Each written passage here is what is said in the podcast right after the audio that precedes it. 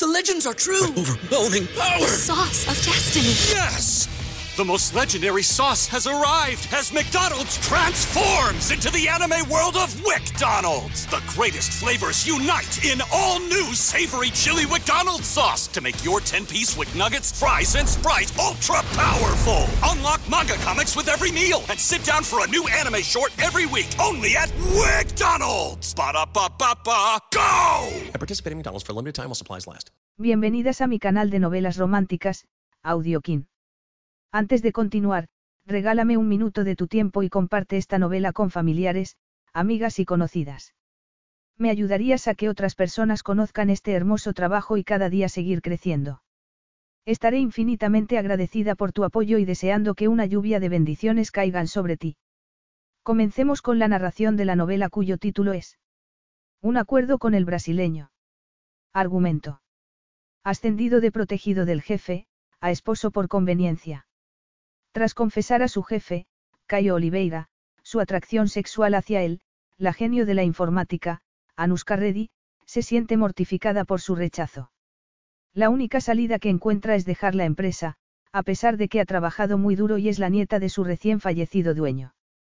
Pero, tras la lectura del testamento, descubren que es Anuska quien hereda las acciones de su abuelo y no Caio, como todos habían pensado.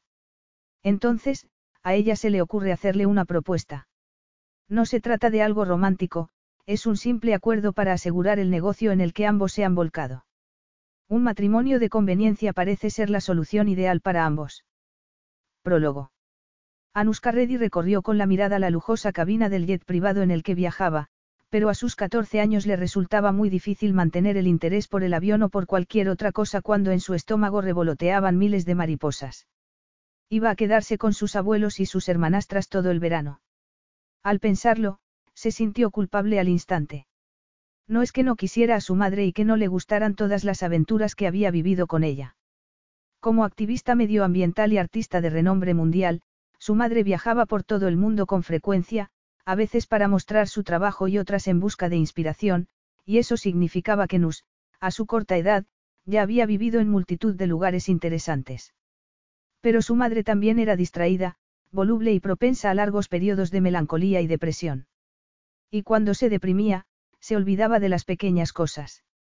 Como comprar comida, ropa y libros para Nus, o asegurarse de que pasara el suficiente tiempo al aire libre con niños de su edad. A pesar de tener una madre poco convencional que le había contado a los ocho años que había nacido fruto de una aventura, Nus siempre había anhelado un hogar permanente y una familia unida. Especialmente la que sus hermanastras tenían con sus abuelos paternos en California, a las que conoció el mismo año que su madre le confesó quién era su padre. Al parecer, a él, un artista en decadencia y un alcohólico empedernido, le gustaba cambiar de amante con frecuencia, por lo que ella, Yana y su hermana mayor, Mira, tenían madres diferentes. Tras conocer su existencia, su madre nunca había puesto impedimento para que se relacionara con la familia de su padre. Los seis veranos que Nus había pasado con sus abuelos y sus dos hermanastras en la extensa finca de California se habían convertido en lo más esperado de cada año. Y ahora volvería con ellos otro verano más.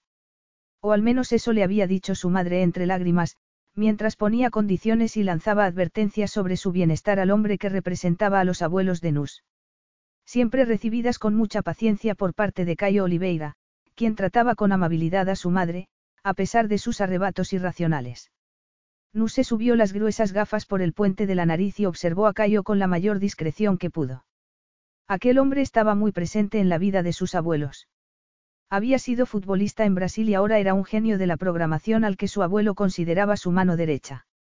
Solo le había echado un tímido vistazo mientras se escondía detrás de Mira. Era alto, de hombros anchos, un dios de piel dorada como los que poblaban su videojuego de rol favorito. Sus ojos castaño claro brillaban con una inteligencia perversa bajo unas espesas cejas oscuras, con el pelo negro azabache ondulado muy corto y una mandíbula marcada de modelo de revista. Aquel hombre era demasiado, viril.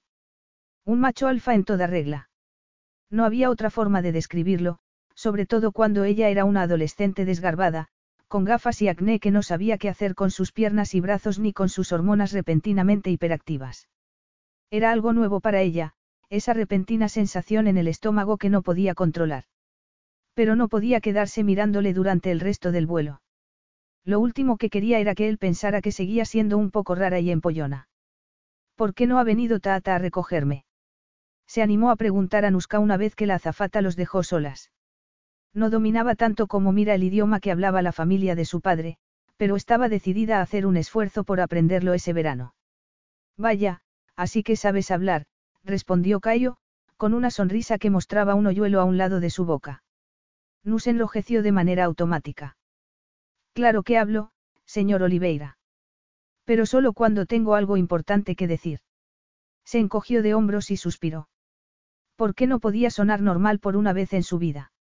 Esa es una cualidad admirable que raramente encuentro, sobre todo entre los adultos. Y no me llames, señor, Anuska, me hace sentir viejo. Es que eres viejo, soltó Nus sin pensar, luchando contra las mariposas que habían comenzado a revolotear con más fuerza en su estómago. Él estalló en una risa fuerte y profunda que lo hizo parecer todavía más guapo. Quiero decir, que eres bastante más mayor que yo, aclaró ella, con ganas de esconderse bajo la mesa. 27 no son tantos años como para llamarme viejo.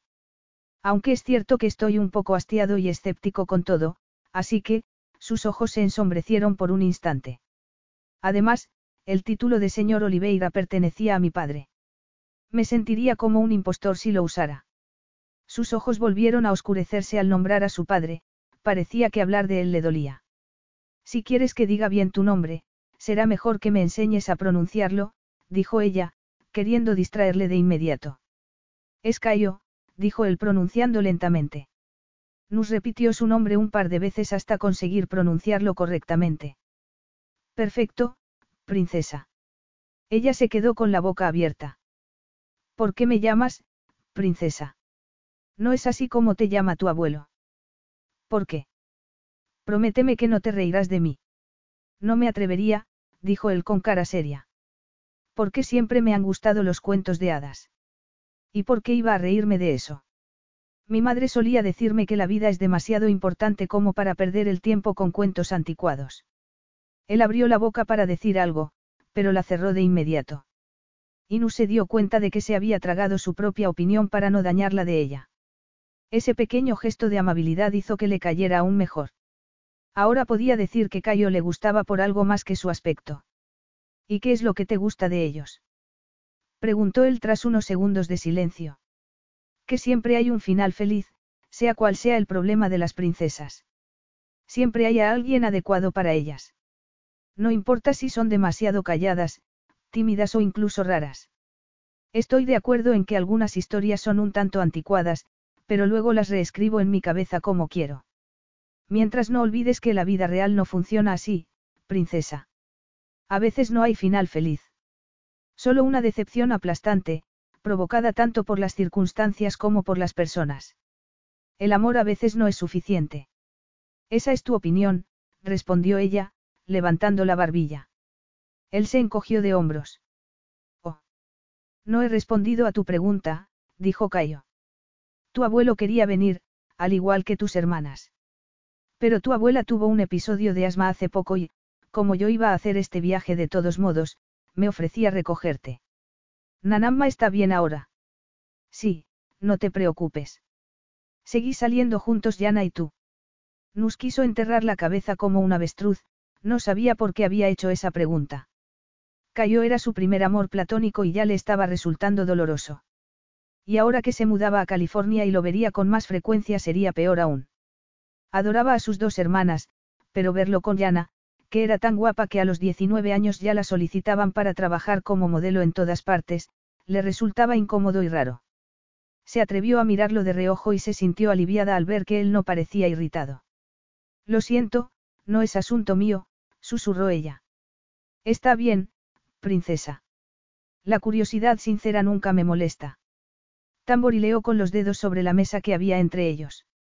Yana y yo ya no somos novios.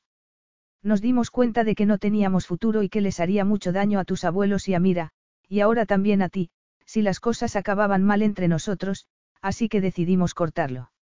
Nos echó a reír. Incluso ella tenía claro que no eran el uno para el otro. Se puso seria al instante cuando la asaltó otro pensamiento preocupante. Yana y tú seguís siendo amigos ahora que habéis roto, ¿verdad? ¿Y por qué frunces tanto el ceño con la idea de que podríamos no serlo, Anuska? Dijo señalándole la frente con un dedo. Ella se subió las gafas. No quiero tener que elegir entre uno u otro, eso es todo. Elegir. Dijo él con el ceño fruncido. ¿A qué viene eso, princesa? Sé cuánto te valora Taata. A pesar de lo exigente que puede llegar a ser Yana, o eso es lo que Nanamma dice de ella, no me gustaría verme entre la espada y la pared con vosotros dos cuando por fin tenga una familia completa. Su cara de asombro fue mudando poco a poco a una sonrisa de oreja a oreja. Ya veo por qué tu abuelo piensa que eres tan valiosa. Nu se puso roja como un tomate. Cielo santo, porque había abierto la boca. No es que me gustes de gustarme, eso sería, eh, porque eres muy mayor para. Él no pudo evitar reírse. Y ella estaba desconcertada por todas las nuevas sensaciones agradables que sentía al estar a su lado. Agradezco tu generosidad al considerarme de la familia, princesa. Su mirada se suavizó. Estás deseando que llegue el verano. Siempre he querido formar parte de una gran familia, dijo ella con una sonrisa. Vivir con mi madre es una aventura, pero también puede llegar a ser muy solitario. Tragó saliva ante el repentino dolor que se alojó en su garganta.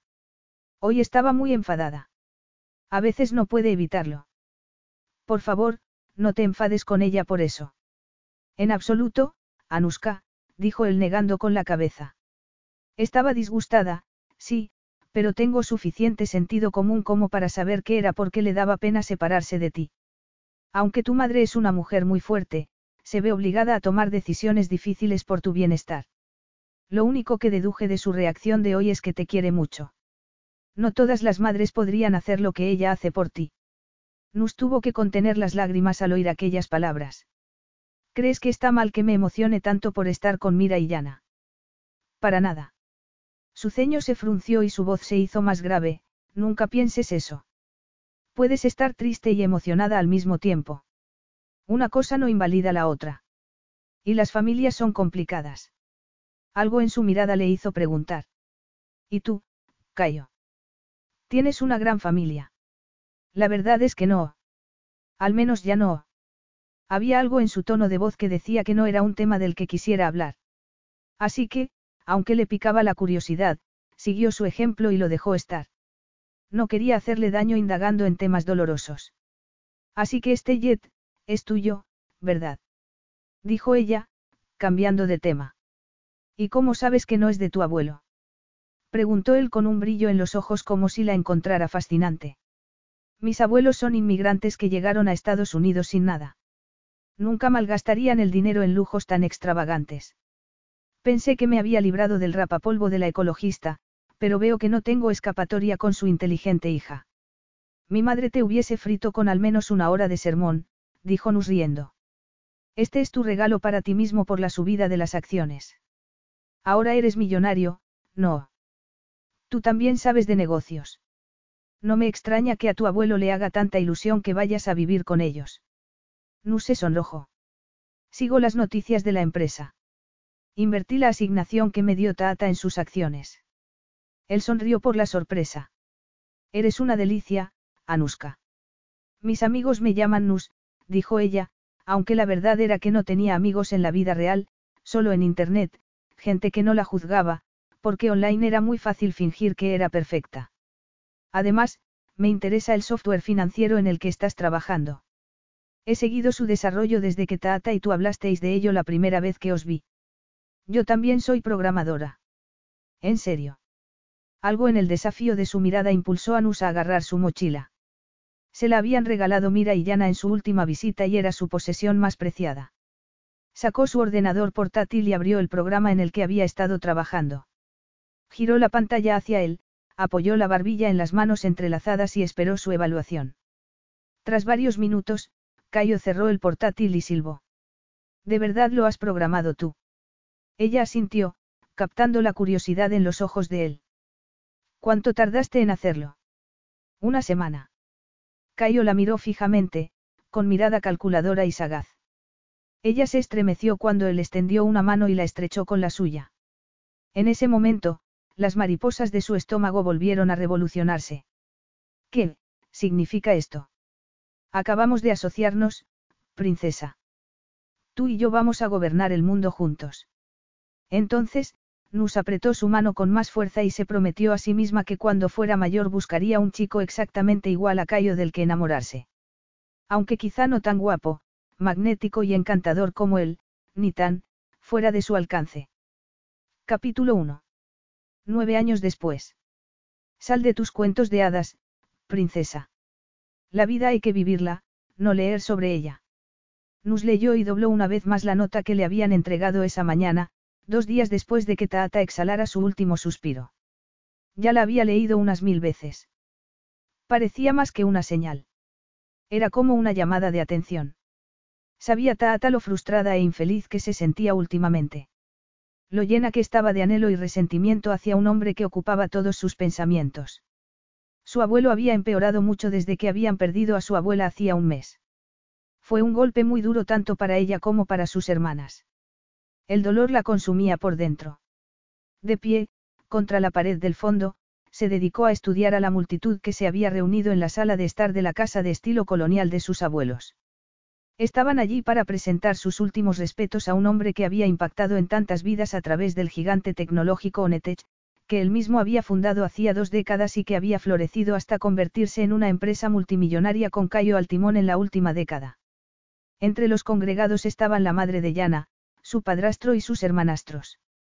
También Aristos, el marido de Mira, que estaba al lado de su hermana mayor a pesar de llevar nueve meses separados. Solo faltaba su madre. Mira había volado desde Grecia para cuidar de su abuela tras enterarse de que había sufrido un infarto hacía ocho meses y nunca había regresado. Hacía menos de un año, los había sorprendido a todos casándose en Las Vegas con Aristos, un magnate griego. Nunca habían visto a Mira tan feliz. Sin embargo, cuando Yana y Nus le preguntaron por qué no había vuelto con Aristos a Grecia, su hermana mayor rompió a llorar. Como era de esperar, fueron Mira y Cayo quienes ejercieron de anfitriones. Él era el verdadero heredero del legado y la visión de su abuelo. Y Mira había sido criada por sus abuelos desde pequeña, ya que su madre la abandonó y su padre continuó con su vida de mujeriego. Nus frunció el ceño por lo bien que se les veía juntos. La mirada de su cuñado Aristos reflejaba la misma irritación. Como si le hubiera llamado por su nombre, Cayo recorrió la habitación con la mirada. La estaba buscando. Nus lo intuía. No habían vuelto a hablar desde la noche que pasaron en vela junto a la cama de Taata en sus últimos momentos. Ella siguió con la mirada sus movimientos por el salón. Si cuando tenía 27 ya le parecía un hombre despampanante, ahora, casi una década después, la confianza que él irradiaba en sí mismo le resultaba todavía más irresistible. No importaba que se hubiera pasado la última década trabajando para y. Que fueran socios desde que ella cumplió 18 años. Animada por su abuelo, crearon juntos una empresa filial basada en el modelo de software que ella había desarrollado. Su conocimiento del mercado y su valentía a la hora de asumir riesgos le habían permitido ganar millones antes de cumplir los 21 años. No importaba que ya no tuviese acné, que hubiera desarrollado curvas que realzaban su figura, o que en el último año hubiera salido con hombres de diferentes ámbitos en un intento desesperado por superar la extraña fascinación que sentía por él. No importaba cuánto había cambiado ni en quién se había convertido. Cuando se trataba de Cayo, seguía siendo aquella niña de 14 años que no podía dejar de mirarlo. Seguía siendo el hombre alto, moreno y brasileño que despertaba en ella una intensa atracción, que hacía que su piel se pusiera roja, su corazón se acelerara y la dejara sin aliento con una sola mirada. De alguna manera, Cayo se había convertido en una parte fundamental de su sexualidad, y tenía que hacer algo al respecto si no quería seguir anhelándolo en silencio cuando tuviera 60 años. Lo único que la salvaba era que nunca había revelado a nadie la verdadera magnitud de su deseo por él. Amigos, socios y accionistas se detenían ante Cayo para rendirle homenaje y no perder su favor. Un par de mujeres muy elegantes posaron sutilmente sus dedos en su antebrazo, como ofreciéndose sin palabras para calmar su dolor. Nus sintió alivio cuando se dio cuenta de que Cayo ni siquiera les dedicó una mirada. Pero esa sensación no tardó en ser reemplazada por una de vergüenza. Al menos esas mujeres habían tenido el valor de mostrar su interés y coquetear con él. No como ella, que tejía fantasías a su alrededor mientras permanecía inmóvil a su lado durante años. La mirada errante de Cayo se detuvo al encontrarse con la de Nus desde la sombra de una viga elevada. Sus rasgos tensos se relajaron. Incluso a esa distancia, ella pudo ver cómo la curva de su boca se suavizaba. Era una mirada de, estoy aquí, una mirada que ella sabía, sin lugar a dudas, que estaba destinada solo a ella en todo el mundo. Era la mirada que siempre la había hecho sentir como si hubiera un vínculo especial entre ellos. Solo ella podía ver esa versión más suave y menos despiadada de Cayo, el hombre real que se escondía detrás del empresario brillante y despiadado que mostraba al resto del mundo. Pero, por primera vez en nueve años, Nus sintió odio. Odio por cómo se había obsesionado con él de esa manera. Odio por cómo su vida se había convertido en una prisión de la que no podía escapar. Nus apartó la mirada de Cayo y se dio cuenta de que Yana la estaba observando. Mientras ella lucía como un cuervo con una camiseta negra sin mangas y leggings también negros y ajustados, su hermana vestía unos pantalones rosa neón, un top de tirantes a juego y una chaqueta blanca adornada con lentejuelas. Ninguna de las dos quería estar allí. No querían mostrar su dolor en público por una pérdida que les llevaría mucho tiempo superar. Pero mira, que siempre era la más responsable y sensata de las tres, les recordó que sus abuelos querrían que estuvieran presentes.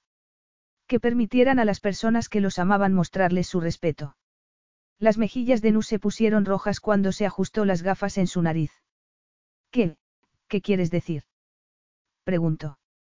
Es sorprendente que Cayo no se haya dado cuenta de cómo lo miras, Nusie, lo que quiero decir es que él no es tonto cuando se trata de mujeres. Yana frunció el ceño y bajó el tono de voz. Pero vosotros estáis siempre juntos y supongo que él sabe de sobra lo introvertida que eres, y que no tienes amigos en la vida real, así que tal vez piense que es normal que te sientas fascinada por él. Nus fulminó a su hermana con la mirada. No todo el mundo es tan seguro como tú cuando se trata de sexo, romance y aventuras. Nunca me burlaría de ti por algo así. Yana entrelazó sus dedos con los de ella y los apretó. La gente piensa que solo soy guapa y que no tengo cerebro, y que he vuelto locos a Taata y Nanamma con mis travesuras, y en parte es cierto, pero no soy tan superficial. Mira y yo nunca hemos pensado eso de ti, dijo Nus, sintiéndose un poco enfadada. Enfadada con un mundo que siempre encontraba defectos en las mujeres. Yana era una mujer preciosa, con pómulos afilados y labios gruesos, y una figura voluptuosa que hacía que los diseñadores se pelearan por tenerla como modelo mostrando sus creaciones. Sin embargo, la prensa la consideraba una diva superficial y reducían su valor solo a su apariencia física. Y además Yana no hacía otra cosa más que alimentar ese pensamiento, ya que no paraba de meterse en problemas. Pero bajo toda esa fachada ella escondía un corazón de oro. Sus dos hermanas la habían acogido en sus vidas con los brazos abiertos y un amor incondicional. Inus no podía imaginar cómo hubiesen sido los últimos años de lucha contra la deteriorada salud mental de su madre si no hubiese contado con la presencia de sus hermanas y Cayo a su lado. Y como siempre, todos los caminos de su vida la llevaban de vuelta a él. Gracias, Nusie, dijo Yana sin parar de doblar y desdoblar una nota en sus manos. ¿Qué mensaje habría dejado Taata para Yana? Y para Mira. Se sentían tan perdidas en sus vidas como ella. No estaba bromeando cuando te dije que deberías hacer algún movimiento rápido, dijo Yana en voz baja. ¿Por qué dices eso? ¿Recuerdas cuando Taata pensó que Peter Huntington Jr. y tú haríais una buena pareja y todo se arruinó cuando él te llamó jirafa con el cerebro sobredimensionado? Nus suspiró. No necesito que me lo recuerdes. Yana soltó una risita. Es curioso, porque yo pienso que él es como un dinosaurio gigante con un cerebro del tamaño de un guisante. Taata y Peter padre están cada vez más en desacuerdo desde que Taata trajo a Cayo. Eso fue hace 14 años y, sin Cayo, la empresa nunca habría crecido como lo ha hecho. Estoy de acuerdo. Y luego Cayo te involucró a ti y Onetech superó todas las expectativas. Esa es una de las razones por las que Peter padre intentaba separarte de él. Tú eres el activo más valioso de Onetech. Nunca trabajaría para alguien que considerara a Cayo como un enemigo. Pero Peter padre no lo sabe y es un maestro estratega. Como su hijo y tú no llegasteis a ninguna parte, ahora están barajando emparejar a Laura un tintón con Cayo para equilibrar la lucha por el poder. El corazón de Nus dio un doloroso vuelco. Laura un tintón era todo lo que ella no era. Sofisticada, hermosa, con curvas, ingeniosa y nada torpe socialmente, perfecta para compensar las asperezas de Cayo. Nus aclaró su garganta, tratando de mantenerse fría. Pensé que los Untinton odiaban a Cayo. No si lo tienen como yerno. Odio admitirlo, pero Laura es perfecta para él en todos los sentidos. A pesar del nudo que se apretaba cada vez más en su estómago, Nus rió. ¿Y por qué odias admitirlo? Lo preguntas en serio. ¿Cómo puedes ser tan inteligente en algunas cosas y tan ingenua en otras? Yana entrelazó su brazo con el de ella. Solo porque Laura es la competencia directa de mi hermana pequeña. Por eso tengo que odiarla. Además, es una snob que siempre me ha mirado por encima del hombro, así que eso también influye. En un impulso repentino, Nus le rodeó la cintura con los brazos y le plantó un beso fuerte en la mejilla. Siempre nos apoyaremos, no lo dudes, dijo Yana, con un tono emotivo que rara vez mostraba, ni siquiera a sus hermanas. Sus abuelos habían fallecido, su madre no quería hablar con ella la mayoría de las veces y ahora Cayo podría estar formando nuevas alianzas que solo la convertirían en una extraña en su vida. Parecía que su mundo no dejaba de tambalearse. Pero siempre tendría a sus hermanas, se recordó Nus mientras inhalaba el aroma floral del perfume de Yana. A pesar de que su padre no la había criado ni un solo día de su vida, le había dado dos hermanas maravillosas. Y ya solo por eso podía perdonarle muchas cosas. No encuentro ninguna razón por la que Cayo quiera negarse a asociarse con ella. Laura es inteligente y bella, y tiene una gran influencia sobre su padre. Además, todos sabemos que Cayo hará lo que sea para mantener el control de Onetech. Nus no pudo rebatir ese punto. La lealtad de Cayo hacia sus abuelos solo tenía como rival su propia ambición.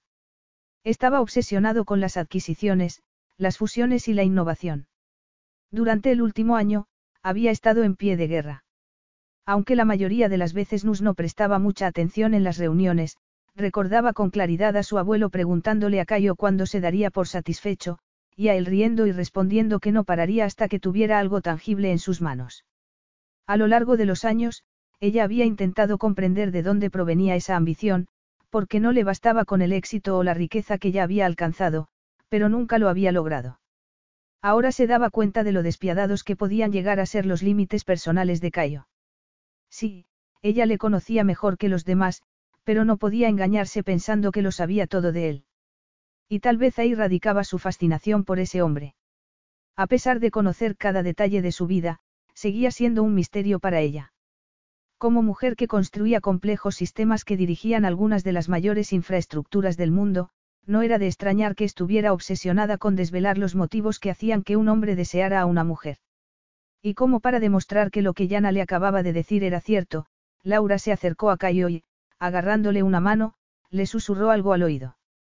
Él se agachó para estar a su altura, un gesto que evidenciaba la familiaridad que había entre ellos. El estómago de Nu se retorció todavía más al verlos. No podía dejar de pensar que ella era un desastre al lado de aquella mujer tan bella y elegante que se desenvolvía con tanta soltura en las reuniones sociales. Todo lo contrario a ella, que solía huir de la gente y esconderse en una esquina hasta que todo terminase. ¿Están, juntos? Preguntó con voz temblorosa. Todavía no, que yo sepa, dijo Yana con la autoridad de una mujer que siempre estaba al tanto de todos los cotilleos. Pero incluso tú deberías admitir que su unión podría hacer mucha fuerza en la empresa. Así que, si quieres intentarlo, ahora es el momento de... No, no puedo, acercarme a él, Yana, Las pocas veces que había intentado tener relaciones sexuales para sacar a Cayo de su mente, habían sido un completo desastre. Empezaba a preguntarse si tendría algún tipo de bloqueo mental. Si lo intentara con él, acabaría derritiéndose en un charco de inseguridades incluso antes de tocarlo, y eso sería muy humillante. ¿Por qué no? ¿Y si eso destruye nuestra relación tal y como está ahora? No puedo permitirme perderlo. Entonces, Sigue adelante, Nus. Empieza a vivir tu propia vida en lugar de ser una mera espectadora de la suya. ¿Por qué crees que he estado saliendo con Tom, Dick y Harry este último año? ¿Por qué crees que duré semanas con Peter Jr., a pesar de que me daban ganas de arrancarme los ojos cada vez que estaba con él?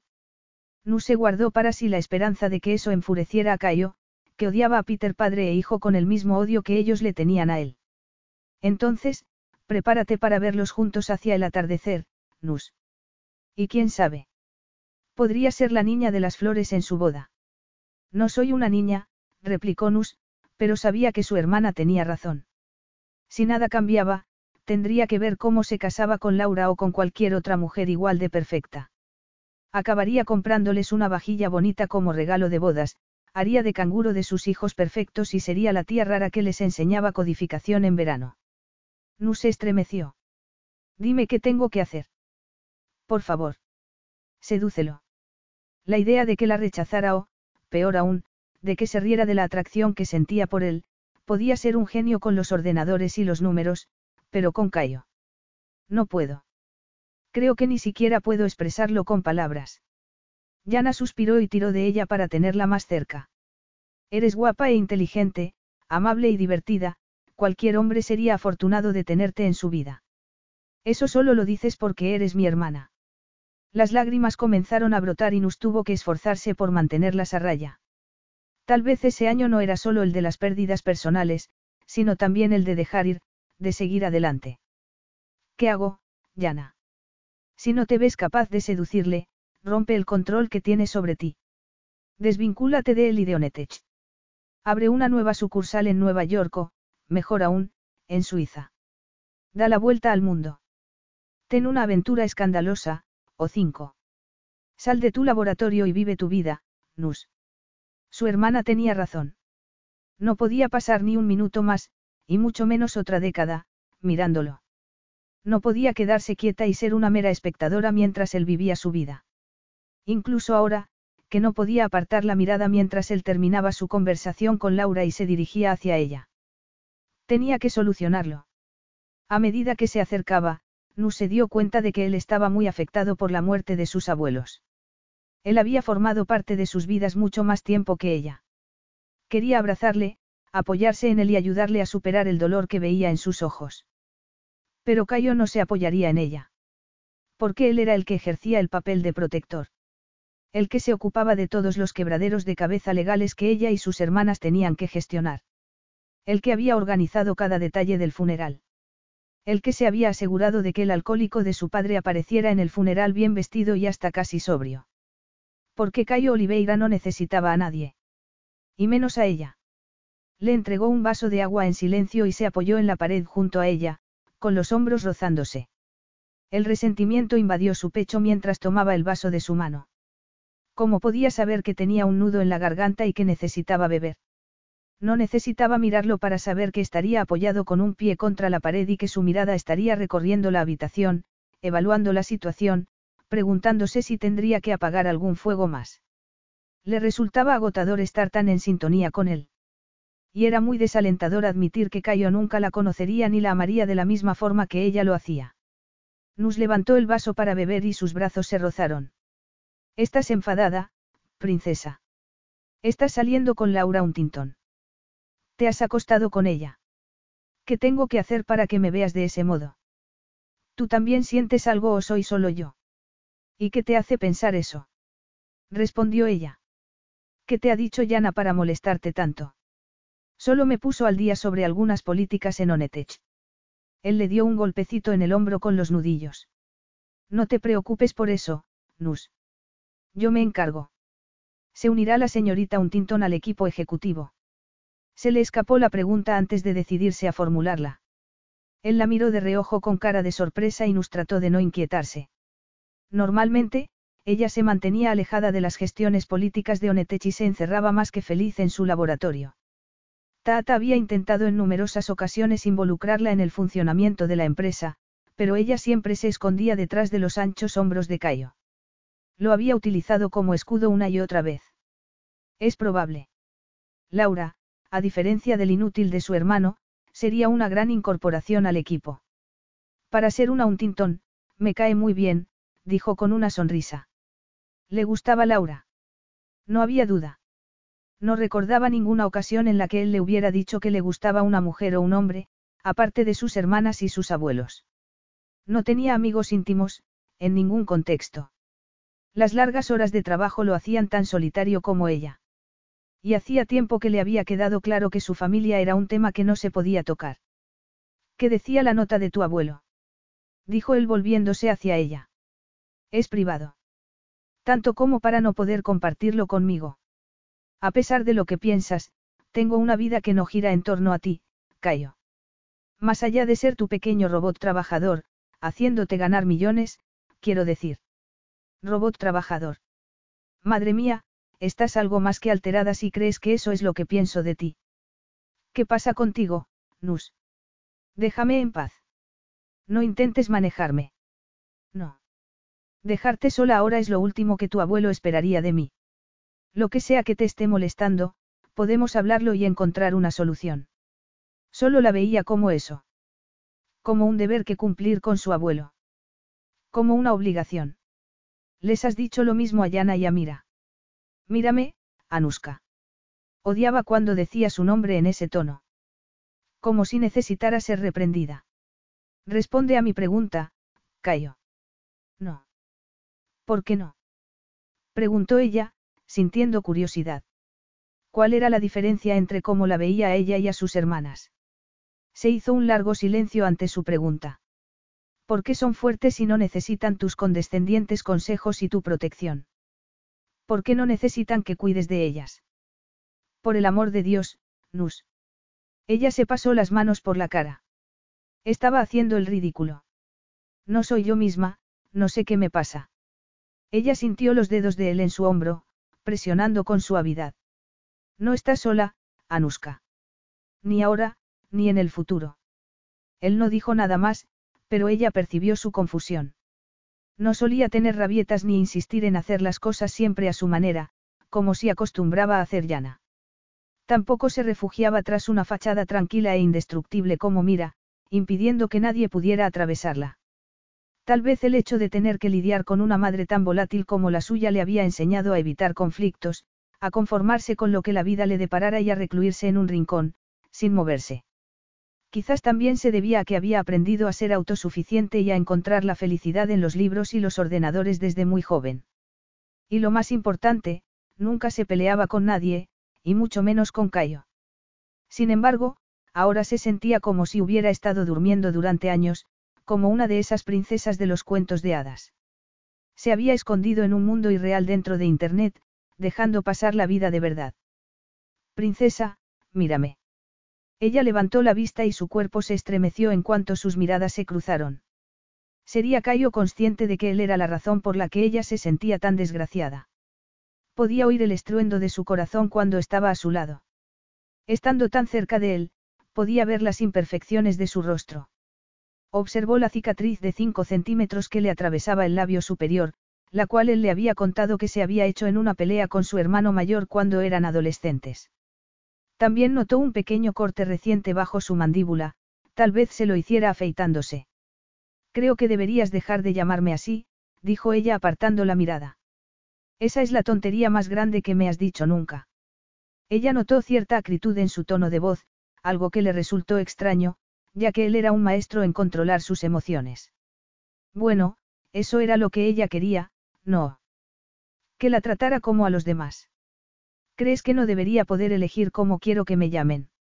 Sus ojos la recorrieron de arriba abajo, como si no la reconociera. ¿Por qué es un problema ahora que te llame así cuando no lo ha sido nunca? Dijo con un tono algo más suave. Es porque Rao te llamaba así. No, porque es condescendiente e infantilizante y... Nunca he sido condescendiente contigo. Ahora había ira en su tono. Tienes razón. De todas formas, no importa cómo me llames porque, lo dejo. Él permaneció inmóvil durante unos segundos que se hicieron eternos. Dejar que, princesa. Nus tragó saliva antes de decir. El trabajo. La empresa. Incluso la ciudad. Y a ti, no puedo seguir haciendo esto. Yana tenía razón. Tenía que dejarlo todo antes de que fuera demasiado tarde. Ahora él estaba completamente girado hacia ella, ocultándola con su cuerpo y protegiéndola de las miradas curiosas. Incluso en medio de una discusión seguía en su papel protector, asegurándose de que no quedara expuesta. Lo que dices no tiene sentido. La mirada de Nu se desvió hacia su boca y luego hacia el pequeño hoyuelo de su barbilla. También se fijó en el tatuaje que asomaba bajo el cuello desabrochado de su camisa. El tatuaje que ella quería ver, tocar y, lamer. No tengo que darte explicaciones, Cayo, ni necesito tu permiso para hacer lo que quiera con mi vida. Cuando ella intentó esquivarlo, los dedos de él rodearon su muñeca. Ahí es donde te equivocas, querida. Puedes despotricar contra mí, puedes usarme como saco de boxeo para desahogar tu dolor si quieres, puedes esconderte de tus hermanas y del mundo entero, pero al final del día, al final del año, al final de todo, tú y yo estamos juntos en Onetech, Nus. Eso era lo que Rao quería incluso cuando él no pudiera verlo, una asociación para siempre. Eso suena a condena. A castigo. Ya no me necesitas cerca. En realidad, nunca me has necesitado, Cayo. Onetech posee la patente de todo mi trabajo. Firmé una cláusula de no competencia hace años. ¿Es eso lo que piensas, Nus? Que solo valoro tu trabajo. No sé qué pensar, dijo ella, apartando la mirada. Tata se ha ido y es un momento tan bueno como cualquier otro para reconducir mi vida. Ver dónde quiero estar dentro de cinco años. Tengo que seguir adelante antes de que. Sus dedos se tensaron en el brazo de ella mientras se acercaba más, como un depredador. ¿Antes de qué? Antes de que, tenía la garganta seca, el corazón le latía con fuerza y sentía como si cada centímetro de ella estuviera expuesto a sus brillantes ojos dorados. Antes de que las cosas cambien aún más. Antes de que yo, apoyó la frente en su bíceps, temblando ante su cercanía. Antes de que, Nus. Repitió en voz baja, con la mandíbula tensa y sin dejar de mirarla. Antes de que te odie, Cayo. Quiero irme antes de que todo lo bueno entre nosotros se pudra y muera. Ella se soltó de su agarre, tambaleándose hacia atrás. Pero él la agarró de la cintura, estabilizándola y permitiéndole encontrar el equilibrio. Nunca dejaba de cuidarla. Buscó su mirada, pero él la evitó de forma deliberada. Algo entre ellos acababa de romperse. Nu salió corriendo de la habitación. Las cabezas se giraron, las conversaciones se detuvieron y los murmullos comenzaron, pero no le importaba lo que los demás pensaran de ella en ese momento. Solo le importaba lo que ella pensaba de sí misma. Y acababa de quedar claro que era una auténtica cobarde. Renunciar. Esa era la única opción que le quedaba. Dejar de trabajar con él. Renunciar a ese asiento de primera fila en su vida. Abandonar por completo a Cayo era su única salida. Capítulo 2. Cayo Oliveira estaba acostumbrado a tener muy controlada su vida. Todo estaba meticulosamente planeado y calculado según sus intereses. Desde las personas con las que se rodeaba hasta los movimientos que debía hacer para alcanzar sus objetivos. Durante más de una década, había trabajado de manera incansable para convertir a Onetech en el gigante tecnológico que era en la actualidad. Había asumido riesgos y había luchado para alcanzar el éxito, sin perder de vista su motivo principal. Aunque podría haberlo dejado hace tiempo, ya que había acumulado una gran fortuna, el lujo y los bienes materiales nunca fueron su principal motivación para trabajar. Lo impulsaba la necesidad de demostrarse a sí mismo que valía y de vengarse de aquellos que le habían arrebatado todo lo que le importaba. Quería vengarse de su padrastro, quien lo había expulsado de su propia casa y había destruido la relación con su madre. Después de años de esfuerzo, estaba a punto de lograr lo que había deseado durante tanto tiempo, adquirir la empresa de software dirigida por su padrastro en Brasil. Sin embargo, la muerte inesperada de Rao había frustrado sus planes. Aunque Cayo tenía dinero suficiente, necesitaba la influencia que obtendría como director ejecutivo de Onetech para adquirir una empresa de esa magnitud. Para lograrlo, utilizaría una de las filiales que él y Rao habían creado a nombre de NUS. Ahora tenía que mantener su posición en la dirección de Onetech. Necesitaba enfrentarse a las astutas estrategias de Peter Untingon padre y contrarrestarlas. Y si eso significaba comprometerse con Laura, la hija de Peter, a quien había estado utilizando para sus propósitos, lo haría. Aunque nunca había tenido intención de casarse, sería capaz de tolerar a Laura en su vida. Cayo se encontraba en una encrucijada emocional. Podía seguir adelante con sus planes sin la presencia de Nus. Sin embargo, sentía un profundo deseo de tenerla a su lado en la siguiente etapa de Onetech. Y el hecho de que tuviese ese sentimiento lo perturbaba a niveles que no quería explorar en ese momento. Había dejado de intentar controlar el rumbo de su relación con Nus y había aceptado que ella ocupaba un lugar especial en su vida. Era la única persona a la que le permitía acercarse, la única con la que podía ser vulnerable y no mostrarse solo como un hombre impulsado por la venganza. Ella había dejado una huella en el que no podía ser borrada. Estaba acostumbrado a poder contar con ella siempre. ¿Cómo se atrevía a cambiarlo todo de repente?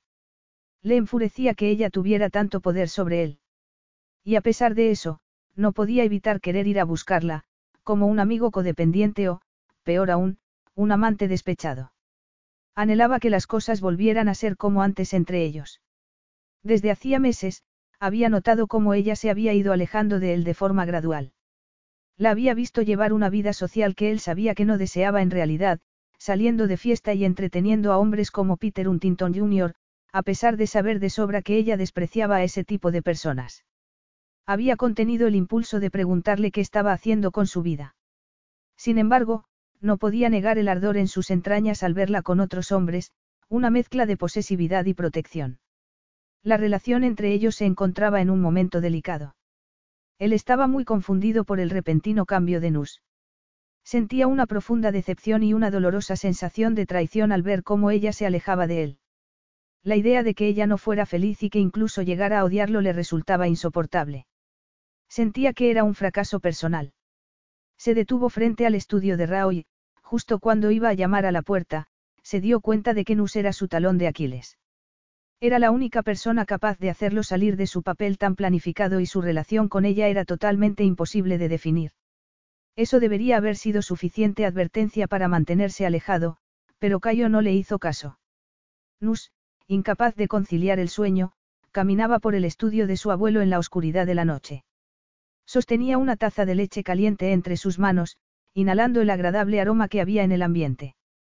Después de un par de respiraciones, se dio cuenta de que aquel olor era el de Cayo. Recordó que él había estado trabajando allí en alguna ocasión durante los últimos meses. Parecía que su presencia la perseguía allá donde fuera burlándose de ella. Se acomodó en el sillón de cuero, sintiendo cómo el suave y desgastado material la envolvía como un abrazo que anhelaba con desesperación. Cerró los ojos y se permitió imaginar que eran los brazos de Cayo los que la rodeaban. Un sollozo escapó de sus labios mientras apoyaba la mejilla en el escritorio que tenía delante. Así fue como cayó se la encontró. Perdida en sus pensamientos con la cara pegada a la madera. Solo cuando la puerta del estudio se cerró con un ruido sordo ella se dio cuenta de su presencia en la habitación. Su corazón dio un brinco y se sintió muy incómoda al darse cuenta de que iba vestida con un pijama de pantalón corto.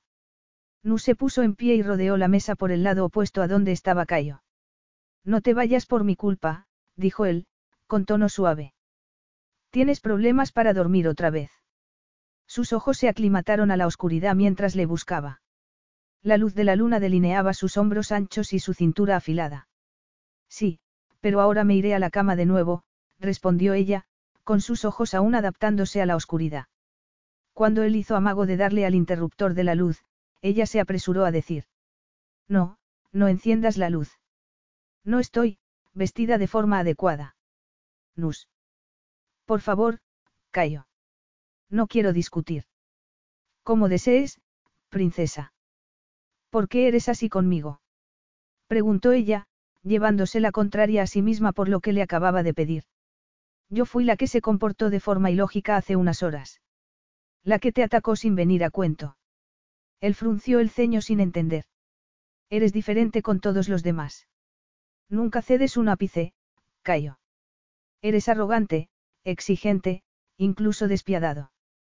Yana hasta te tiene un poco de miedo. Pero conmigo, te muestras muy diferente. Eres gentil, comprensivo, demasiado complaciente. Incluso cuando me comporto como una mocosa. Él se rió. A mi padre le habría gustado oír que alguien me considera complaciente. Nus anotó esa información en su mente, acumulando una pequeña pieza más al rompecabezas que llevaba tiempo queriendo resolver.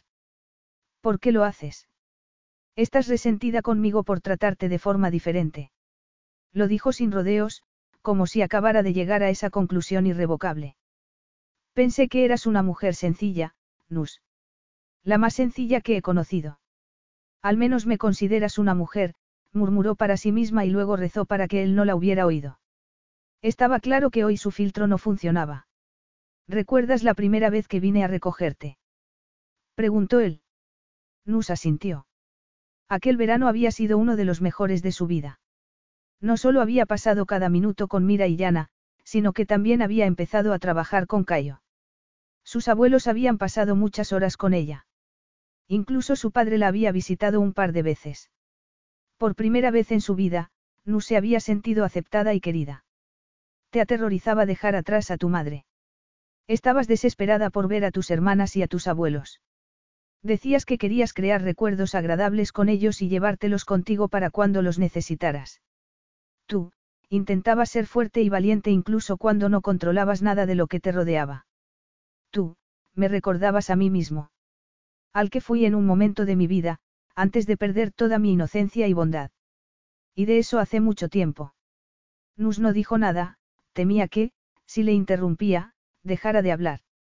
Era la primera vez que compartía algo así con ella.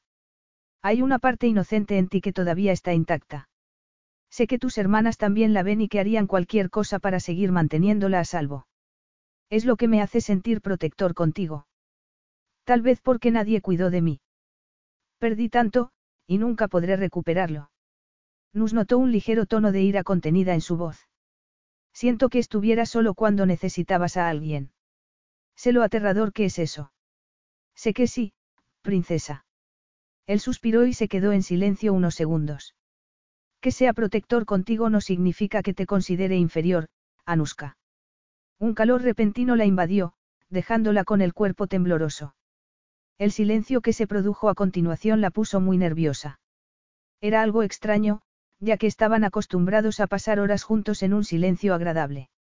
Habían aprendido a comunicarse sin decir ni una sola palabra, pero ahora estaba desconcertada. Observó cómo se movía por la habitación, tocando las cosas de Taata igual que había hecho ella antes de que él llegara. Cuando se situó al otro lado del escritorio y tomó la foto enmarcada de ellos dos, de pie, a ambos lados de su abuelo, nos dejó escapar un suspiro estremecedor. ¿Cómo conociste a mi abuelo? preguntó ella. Una sonrisa iluminó el rostro de Cayo. Fue Rao quien vino a rescatarme cuando no tenía nada ni a nadie. Cuando odiaba el mundo y quería quemarlo. Y tampoco se lo puse fácil.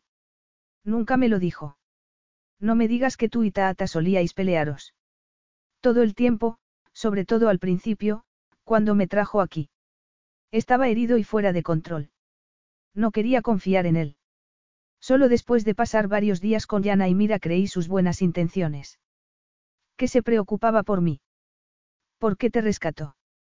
Buscó su rostro, desesperada por sacar más información de la expresión de sus ojos. No puedo imaginar que necesitara ser rescatado. Él se pasó una mano por la cara, parecía agotado. Y yo no puedo imaginar lo mal que podría haberme ido la vida si no lo hubiera hecho.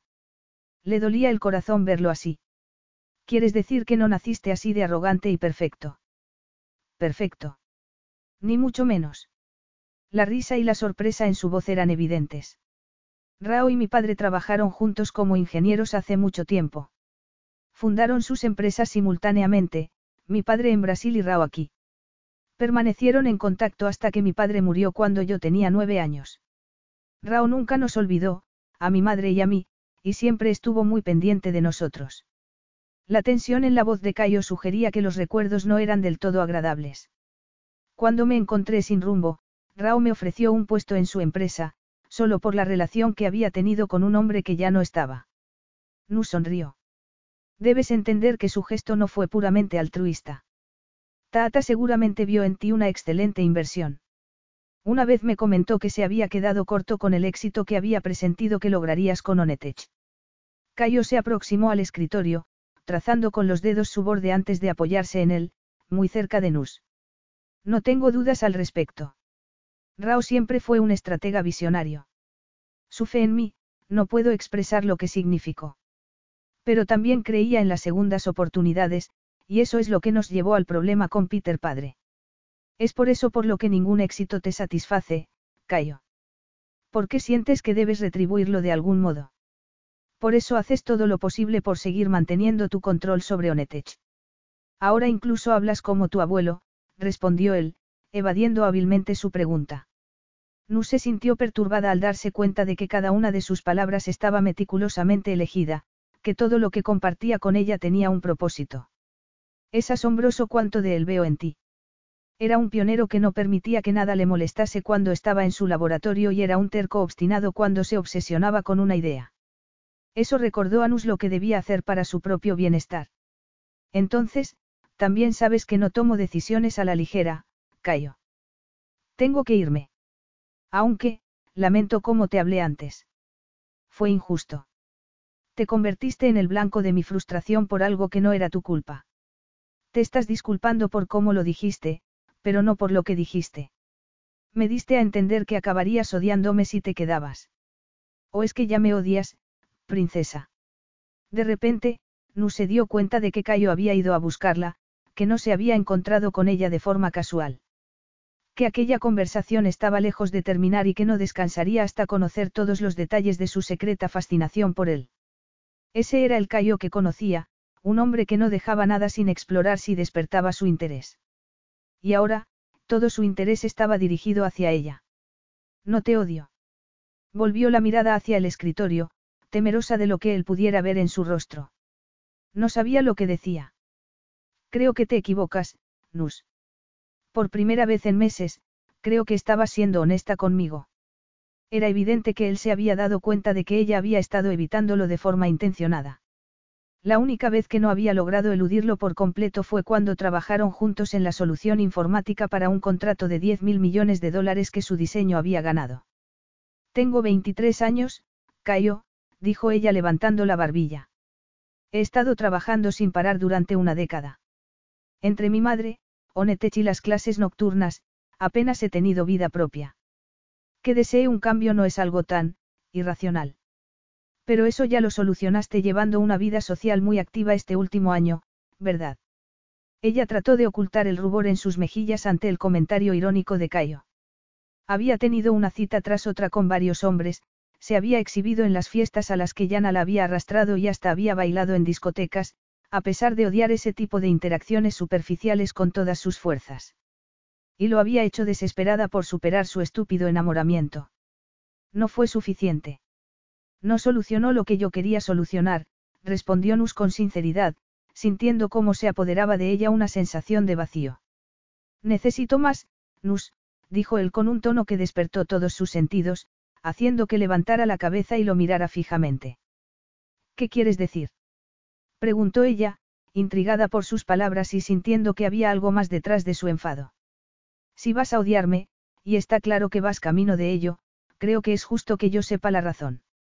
Me gustaría saber por qué crees que nuestra relación está, deteriorada. ¿Qué he hecho para molestarte tanto, princesa?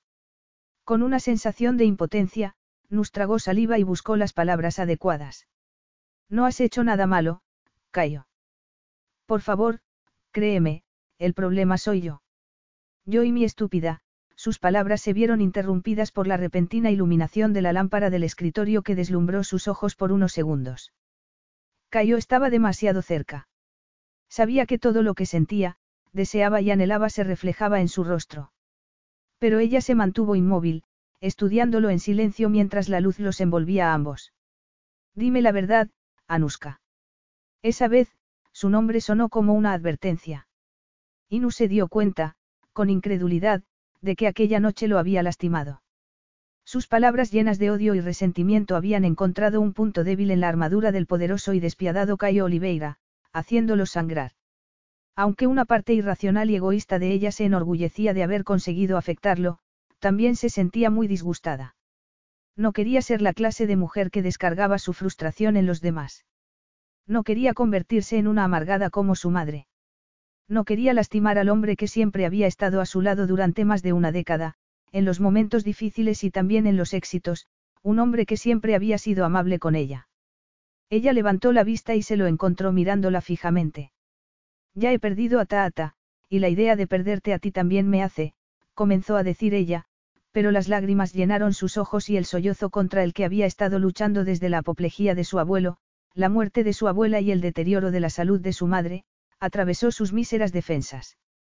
Cerró los ojos e intentó controlar sus emociones, pero la garganta le ardía y Cayo estaba allí, estrechándola entre sus brazos, y no había forma de evitar que la presa se desbordara. Las lágrimas brotaron a borbotones, de dolor y pérdida, de miedo profundo a que todos sus seres queridos la abandonaran. Temía sentirse sola el resto de su vida.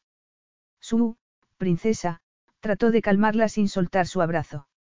No me vas a perder, Nus. Ella sentía su cuerpo como un escudo protector a su alrededor que podía mantener a raya todos sus problemas. Durante un buen rato, permaneció abrazada a él, dejando que su presencia la tranquilizara. No quería moverse. Todavía no. No cuando tal vez no tuviera derecho a abrazarlo así nunca más. No cuando él estaba ocupado tejiendo estrategias, haciendo nuevas alianzas que la apartarían de su vida. Con los dedos agarrando sus bíceps y la mejilla pegada a su pecho, inhaló hondo, deseando que algo de esa fuerza que él destilaba se adentrara en ella. Sus lágrimas se secaron y de repente algo más hirvió en sus venas. El deseo que tanto había intentado ocultar durante meses cobró vida. Era imposible luchar contra él cuando su mero olor la excitara, la embriagara. Nus lo abrazó con fuerza y acercó la cara al hueco de su garganta. Movió los labios contra su cuello y dejó que el sabor de su piel y su sudor se filtrara en ella. Entonces, oyó el silbido entrecortado de la respiración de Cayo y notó que el agarre de sus manos en sus caderas se hacía más firme. Nus. Dijo él, buscando la mirada de ella en la oscuridad. Incluso ahora, el miedo y la cobardía la instaban a actuar como si no hubiera sido intencionado, como si su dolor le hubiera nublado la mente. Pero esa vez decidió defenderse de sus miedos. No había nada malo en desear a aquel hombre. Cielo santo, estaba cansada de ocultar lo que sentía. De decirse a sí misma que no funcionaría. De huir de la vida. Capítulo 3. Yo, quiero esto, Cayo, contigo.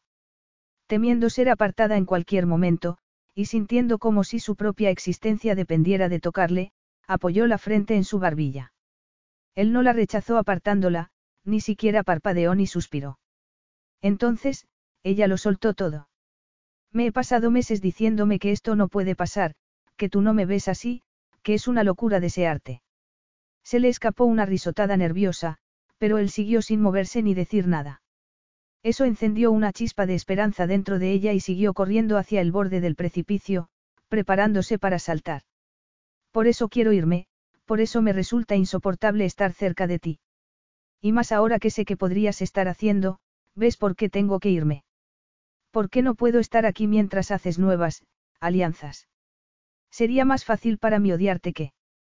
Cielo santo, soltó él, y al bajar la cabeza la golpeó en un pómulo con la barbilla sin querer. Entonces, él la agarró de los hombros y ella comenzó a respirar con dificultad, con sus bocas a escasos milímetros. Por primera vez en meses, ella sintió como si hubiera recuperado una parte de sí misma que ni siquiera se había dado cuenta de que había perdido. Quería ser dueña de sus deseos, de sus elecciones. Daba igual que fueran correctas o incorrectas, exitosas o llenas de derrota. No quiero que esto sea un accidente. No quiero que digas que esto ha sido fruto del dolor. ¿Por qué no lo es? Esto es lo que he querido durante, meses, Cayo. Quiero besarte. Ahora mismo. Quiero ver si tú, sientes lo mismo también. Quiero probar esta atracción que siento. Porque si no lo hago me arrepentiré siempre de no haberme arriesgado. Esperaba que él la apartara y se fuera, pero no lo hizo. La miró fijamente, con las fosas nasales encendidas y todo su cuerpo tenso y apretado. Mostrar el deseo que sentía por él fue lo más excitante que había experimentado en su vida. Entonces, Nus, en otro acto más de valentía, hundió los dedos en su pelo y tiró de su cabeza hacia abajo, para luego apretar su boca contra la suya. El calor la quemó por dentro, reduciendo a cenizas todas sus dudas e inseguridades. Sus bocas se deslizaban y enredaban entre respiraciones entrecortadas. El contraste de su áspera barba y la suavidad de sus labios la hacían gemir. El deseo se extendía por su cuerpo como miel caliente, goteando y acumulándose en su bajo vientre. Cada vez más ardiente, más necesitada, más hambrienta, y él la correspondía desde el primer contacto. Y no solo eso, ahora era Cayo quien había tomado el control del beso. Los dedos de él se enredaron en su pelo, agarrándola con firmeza, sosteniéndola para su embestida. Su otra mano la llevó a su cadera, empujándola más cerca de su cuerpo. Sus pequeños pechos se aplastaron contra él y su boca, Dios, su boca, era mejor de lo que había soñado, su beso era más ardiente y más sucio que su fantasía más salvaje. Jadeaba, cada músculo le temblaba, la piel le ardía mientras él perseguía, cazaba y devoraba sus labios.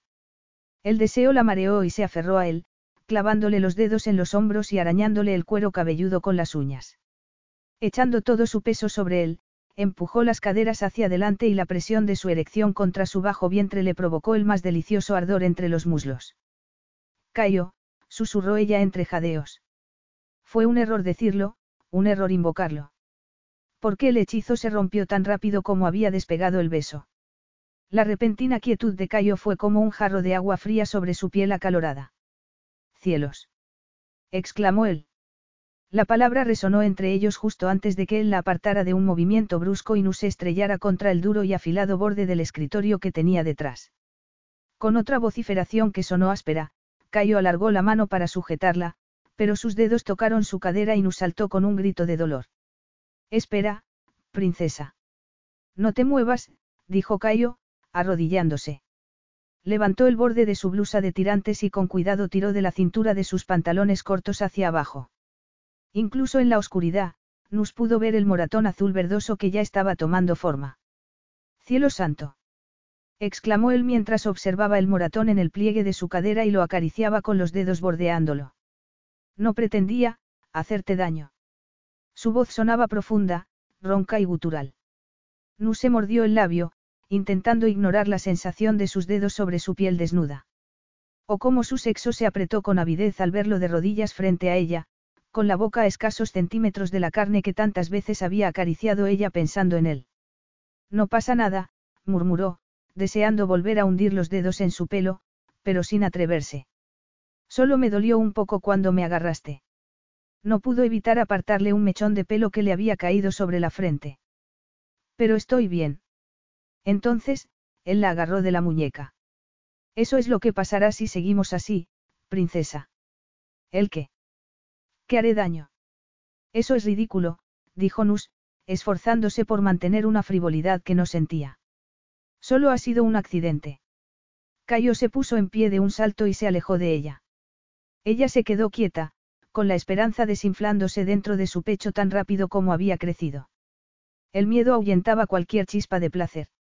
Había pensado que hacerle saber su deseo, dejárselo ver y descubrir que él no correspondía a su interés o que no sentía la misma atracción sería lo más duro de todo aquello. Pero no fue así. Lo doloroso era esperar su reacción a lo que habían hecho, esperar a ver qué le decía tras el mejor beso de su vida, eso era lo más difícil. Sentía como si su vulnerabilidad estuviera escrita en su cara, con un letrero de neón gigante esperando su decisión. Durante largos segundos, él volvió a mirar aquella foto enmarcada de los tres. Cayó. Se pasó los dedos por el pelo y, cuando habló, su voz sonó fría y distante. Como si el beso no le hubiera afectado en absoluto. Debería haberte detenido. Lamentaré el resto de mi vida no haberlo hecho. Nu se estremeció como si hubiera recibido un puñetazo en el estómago, y Cayo deseó poder retirar sus palabras al instante. Estaba lleno de una contrariedad incomprensible. No quería lastimarla, pero al mismo tiempo sabía que debía hacerlo para que la esperanza en sus ojos se desvaneciera cuanto antes. Esto no puede volver a suceder, Nus, dijo él en voz baja. Pero ya ha pasado. Su barbilla se levantó en un gesto obstinado que él conocía demasiado bien. Correspondiste a mi beso. Y lo disfrutaste mucho. He besado a suficientes hombres como para notar la diferencia. No necesito que me recuerdes tu vida amorosa tan variada del año pasado. Un destello de satisfacción brilló en los ojos de Nus, y solo entonces Cayo se dio cuenta de lo celoso que había sonado. La situación se estaba enredando demasiado rápido, lo cual lo llevó a arremeter contra ella de una manera que nunca antes había hecho, a pesar de odiarse a sí mismo por la crueldad de sus palabras. Me tomaste por sorpresa. Estabas llorando y no quise aumentar tu angustia alejándome. Eres un desgraciado, dijo ella, levantando la barbilla. ¿Cómo te atreves a distorsionar la realidad de esa manera? Sí, soy un desgraciado cuando las cosas no salen como quiero. Hagámonos un favor y olvidemos lo que ha pasado. Nu se enderezó y lo miró con furia. Admite que te dejaste llevar por el beso, que deseas esto tanto como yo. No hay, esto, Nus. Tú y yo no podemos. Ella parpadeó y pareció reflexionar. Casi podía verla considerando todas las perspectivas, reuniendo argumentos lógicos.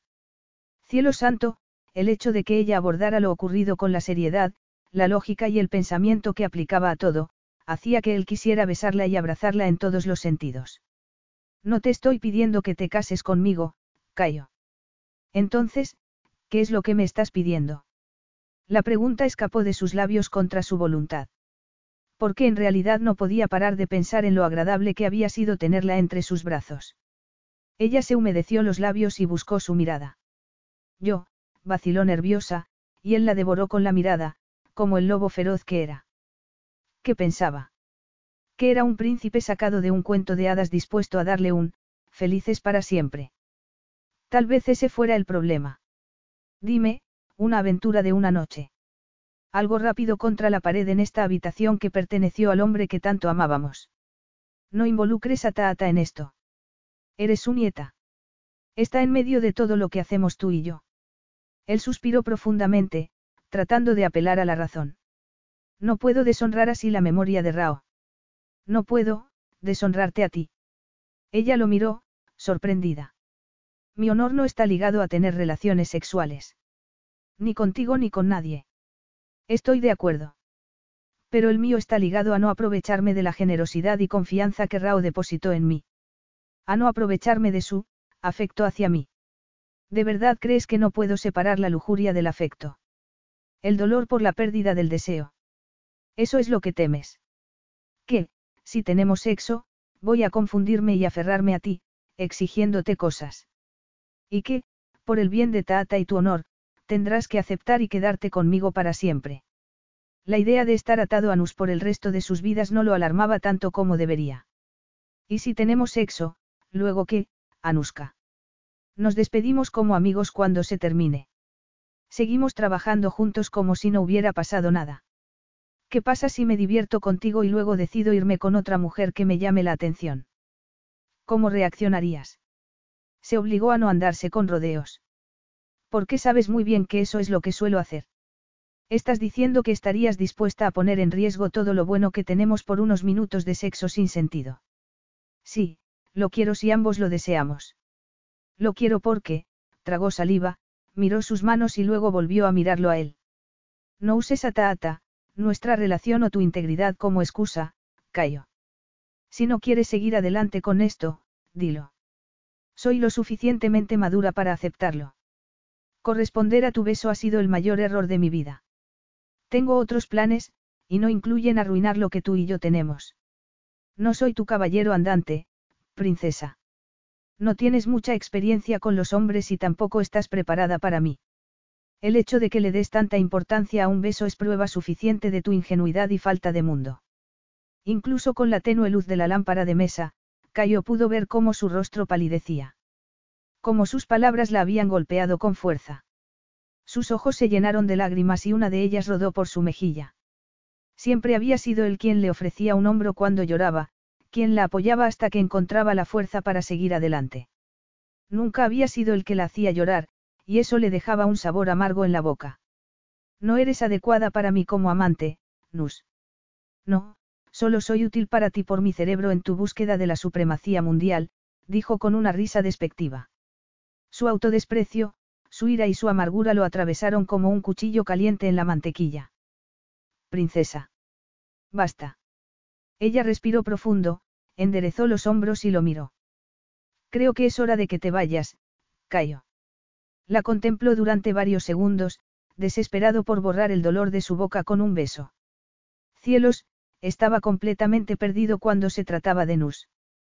Pero salió de la habitación y cerró la puerta tras de sí. En los últimos 15 años había pasado mucho tiempo odiando en lo que se había convertido, pero nunca se había detestado a sí mismo tanto como en ese momento. Y aunque sabía que había actuado por el bien de ambos, Cayo sentía que había destruido lo que tenían, y lo que podrían haber tenido, pero lo segundo solo hubiese sido posible si él fuese un hombre mejor. Capítulo 4.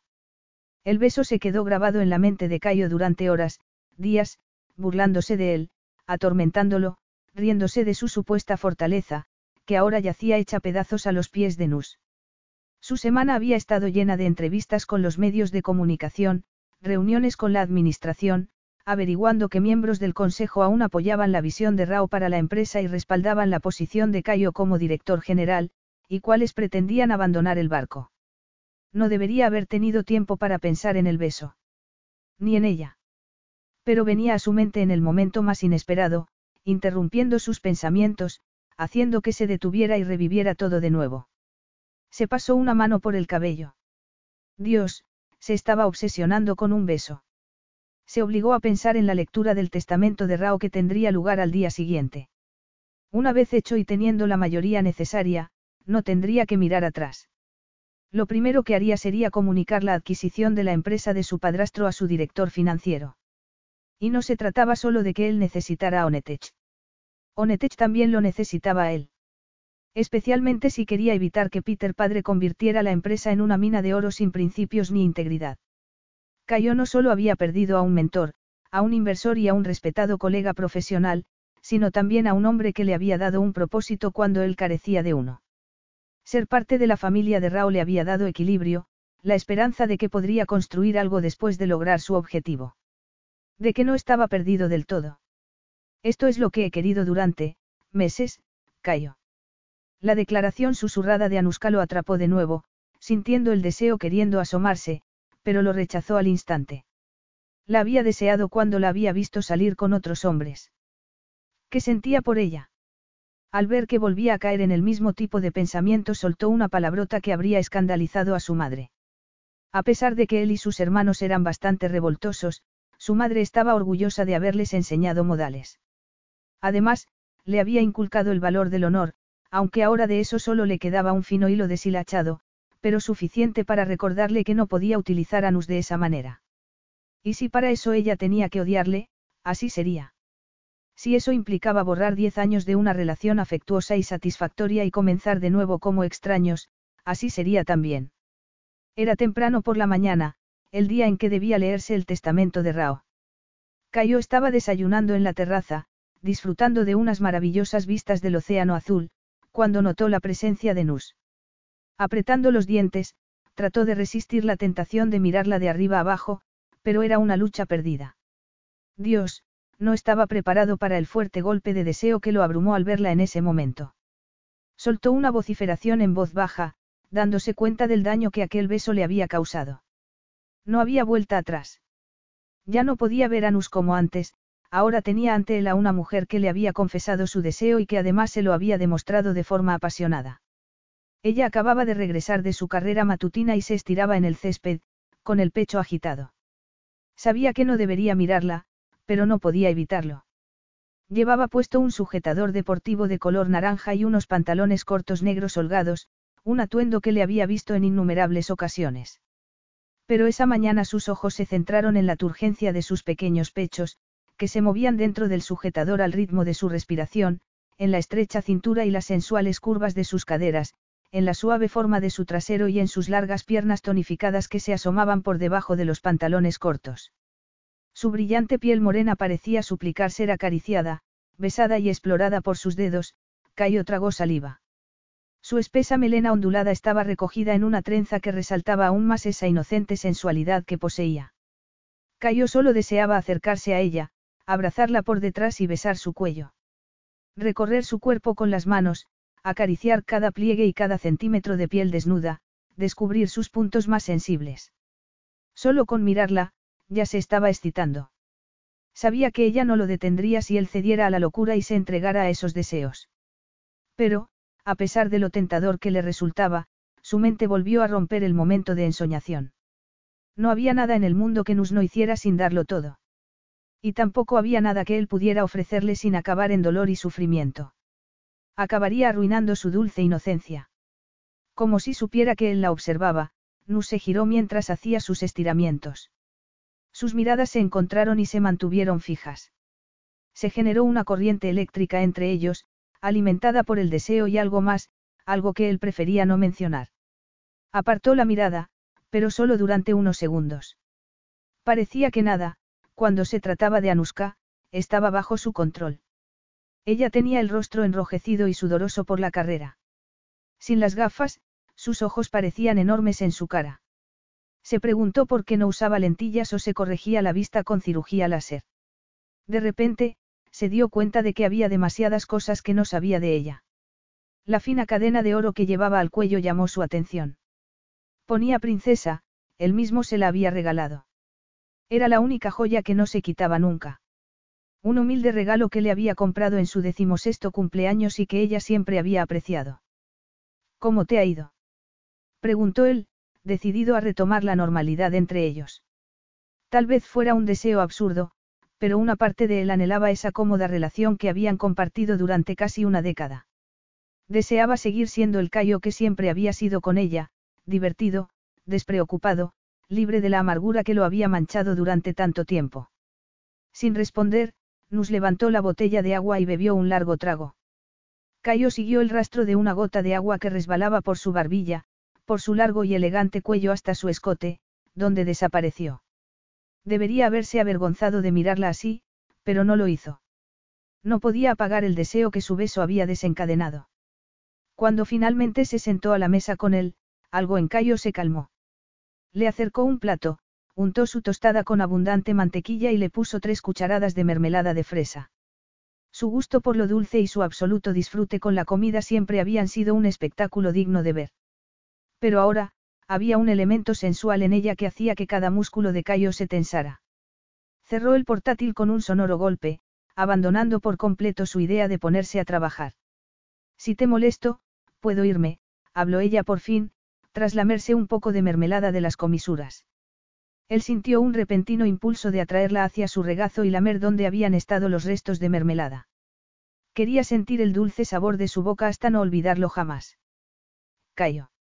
Eh, no, tranquila. Claro que no me molestas, respondió él, pensando en ese momento en las advertencias de su madre acerca de cómo terminaría si continuaba con las desagradables disputas con su hermanastro Enzo. Siempre estoy disponible para ti, princesa. Ella arqueó las cejas y él comprendió que había dado a entender algo que no pretendía. Entonces, Nus tomó otro bocado de su tostada antes de hablar de nuevo. Necesitas que firme algo más. Le pedí a tu asistente que lo revisara contigo. Una ola de irritación lo envolvió, oscureciendo su estado de ánimo. ¿Sigues decidida a irte? Sí. Así de simple. Sin explicaciones adicionales. La ira inundó a Cayo. Y te vas para ir a esa absurda fiesta en el yate con Peter Jr. y sus amiguitos. ¿Quieres que te detalle todo lo que voy a hacer? Respondió con una dulzura forzada. Ella estaba jugando con él. Bien, si quería jugar, él participaría. Ni siquiera te quedarás para la lectura del testamento. No se encogió de hombros. No hay necesidad de que yo esté allí, ¿verdad? Las acciones de Taata en Onetech serán para ti. Mira, Yana y yo heredaremos otros activos. Tal y como él y tú lo planificasteis. Sabes, cuanto más tiempo pasas con esa gente, más empiezas a parecerte a esos niños ricos mimados rodeados de privilegios y que desprecian todo lo que no les afecta directamente. Eso es injusto. Algo en él quería provocarla, quería castigarla por hacerle desear algo que no podía tener. En serio. Sabes de sobra que Onetech está en medio de una adquisición hostil que Peter padre ha estado planeando desde que se enteró de la enfermedad de Rao. ¿Te importa en lo más mínimo la visión de tu abuelo? Y los cientos de empleados cuyo futuro está en juego. ¿Te importan los programas que Rao y yo pusimos en marcha y que se irán al traste si Peter gana la adquisición y me despide? Estoy segura de que ya tienes planes para impedir todo eso. Planes importantes, que cambiarán vidas, respondió ella. En cuanto a lo de ser privilegiada, si es así como me ves, que te den. Nunca he dado por sentado nada de lo que Taata nos dio. Incluso discutí con él para que me dejara hacerme cargo de las exorbitantes facturas del tratamiento de mi madre. He trabajado mucho, tan duro como tú, durante la última década. De hecho, en eso se ha reducido mi vida. Las patas metálicas de su silla rasparon el suelo al moverse mientras sus ojos destellaban de furia. Sabes, estoy empezando a ver que tenías razón. Te conviertes en un cretino sin corazón cuando las cosas no salen como quieres. Puede que me haya salvado por los pelos de... Él la tomó de la muñeca cuando se levantó de la silla. La idea de que se fuera con un hombre al que detestaba le revolvía las entrañas. Lo siento, Nus.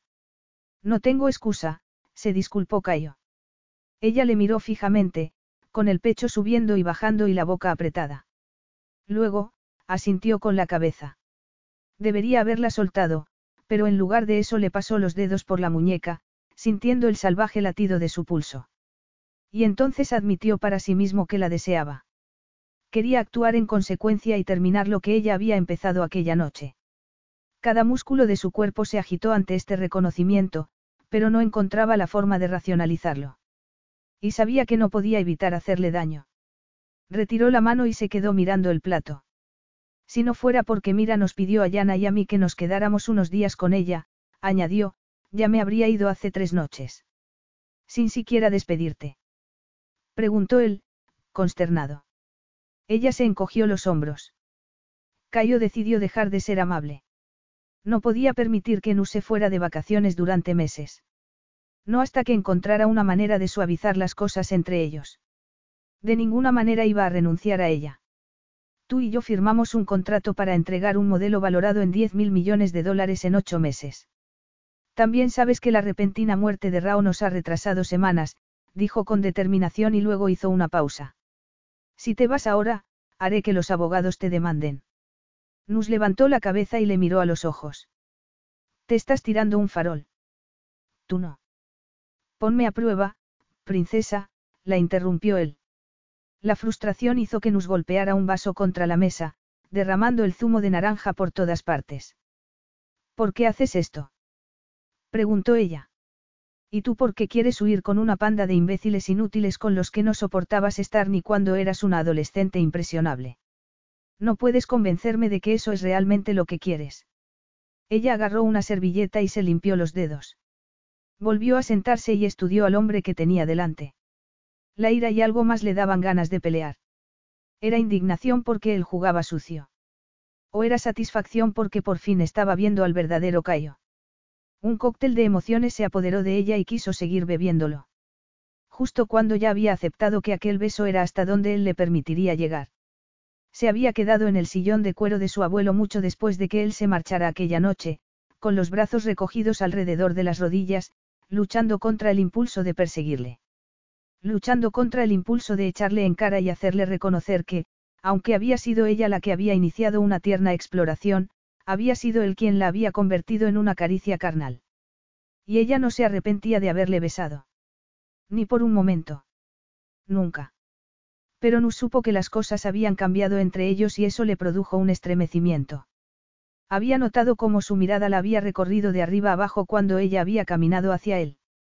También se había dado cuenta de la fracción de segundo adicional que sus ojos se detuvieron en sus labios mientras ella se lamía la mermelada. Y ahora notaba su postura rígida y tensa, como si estuviera tratando de controlar sus movimientos. Decidió levantar su taza de café y tomar un sorbo de manera pausada, deseando desestabilizarlo. Sabes que lo que estás haciendo se llama bloqueo de sexo. Dijo ella, desafiante. Los ojos de él cobraron vida con una intención maliciosa y diabólica que indicaba que estaba listo para jugar. Por eso te vas de viaje con un puñado de mocosos. Para perseguir sexo. Ella enrojeció al oír esas palabras. ¿Crees que me encerraré en el laboratorio y lloraré por tu rechazo? Es solo lujuria. Tendré que encontrar una nueva salida. Debo decirte, querida, que Peter no tiene la mejor reputación en ese aspecto. Tú y Peter no sois los únicos peces en el mar. Así que solo quieres tomar un montón de malas decisiones que ni siquiera disfrutarás de verdad. Huir de tus compromisos. Le reprochó él. La ira se apoderó de ella. Nunca daría la espalda a mis obligaciones. Y no está previsto hasta dentro de un año. Empezaré a trabajar en ello dentro de seis meses. Tú prepara tu parte y lo montaremos a tiempo. Eso roza la arrogancia, dado que es el proyecto más complejo que tú y yo hemos asumido. Entonces es culpa tuya, no. Me enseñaste demasiado bien. Un atisbo de sonrisa apareció en su serio rostro. Y por un segundo volvió a ser el hombre en quien más confiaba del mundo. Y tú fuiste quien insistió en que el equipo de planificación del proyecto proporcionara un periodo de amortiguación suficiente, Nus. Te empeñas en huir en el momento más crítico de la existencia de Onetech. No me dejas otra opción que pensar que es porque se te ha negado lo que crees que quieres. Ahí es donde te equivocas. Tengo muy claro lo que quiero. Un berrinche cuando no puedes salirte con la tuya, esperaría algo así de llana, pero no de ti. Al menos ella no pretende ser quien no es realmente. Y, Sin más, le dijo una gran verdad a la que Nus no quería enfrentarse. No, Cayo. ¿No a qué? A enfrentar la realidad. Yo no puedo permitirme alejarme como pretendes hacer tú, princesa. O actuar como llana. O esconderme de todo como mira. No puedo hacer lo que me dé la gana. Eres tan despiadado como la gente dice que eres. Era casi como si se alegrara del enfrentamiento entre ellos. Parecía contento de no tener que andarse con rodeos con ella ahora que le había atacado abiertamente. No has visto nada todavía, Nus. Él se apartó de la mesa, mostrándole esa dureza que solía tener con otros, pero que nunca había tenido con ella. Te odiaré si me obligas a quedarme, Cayo. Se quedó quieto, con los hombros tensos. Cada línea de su cuerpo irradiaba desagrado. Entonces me das la razón, Nus. No eres más adulta ahora de lo que eras cuando luchaste contra Rao y contra mí para que no enviaran a tu madre a una residencia incluso sabiendo que no podías cuidar de ella a diario. Que cuando me usabas para conseguir tus propósitos con Rao. Sus palabras la hicieron sentir vergüenza y la clavaron en el sitio. Huye si quieres, princesa. Pero al menos pongámonos de acuerdo en que no estás preparada para tener nada conmigo. Capítulo 5. Nus necesitó reunir todas sus fuerzas para entrar en el despacho de Cayo en las torres de Onetech una semana después. Incluso más que eso, necesitó contenerse para no darse la vuelta y salir corriendo cuando vio a sus dos hermanas presentes, junto con la última persona que deseaba ver, Laura Huntington. Sin mirarle directamente, Nus notó cómo Cayo se enderezaba en su sillón de cuero. Es lo mejor, se dijo a sí misma mientras avanzaba por el amplio despacho para situarse al lado de sus hermanas. Durante la semana que había transcurrido desde su enfrentamiento, ella y Cayo no habían vuelto a hablar ni se habían visto. Ella había estado evitándolo, ocupada en curar sus heridas en privado, y tratando de distraerse junto a sus hermanas de compras por toda la ciudad. Era lo que necesitaba. Sobre todo después de enterarse de que, en un sorprendente giro de los acontecimientos, Taata le había dejado a ella todas sus acciones en Onetechino a Cayo. Eso, junto con el repentino y lúcido recordatorio de su madre de que no había criado a una cobarde que se escondía y huía cuando las cosas no salían como ella quería, la había llevado a enfrentarse a la realidad. Pero saber lo que tenía que hacer no hacía que fuera más fácil llevarlo a cabo. Cayo la veía como una niña que necesitaba protección, como una inocente ingenua y ajena al mundo porque así era como ella había decidido actuar, como había elegido llevar su vida. Pero eso iba a cambiar. Taata pretendía que ella dirigiera Onetech junto a Cayo. Eso quedaba claro por el mero hecho de que ella había heredado todas las acciones en Onetech y no Mira Ollana. Nus no permitiría que Laura ni su familia arrastraran a Cayo a una empresa que él no deseaba, solo por el bien de Onetech. Él ya había hecho suficiente por ellos. Suficiente que pensara que el legado de Onetech y la propia Nus eran responsabilidades suyas que debía proteger a toda costa. Era hora de madurar. Quiero hablar con Cayo. A solas, anunció ella en voz alta, fingiendo una seguridad que en realidad no tenía. Tanto Mira como Yana la miraron sorprendidas, pero luego la expresión de sus caras cambió dándole a entender que confiaban en ella y salieron de la habitación. Si se trata de salvar Onetech de la adquisición hostil que planea mi padre, creo que debería quedarme, se ofreció Laura. En realidad, eso ahora depende de mí, dijo Nus, con la garganta seca percibiendo cómo Cayo se enderezaba en la silla y cómo su mirada se centraba en su rostro. Mientras que Laura, con los brazos cruzados, no dejaba de mirarlo buscando su apoyo. Es mejor que te vayas, Laura. Ahora. Esta vez sí obedeció. Y en cuanto las puertas dobles se cerraron tras ella, Nus rodeó el enorme escritorio y se apoyó en él con las piernas cruzadas. Entonces, sus miradas se cruzaron. Nerviosa, se pasó una mano por el vientre, buscando las palabras adecuadas. Me sorprende verte todavía aquí, comenzó a hablar él. Anu se le erizó la piel al oír su voz, aunque agradeció su burla. Aceptaría su animosidad, su ira, sus desafíos, incluso su monstruoso ego, si eso significaba que no la trataría más como una niña indefensa. Eso ya era un avance. Vienes a decir un último adiós. Eso te haría feliz, no. Pues ya puedes ir olvidándote, ella cerró los ojos un momento y luchó por controlar sus nervios. Cuando volvió a abrirlos, él la observaba pensativo.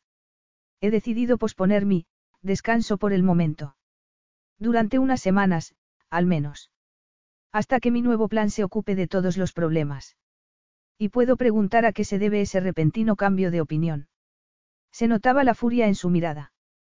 Por favor, no me digas que son ciertos los rumores de alianza, entre tú y él, escupió las palabras con desagrado. Eres tú el que está obsesionado con esa idea, Cayo. Tú y su padre. Entonces, ¿no te vas a casar con ese idiota? Preguntó él, con el rostro aún tenso y sin un atisbo de humor en los ojos.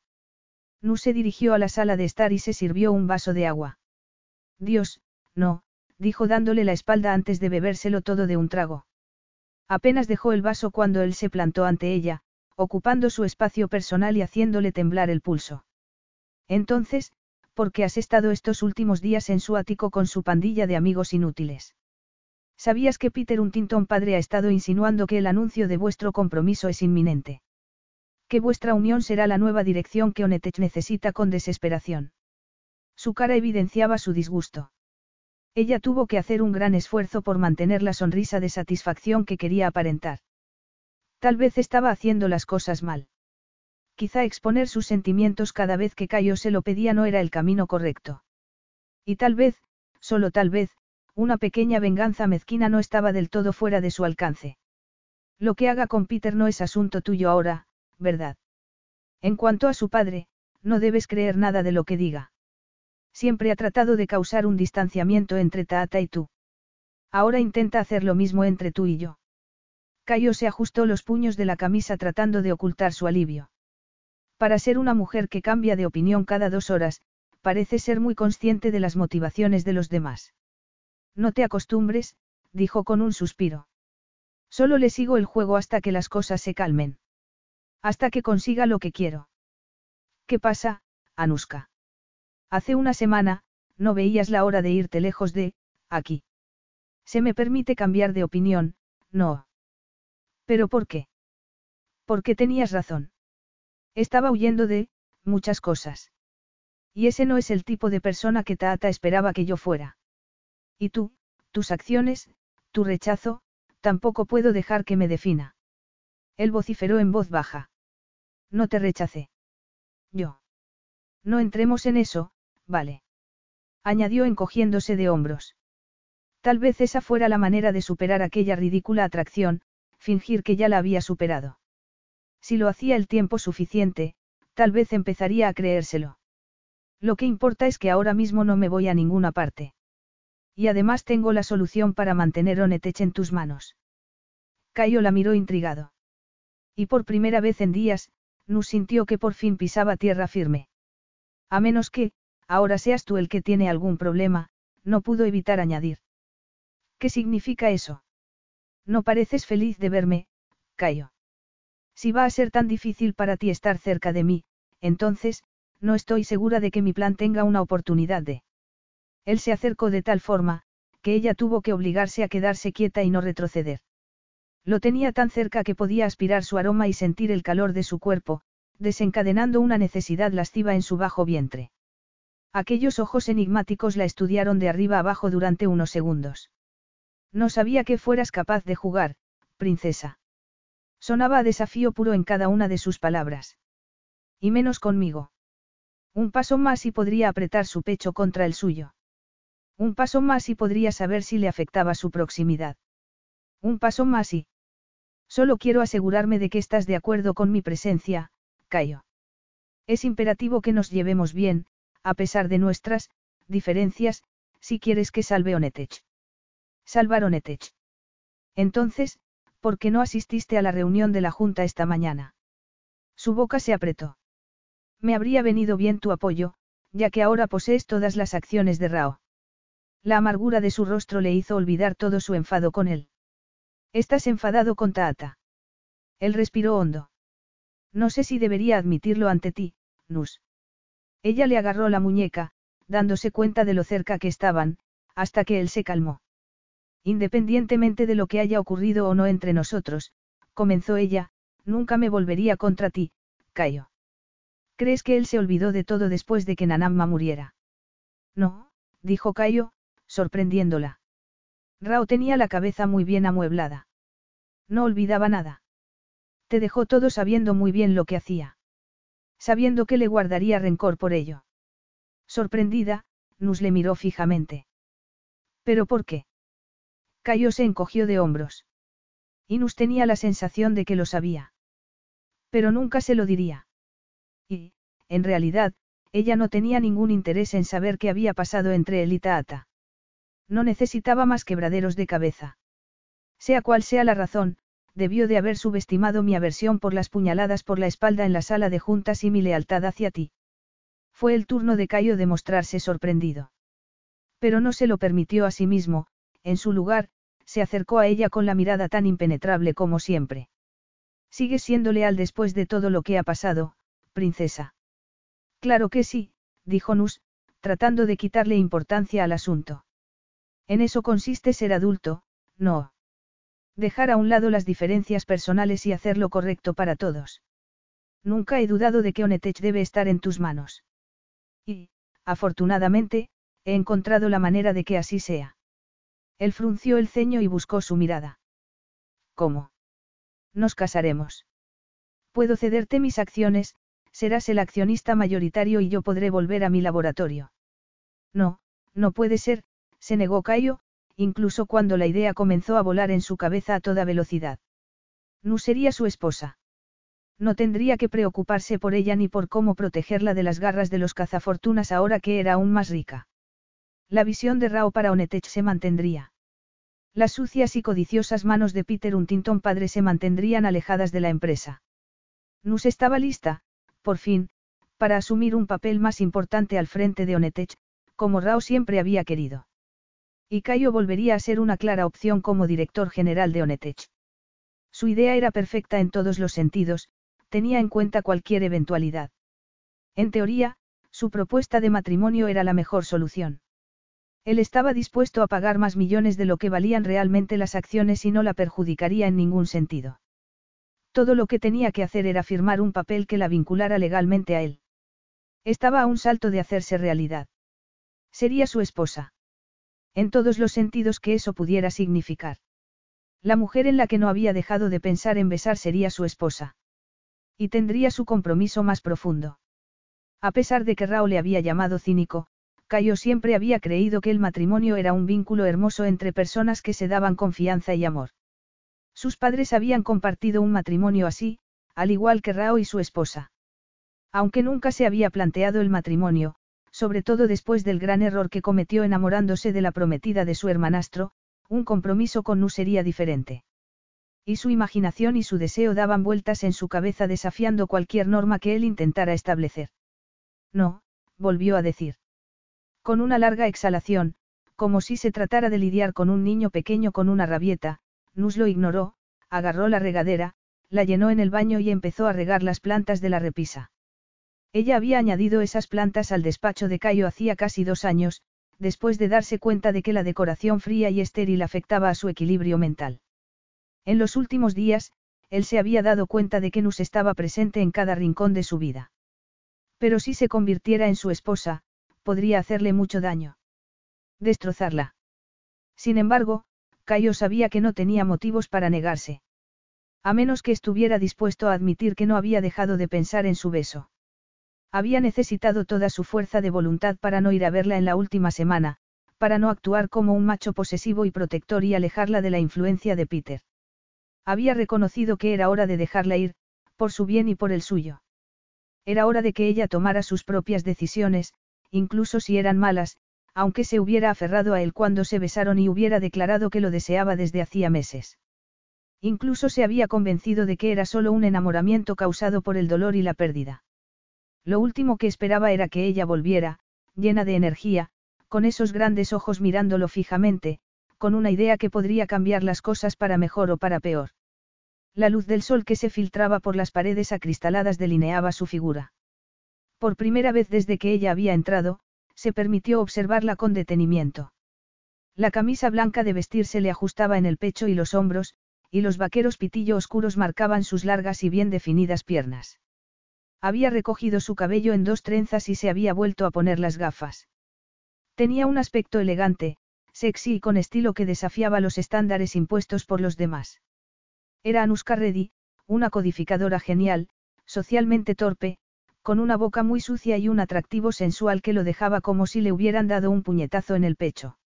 Y la fina corbata, multicolor y con líneas de código por todas partes, colgaba inocentemente entre sus pechos, Dios, deseaba deshacer esa corbata, rodearla con sus dedos, deslizar sus manos bajo esa camisa y...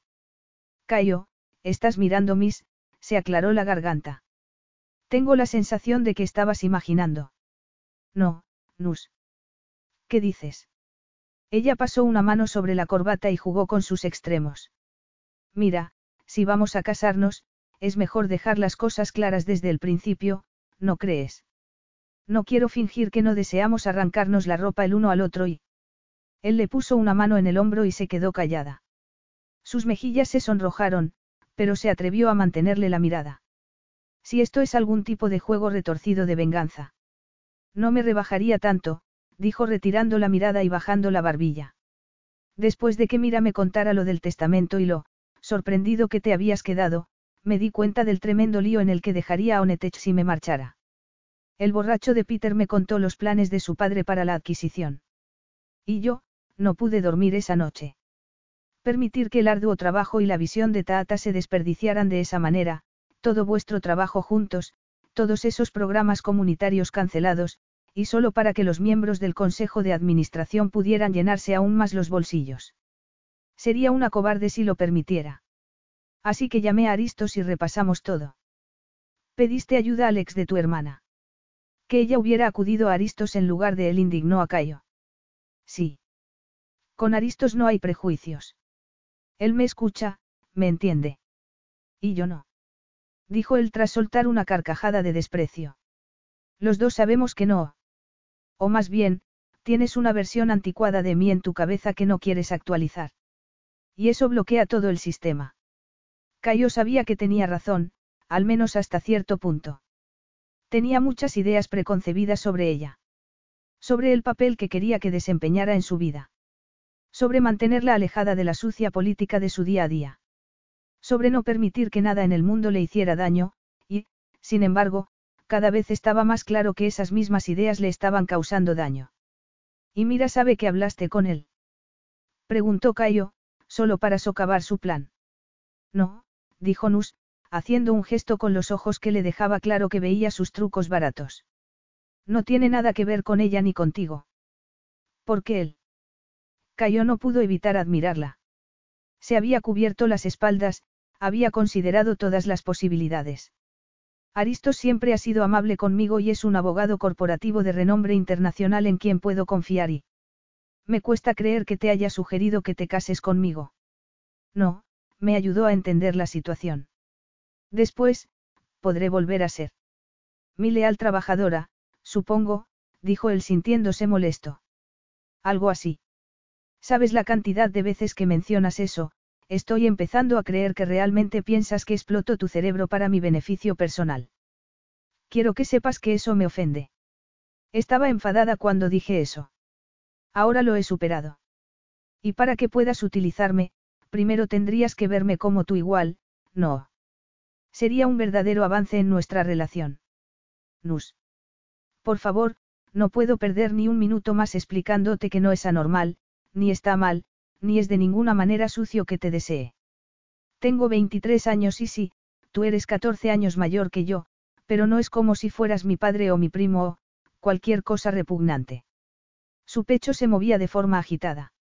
Aunque, ahora que ha quedado claro cómo me ves, ya casi lo he superado. No hay nada más patético que desear a un hombre que cree que eres una niñita que necesita protección.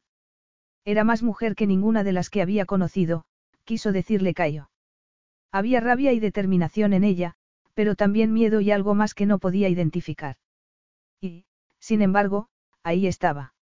Se había arriesgado a acercarse a él con su idea, a pesar del riesgo de ser rechazada de nuevo.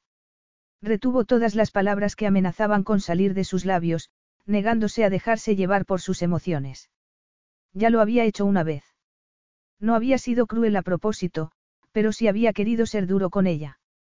Con los brazos cruzados sobre el pecho, la observó de nuevo. Una parte de él quería creer que su encaprichamiento ya había pasado. Pero la otra quería demostrar lo contrario, que ella no lo había superado aún.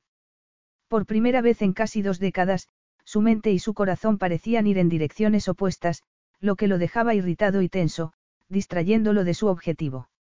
Y ahora le proponía matrimonio, la parte codiciosa y avariciosa de él le decía que ella era la posesión más valiosa que jamás podría tener y lo instaba a aceptar la propuesta. Pero ¿y si hería los tiernos sentimientos que ella tenía hacia él? Sería capaz de enfrentarse a sí mismo si se aprovechaba de ella. Veo que lo has pensado mucho, dijo él con tono calmando, luchando por encontrar la razón entre las dos partes conflictivas de sí mismo. Pero. Mucho.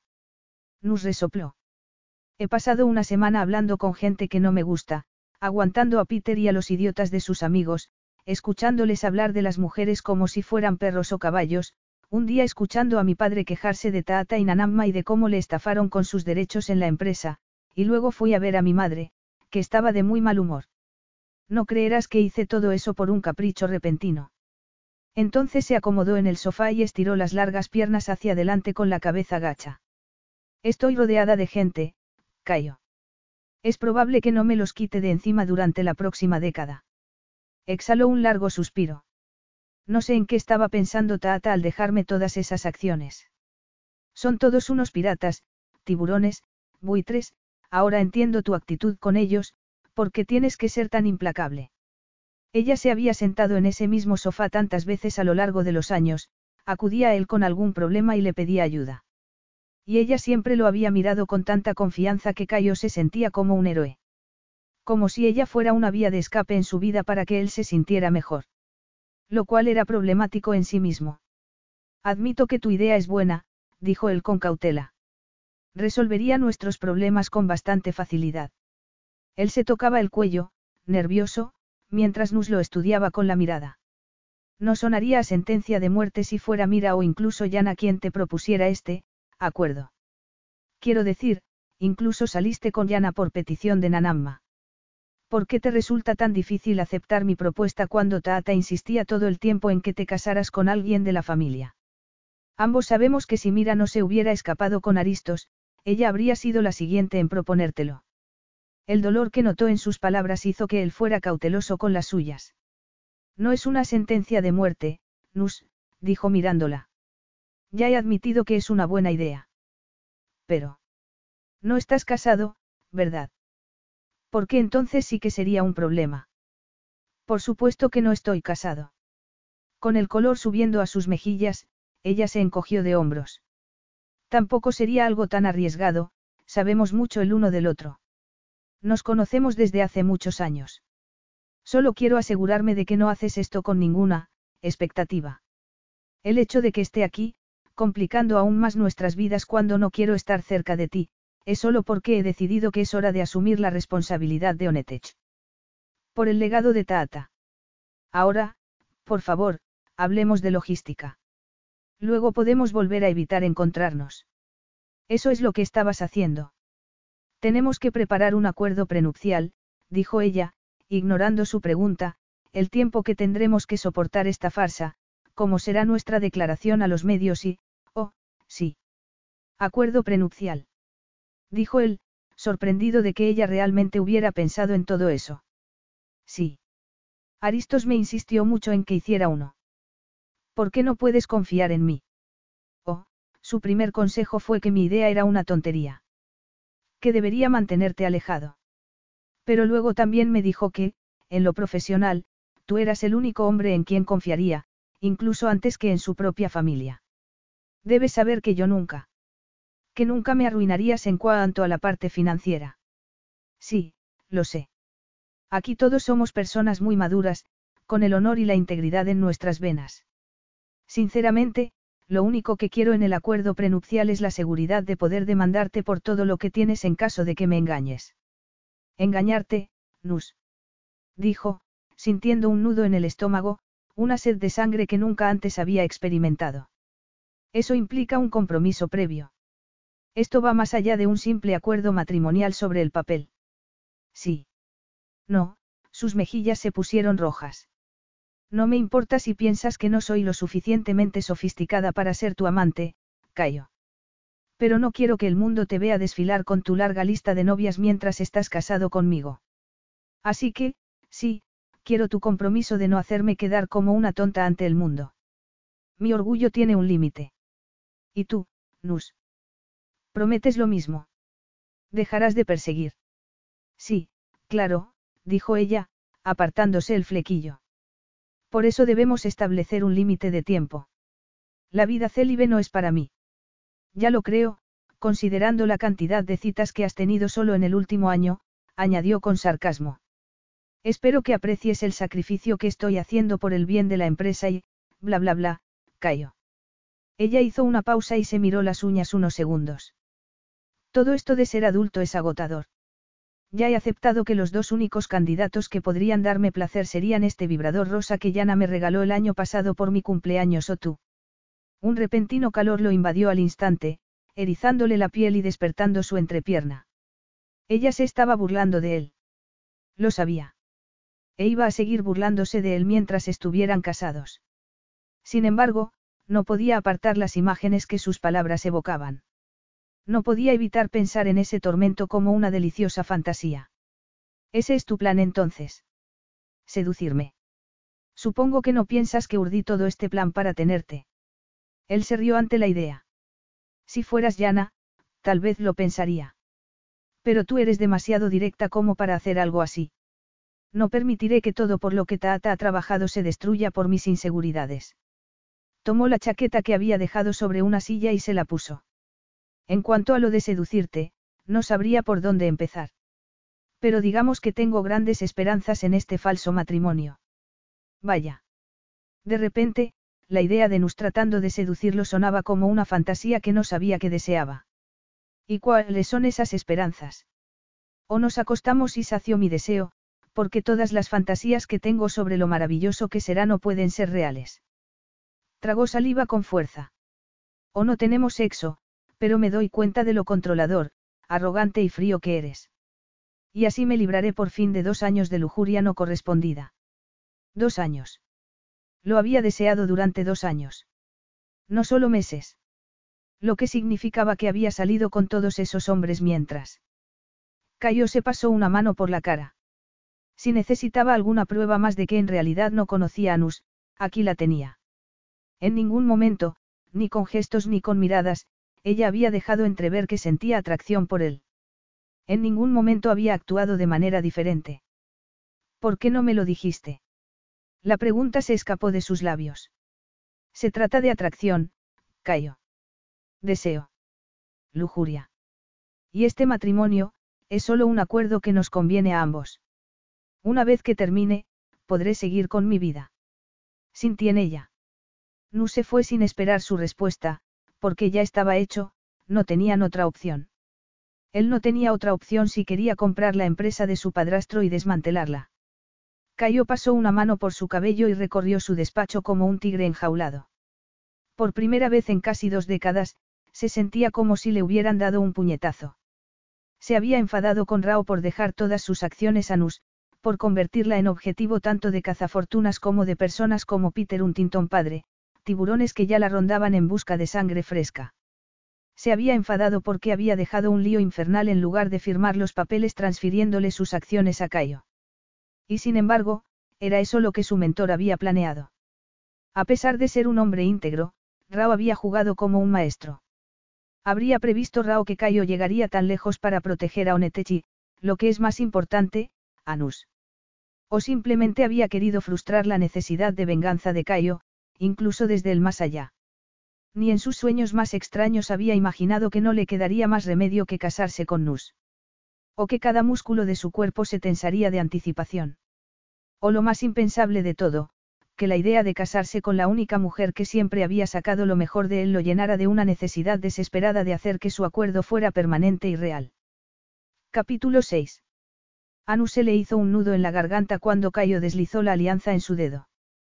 Desde pequeña había soñado con encontrar a alguien especial que la quisiera y la amara eternamente. Soñaba con una boda sentida, bonita y alegre y ahora se encontraba triste y perdida al haberse casado con un hombre por motivos muy distintos. Sentía lástima de sí misma, pero no podía permitir que ese sentimiento se apoderara de ella. Su acuerdo matrimonial tenía fecha de caducidad y su vida aún no estaba sentenciada. Después de una hora de sonrisas fingidas y vacías tras la ceremonia, le dolían las mejillas. Le dolía el cuero cabelludo por el complicado peinado que Yana le había hecho en el pelo y le dolían los pies por los tacones de aguja de 10 centímetros a los que no estaba acostumbrada. Pero, sobre todo, le dolía el corazón. Como no, Laura Huntington no pudo contener las ganas de recordarle que para Cayo se trataba de una boda no deseada. Un acuerdo al cual se había visto forzado por las circunstancias. No sirvió por dentro, enfurecida, y más cuando a las siete de la tarde, Cayo se encerró en su estudio con sus abogados y el equipo ejecutivo de Onetech, incluyendo a Laura. Sintiéndose apartada en su propia boda, terminó bailando y charlando sin parar con Peter Jr., quien parecía haber decidido cuidarla mientras su nuevo esposo la ignoraba. En cuanto se aseguró de que su madre estaba a salvo en el coche de vuelta, Nus decidió que ya había tenido suficiente. Los cambios que quería hacer en su vida no tenían por qué limitarse a asumir sus responsabilidades en Onetech. Con matrimonio falso o sin él, su vida seguía siendo suya. Aferrarse a Cayo por las migajas de su atención solo la devolvería al punto de partida. Cayo estaba llamando a la puerta cerrada del dormitorio de Anuska cuando Mira lo encontró. Su mirada se desvió hacia la caja de terciopelo violeta que él sostenía y luego la dirigió de nuevo a su rostro. ¿Dónde está? preguntó él en voz baja. Estaba algo alterado, llevaba casi una hora buscando a Nus. Mira negó con la cabeza. Cuando él la fulminó con la mirada, ella suspiró. Solo sé que quería salir de aquí. Cayo esperaba que ella dijera algo más. De las tres hermanas, Mira era la que mejor le comprendía, la que más se parecía a él. Había pasado por cosas muy duras de niña, una madre que la había abandonado y un padre alcohólico que la había dejado en manos de los abuelos para que la criaran. Mira entendía la responsabilidad, el deber, y que algunas heridas nunca cicatrizaban. Que lo único que se podía hacer era asegurarse de que el veneno no se filtrara y arruinara a la gente a su alrededor. Y eso era lo que él intentaba con Nus. Pero ahora ella desafiaba cada una de sus buenas intenciones. Había planeado que cenaran con algunos de sus socios más cercanos, para mostrarle su agradecimiento por ayudarle a alcanzar el objetivo de su vida, aunque ella lo ignorara. Había planeado pasar la noche con ella, pero cuando salió de la reunión no consiguió encontrarla. ¿Acaso creía que sus responsabilidades con Onetech, con él, terminaban con la firma del matrimonio? No le había pasado desapercibida la sonrisa burlona de Peter padre cuando vio que no conseguía localizarla. No tardó en empezar a difundir el rumor de que Cayo se había aprovechado de la pobre y despistada heredera de los Reddy. Y el hecho de que se acercara demasiado a la verdad le molestaba como nunca le había molestado nada. Mira. Preguntó perdiendo ya la paciencia. Estoy traicionando la confianza de mi hermana al hablar de ella contigo. Anuska no tiene secretos para mí, dijo él, deseando que fuera verdad. Creo que la ceremonia, la forma en que se desarrolló todo, la asustó, confesó ella. Y luego está lo de Laura Huntington. Cayo frunció el ceño. ¿Qué es lo que no le ha gustado? ¿Y qué pasa con Laura? Eres el más listo para los negocios, pero igual de tonto que cualquier otro hombre cuando se trata de mujeres. Pensé que conocías mejor a Nus. Le había molestado que Laura estuviera allí. ¿Por qué pensaba que Laura y él estaban juntos? Porque ella había supuesto que él no podía estar sin Laura ni siquiera una noche. Porque habían estado encerrados en su estudio durante horas después de la breve ceremonia. Necesitaba que Laura estuviera allí. Había algo que necesitaba tratar en la junta antes de, se detuvo, consciente de que estaba dando explicaciones a la persona equivocada. Así que ella ha pensado que era mejor desaparecer sin decir nada en lugar de preguntarme. ¿Qué querías? Que montara una escena. Dijo Mira con el ceño fruncido. Nus nunca presiona, nunca exige nada a los demás. Se conforma con estar presente en una esquina en la vida de las personas. Pasa horas esperando fuera de la habitación de su madre en esa casa cada fin de semana, esperando que la vea, queriendo que sepa que está allí. Sigue esforzándose inútilmente con nuestro padre, le trae a casa, le ruega que se duche, que coma. Lo cuida como si fuera un niño durante días y después él se va para repetir los mismos errores. Abandonó la idea de ir a la universidad en Nueva York en un estúpido acuerdo con Taata para que no echase a Yana de casa después de que hiciera otra de sus payasadas. Está claro que Rao la manipulaba. Mira soltó una carcajada. Ella se enfadaría mucho contigo si te oyera decir eso. Su lealtad es incondicional. Tata nos quería, pero sí, tú y yo sabemos que también era un maestro de la manipulación. Y a pesar de que todo lo que Mira decía era cierto, Nus había sido valiente y había salido de su zona de confort para confesarle que se sentía atraída por él. Se había arriesgado a besarle. Había vuelto, después de decirle que no era lo suficientemente madura para él, para salvar la empresa. No se había dado cuenta del esfuerzo que suponía para una persona como ella hacer todo eso. Se estremeció. Se pasó una mano por el pelo mientras trataba de encajar todas las piezas. Entonces, Rao sabía que ella, no podía expresarlo con palabras. De repente, todo lo que Nus le había dado le parecía un regalo que no merecía. Creo que sí. Es probable que también pensara que ella vendría a rescatarte. Mira puso los ojos en blanco. Si no hubiese muerto tan rápido, creo que hasta lo habría dejado por escrito. Como si te hubiese comprado para su querida princesa. Él enarcó una ceja, sabiendo que Mira intentaba golpearlo con sus palabras. Y yo que pensaba que eras la más dulce de las hermanas Reddy. Ella se encogió de hombros.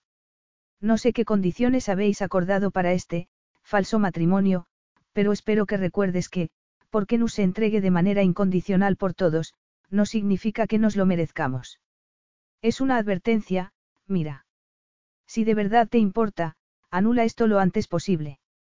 No le hagas daño. No es asunto tuyo, mira. Esto es solo entre Nus y yo. Nadie más. Mira parpadeó sorprendida. Ella es la mejor de todos nosotros, Cayo. Insisto, no le hagas daño. ¿A dónde ha ido? Mira. Yana mencionó algo sobre un nuevo club nocturno. Cayo sabía de qué club nocturno hablaba y a quién pertenecía, reprimió una vociferación mientras los celos lo invadían. Aunque sabía que Nus no haría nada para romper su, que había entre ellos. Un trato. ¿Y qué ganaba ella? Todos los beneficios en este matrimonio eran para él. Y no le gustaba nada ese desequilibrio. No le gustaba estar en deuda con ella. ¿Cuánto planeas que dure este falso matrimonio? Preguntó Mira, interrumpiendo sus pensamientos. ¿Y tú cuándo vas a volver con tu marido? Se burló él. He oído que está como una bestia herida desde que le dejaste. Touche, dijo Mira, mientras algo parecido al pánico rozaba sus ojos. Yo, volveré mañana a Atenas. Deseame suerte, ¿quieres? En un impulso repentino, Cayo atrajo a Mira hacia sí y la abrazó con fuerza. Te alegrará saber que tu marido y tú estáis hechos el uno para el otro. ¿Qué? preguntó ella, con los ojos muy abiertos, desconcertada. Aristos, ese griego testarudo, era el amigo más íntimo que Cayo había tenido en la última década, y había ganado otro punto con él cuando apareció para apoyar a Mira en el duelo nada más enterarse de la muerte de Rao. Cierto que solo se había quedado dos días, pero después de nueve meses en los que su mujer le había abandonado sin ningún motivo, como Aristos le había contado tras un par de copas, a Cayo le había quedado claro de qué estaba hecho aquel hombre. Al parecer, también advirtió a Nus sobre este matrimonio. Ella se rió, pero Cayo se dio cuenta de que había mucho dolor en esa risa. La estrechó de nuevo entre sus brazos, dándose cuenta en aquel momento de cómo ella y Yana se habían hecho un hueco en su frío corazón. Habían luchado con él, lo habían desafiado, lo habían obligado a ganarse un lugar en su familia, y luego lo habían apuntalado con el tipo de confianza y afecto del que estaba sediento desde que su padre había fallecido y su pérdida había convertido a su madre en una sombra de sí misma. Y ellas nunca le habían guardado rencor por haberse ganado un lugar tan destacado al lado de Rao en Onetech, y eso era gracias a la generosidad que Rao y su mujer habían inculcado a sus tres nietas. Dio gracias a Rao por todo lo que le había dado, por haberle salvado hacía tantos años. Había logrado minar su amargura hasta cierto punto, había evitado que el veneno se propagara aún más y que no acabara convirtiéndose en un hombre tóxico como su padrastro, al que tanto detestaba. Quizá había un futuro para él más allá de la venganza que había planeado durante tanto tiempo. O tal vez estaba cediendo ante las tonterías románticas de la ceremonia de ese día. No podía construir sueños ridículos e ilusorios alrededor de una mujer que merecía a alguien mejor que él, que en lo único que pensaba de cara al futuro era en destruir a otra persona. Puedes despedirte de Nus por mí. Le pidió Mira. Me iré a primera hora de la mañana y no quiero que piense que la he abandonado. Cayo asintió. Espero que sepas que no estás sola, Mira. Aunque Rao se haya ido, si necesitas algo. Ay, Cayo, tú y yo sabemos que en algunos aspectos de la vida estamos solos, dijo ella tras un largo suspiro. He decidido volver con Aristos, solo espero no arrepentirme. Él se despidió de ella con un beso y se fue a buscar a Nus. Capítulo 7. Tardó horas en encontrar a Nus. Ella no estaba en la discoteca de Peter Jr. y había tenido que localizar a Yana y sacarle a la fuerza su ubicación, algo que no le había resultado nada fácil. Pero allí estaba él, frente a un lujoso hotel, persiguiéndola. Apenas había dado dos pasos por el camino de entrada iluminado por pequeñas luces cuando la vio. Continuó caminando hasta cruzar las puertas dobles de la entrada y entonces se detuvo. Ella estaba de pie, frente a las puertas de los ascensores. Aún llevaba el pelo recogido como en la ceremonia, pero se había quitado el vestido de novia y ahora vestía una falda de cuero negro hasta las rodillas y un top blanco ceñido de canalé que realzaba cada centímetro de sus pequeños pechos.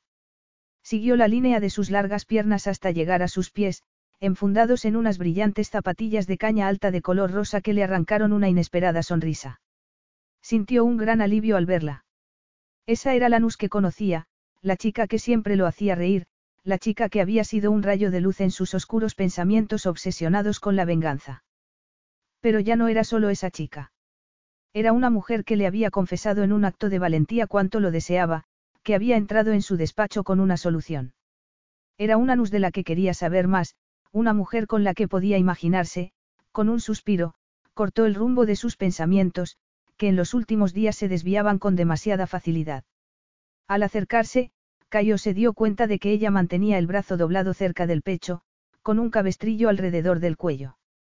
¿Qué te ha pasado, princesa? Ella se puso rígida, con los ojos muy abiertos tras sus gruesas gafas. Cayo, echó un vistazo a su reloj y luego a su alrededor. ¿Qué haces aquí? Estás herida. ¿Qué te ha pasado?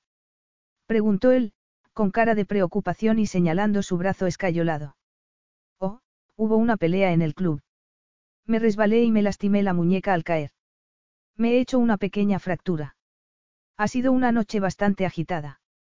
Y el día también, añadió él. ¿Cómo? Hoy ha sido el día de nuestra boda, dijo sin saber muy bien por qué sentía la necesidad de recordárselo. Te ha pedido Yana que vengas. Lamento que hayas tenido que venir hasta aquí a esta hora. Yana no me ha pedido nada. Me he pasado casi toda la noche buscándote. No me gusta no saber dónde estás. ¿Desde cuándo tengo que darte explicaciones? Preguntó ella, levantando una ceja con indignación. ¿Por qué no me llamaste? Perdí mi teléfono. Pero llamaste a Yana, reprochó él. No recuerdo tu número. Cayó puso cara de enfado. Eres muy mala mintiendo. Justo en ese momento, la puerta de uno de los ascensores sonó detrás de ellos y una figura familiar salió de dentro, haciendo que todos los músculos de Cayo se tensaran de rabia. Peter Jr. se paró en seco al ver la cara de odio del recién casado. Deja de intimidar a Peter, le pidió Nus, con tono de desaprobación y arrastrándolo al exterior del hotel. No es culpa mía si me tiene miedo. Sabe que no debería husmear a tu alrededor. Por Dios. Lo creas o no, hoy ha sido el único que me ha prestado atención. Cuando Cayo se giró para mirarla, ella señaló la escayola. Al parecer, cuando está lejos de su padre y de su pandilla de amigos tóxicos, no es tan malo. Incluso se disculpó por, en fin. Hemos hablado, reído, bailado, he disfrutado mucho de su compañía. Es un poco tarde para eso, princesa. Ya no puede tenerte. ¿Qué? dijo ella apartándose un mechón de pelo de manera despreocupada. He dicho que no puede tenerte. Eres mía, Nus. ¿Estás de broma o eres un imbécil arrogante que no me quiere pero que tampoco quiere que nadie más me tenga? Dijiste que ni siquiera podíamos permitirnos coqueteos leves. Solo te estoy recordando tus propias condiciones.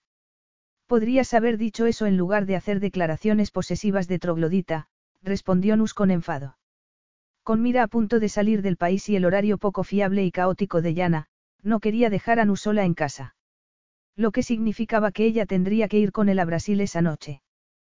¿Te duele? Dijo Cayo, tratando de calmar el ambiente. Ella se subió las gafas por el puente de la nariz y asintió. Las pastillas no me han hecho efecto todavía. Al menos no lo suficiente como para hacerme tolerar tu acto de marido territorial y celoso. Cuando ella dio un paso a su izquierda, él se interpuso en su camino, bloqueándola con su cuerpo. Ella le hizo una señal a Peter, que seguía esperando en la recepción, y este apareció corriendo con un paraguas en la mano y una sonrisita torcida en la boca. Entonces, Cayo se giró hacia él. Vete ahora mismo, un tintón. Peter miró a Nus y murmuró algo para sí mismo. Parecía estar considerando enfrentarse a Cayo, pero luego se dio la vuelta y se fue sin mirar atrás. Ella se quedó boquiabierta, observando cómo se alejaba a toda velocidad. Entonces, golpeó el abdomen de Cayo con el puño y los ojos llenos de ira. Acabo de perder mi transporte. Ahora me tienes a mí. No quiero que estés cerca de él. Eres un matón, Cayo Oliveira, lo acusó ella mientras le clavaba la mirada. Y un imbécil arrogante. No necesito tu compasión. Ya es bastante malo. Bastante malo el que, Nus. ¿Qué he hecho para que me hayas evitado toda la noche? No estoy huyendo de nada. Hice todo lo que tenía que hacer. Sonreí en esa burla de ceremonia. Comí tarta y me reí de los chistes tontos que todos hicieron sobre cómo tuviste que sacrificarte para salvar a la pobre, simple y rarita hermana Reddy otra vez. Firmé todos los papeles que me pusiste delante. Y cuando me dijiste que me fuera, seguí tu orden sin mirar atrás, como una buena soldado. Su voz estaba llena de dolor, y Cayo sabía que él era la causa. Actúas como si fuera una boda de verdad, dijo ella. ¿Y qué tendría que hacer para convertirla en una de verdad? Una promesa de fidelidad. Mi compromiso de hacer que esto funcione. Mi palabra de que no quiero a nadie más, solo a ti. Nus comenzó a temblar mirándolo con los ojos muy abiertos. Desde aquel beso, no he dejado de pensar en qué más haría contigo. Ella se quedó callada tanto tiempo que Cayo sintió el miedo retorcerse en su interior. Ven aquí, princesa. Estás herida. Podemos hablar de esto más tarde, ¿cuándo? ¿Quieres que esto sea real? Nuestro, matrimonio. ¿Cuándo decidiste eso? Cayo se quitó la chaqueta y se la puso sobre los hombros con cuidado, evitando tocar su brazo. No veo por qué no puede ser real. Ambos nos deseamos, ya estamos involucrados el uno con el otro. Y sé que ninguna otra mujer me ofrecería la clase de lealtad que tú me das. La ceremonia que tuvimos, el vestido, la tarta, los invitados, el anillo, te asustó porque parecía demasiado real, ¿verdad? A pesar de la poca luz, pudo ver la conmoción en sus ojos. ¿Por qué te has tomado tantas molestias con la boda? Solo planeo casarme una vez, querida, y pensé que sería un justo homenaje a la memoria de tus abuelos hacerlo en su casa. Ella lo empujó con un gruñido furioso. No juegues conmigo, Cayo. Esto, lo que me estás proponiendo, no tiene nada que ver con Taata ni con Onetech ni con nada. Tiene que ser por ti y por mí. Si no es así, si estás jugando con mis sentimientos por cualquier otra razón, entonces eres, eres un monstruo y nunca te lo perdonaría. Se sostuvieron las miradas durante un largo rato. Las palabras de Mira resonaron en la mente de Cayo. Si se equivocaba, si arruinaba lo que había entre él y Nus, si quebrantaba su confianza, la destruiría a ella y, a su vez, se destruiría a sí mismo. Era un riesgo con altas probabilidades de fracaso porque nunca podría darle a Nus todo de sí mismo. Porque partes de él se habían perdido hacía mucho tiempo, incluso para él mismo. Pero el deseo por Nus persistía y la idea de dejarla atrás para contemplar la destrucción que había puesto en marcha a miles de kilómetros ahora le dejaba una sensación de vacío. Todo su duro trabajo, su persistencia y sus sacrificios, todo lo que se había negado a sí mismo en busca de venganza, no podía permitirse un respiro con ella. La conocía más que a ninguna otra mujer. Le gustaba su compañía, confiaba en ella, cielo santo, quería terminar lo que ella había empezado aquel día en el estudio. Llevarla a su cama y, solo era cuestión de asegurarse de que ella supiera lo que él podía darle y lo que no. Y empezaría con decirle la verdad. Al menos en esto. Organicé una gran boda para acallar los rumores de que me estaba aprovechando de ti. Quería que la Junta y el mundo vieran que era más que un acuerdo sobre el papel. Que tú y yo compartimos algo más. Pero no es así, no compartimos nada más y no ha sido más que una sucia transacción monetaria Que me dejaras a un lado para reunirte con los abogados antes de que mi firma se secara es prueba más que suficiente. Llevo mucho tiempo trabajando en una, adquisición urgente, dijo él, odiándose por haberla herido ya. Ese papeleo tenía que estar firmado y sellado antes de irme de la ciudad. Convertiste la boda en una burla, y hace dos semanas me dijiste que no podíamos tener ese tipo de relación. Dijiste que besarme había sido el mayor error de tu vida. ¿Qué es lo que ha cambiado? Cayo se quedó en silencio unos segundos, tratando de elegir las palabras adecuadas. El matrimonio es un gran compromiso, más grande que cualquier otra cosa que haya hecho con alguien hasta ahora. ¿No te dice eso algo? No me estarás ofreciendo una especie de pago de honor al estilo medieval porque te cedí mis acciones sin rechistar, ¿verdad? Él le levantó la barbilla con una mano y la miró a los ojos, dejándole ver el deseo contra el que había estado luchando desde el momento en que ella había rozado sus labios con los de él. No hay nada honorable en lo que quiero hacerte, te vale esa respuesta. Le dijo al oído, rozando sus cuerpos y haciéndole notar el bulto de su entrepierna. Ella se relamió de forma instintiva y él gimió al verla. ¿Y si es horrible, aburrido y torpe, entonces qué? Pedirás la devolución con el ticket de compra y se acabó el trato. Tal vez, dijo con una sonrisa. Ella gruñó y le dio un puñetazo en el hombro, pero él la acercó más a su cuerpo. Entonces, se dio cuenta de que ella temblaba, de que estaba nerviosa por su cercanía. Era evidente que las nuevas circunstancias en su relación no serían fáciles de llevar para Nus, pero ella había sido la que había dado el primer paso. La que había pensado que valía la pena explorar el deseo y ser honesto. Al principio, su ego masculino se sintió halagado por su interés, pero no tardó en darse cuenta de que había algo más profundo. Que la parte más atormentada de su mente se calmaba solo con su presencia. Para mí el matrimonio es sagrado. No es ningún juego con el que entretenerme, dijo él acercando su boca a la de ella, deseando saborearla. Con un dedo, comenzó a recorrerle el cuello y notó sus latidos acelerados. A Nu se le escapó un gemido, excitándolo todavía más, pero él se mantuvo firme, si esto te afecta tanto, princesa, entonces será mejor que te deje ir. Eres un arrogante engreído, respondió ella mirándolo a los ojos. Y yo no. De repente, el cielo se abrió y una densa lluvia los empapó por completo en cuestión de segundos. Cayo le envolvió los hombros con su chaqueta y luego la tomó en brazos, acomodándola contra su pecho. Durante 30 segundos, ella se quedó en silencio, impactada. Luego le exigió que la bajaran, gritando que era un cavernícola y que ella no era una niña frágil, que cómo se atrevía. Entonces, Cayo ya no pudo contenerse y la besó de manera brusca y repentina en los labios. Ella se aferró a él, gimiendo y correspondiendo al beso, clavándole los dedos en los hombros. La intensidad de la respuesta de Nus y la muestra de su deseo lo hicieron temblar, preguntándose si podría retenerla para siempre sin mostrarle todo lo que él era. Capítulo 8. Nus echó un vistazo al lujoso camarote del jet privado al que Cayo la había llevado. Recorrió con la mirada el espacioso habitáculo, con sus relucientes paneles de madera y una ducha ultramoderna en un rincón. El edredón oscuro de color azul marino era suave al tacto. Hizo una mueca ante la mancha de humedad que su ropa empapada por la lluvia había dejado sobre la cama y se apartó de un salto para sentarse en la única silla que había. Quiso descalzarse, pero entre el brazo herido y que tenía el calzado empapado, sus intentos resultaron inútiles. Con un grito de frustración, se rindió. Al instante, los pensamientos la invadieron como un tsunami. Un matrimonio real, con Cayo. Un compromiso para toda la vida, una asociación, y él sería suyo, para siempre, como nunca lo había sido nadie.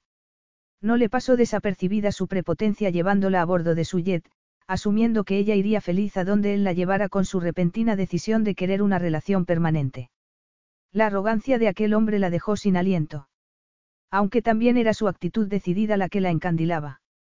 Porque Cayo se movía por la vida siempre con convicción. Su proposición le parecía una fantasía hecha realidad, y la tonta romántica que había en ella quería aferrarse a él con todas sus fuerzas. Pero la niña que llevaba dentro, la que había sobrevivido a una infancia caótica, la que se enfrentaba al abandono a cada paso, estaba aterrorizada de perderlo, de que él también la abandonara. Eres mía, había dicho Cayo de forma posesiva. Eso le recordó que había facetas de él que desconocía. Que solía controlar con mucho cuidado lo que compartía con los demás. ¿Cómo podría funcionar la relación si él ni siquiera dejaba que ella le conociera de verdad? Si quería que fuera algo real, entonces Cayo tendría que darle todo de él. Hasta entonces, ella se lo tomaría como una locura temporal a la que estaban cediendo. De esa manera, al menos no se sentiría tan vulnerable ante él. ¿Me estás secuestrando?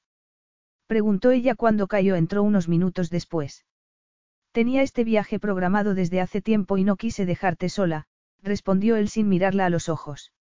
Notó una extraña tensión en su cuerpo mientras se movía por el camarote, recogiendo cosas. ¿A qué se debería? ¿Por qué no puedo cuidar de mí misma? ¿Por qué estás herida y no te defenderías tú sola en esa casa tan grande? suspiró y luego añadió, ¿y por qué te quiero conmigo? ¿A dónde vamos? A una isla que poseo frente a la costa brasileña. Es ahí donde vive tu familia. Antes sí. Pero de eso hace mucho tiempo.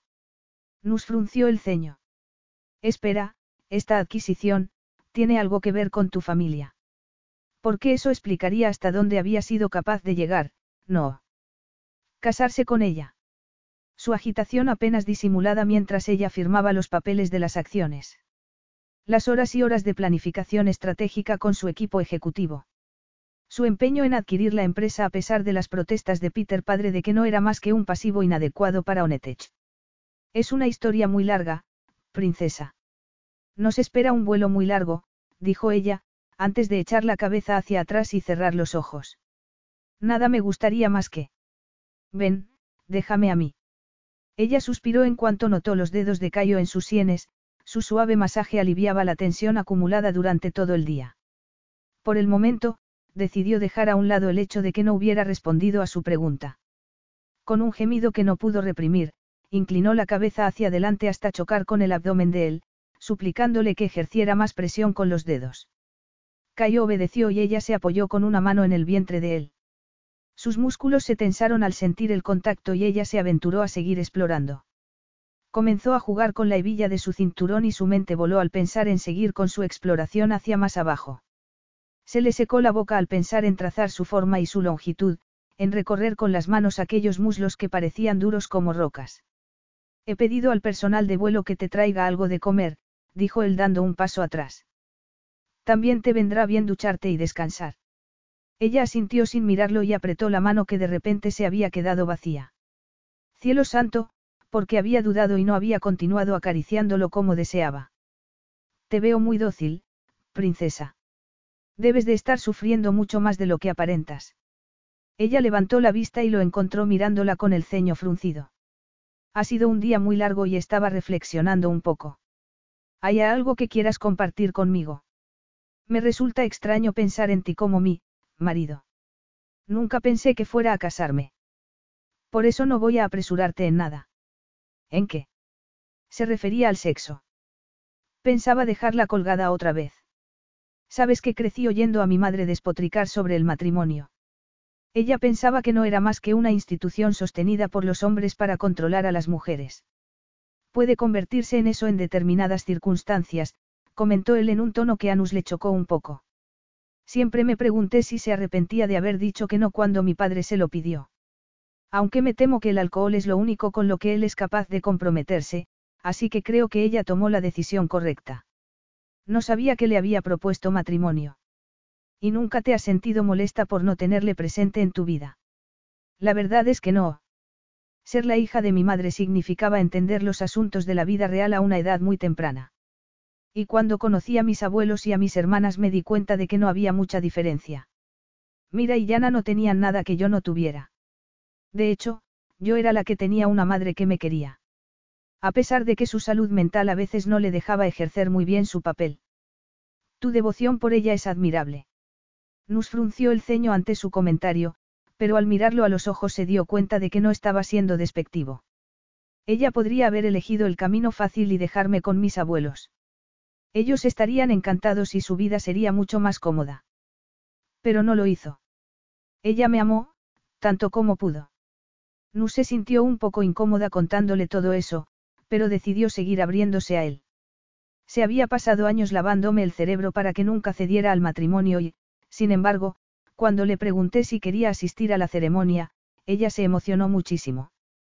Creo que fue por ti. Él puso cara de asombro. Creo que eres el único hombre que ha logrado ganarse a mi madre. Ella confía en ti Anuse le quebró la voz. Gracias por ser siempre tan amable con ella, Cayo. Por pensar siempre en lo mejor para ella, sobre todo cuando yo no podía. Sé que se sintió amenazada por Taata en algún momento. Tu madre también necesitaba que la cuidaran. Si ella estaba bien, tú estabas feliz y sin preocupaciones a tu alrededor. Siempre me has recordado a mí mismo en mi momento de mayor, impotencia. Carraspeó antes de seguir, no permites que la amargura te afecte. Y me gusta pensar que yo he puesto mi granito de arena para que seas como eres. Nos puso mala cara. No le gustaba nada que él la viera como una especie de criatura frágil a la que había que proteger. Sentado en la cama, frente a ella, él la miraba con intensidad. ¿Cuál es tu verdadera preocupación, princesa? Nunca has estado más de una semana con una mujer. Me resulta difícil creer que haces esto porque, quieres, respondió ella, con los brazos cruzados, meditando sus palabras. El hecho de que nunca haya mencionado el matrimonio no significa que no crea en él. Mis padres tuvieron un matrimonio sólido basado en la confianza, el respeto y una base inquebrantable de, amistad. Tuvo la sensación de que estuvo a punto de decir amor, pero que decidió omitirlo a propósito. Deseaba que él le profesara amor. Dios, no, fue su primer pensamiento. Tú y yo tenemos unos buenos cimientos, Nus. Un compromiso es todo lo que se necesita. Y yo me estoy comprometiendo contigo, dijo él, en tono solemne. Me prometes que nunca me mentirás. Que no continuarás con este acuerdo por algún retorcido sentido del honor que te impide abandonarme.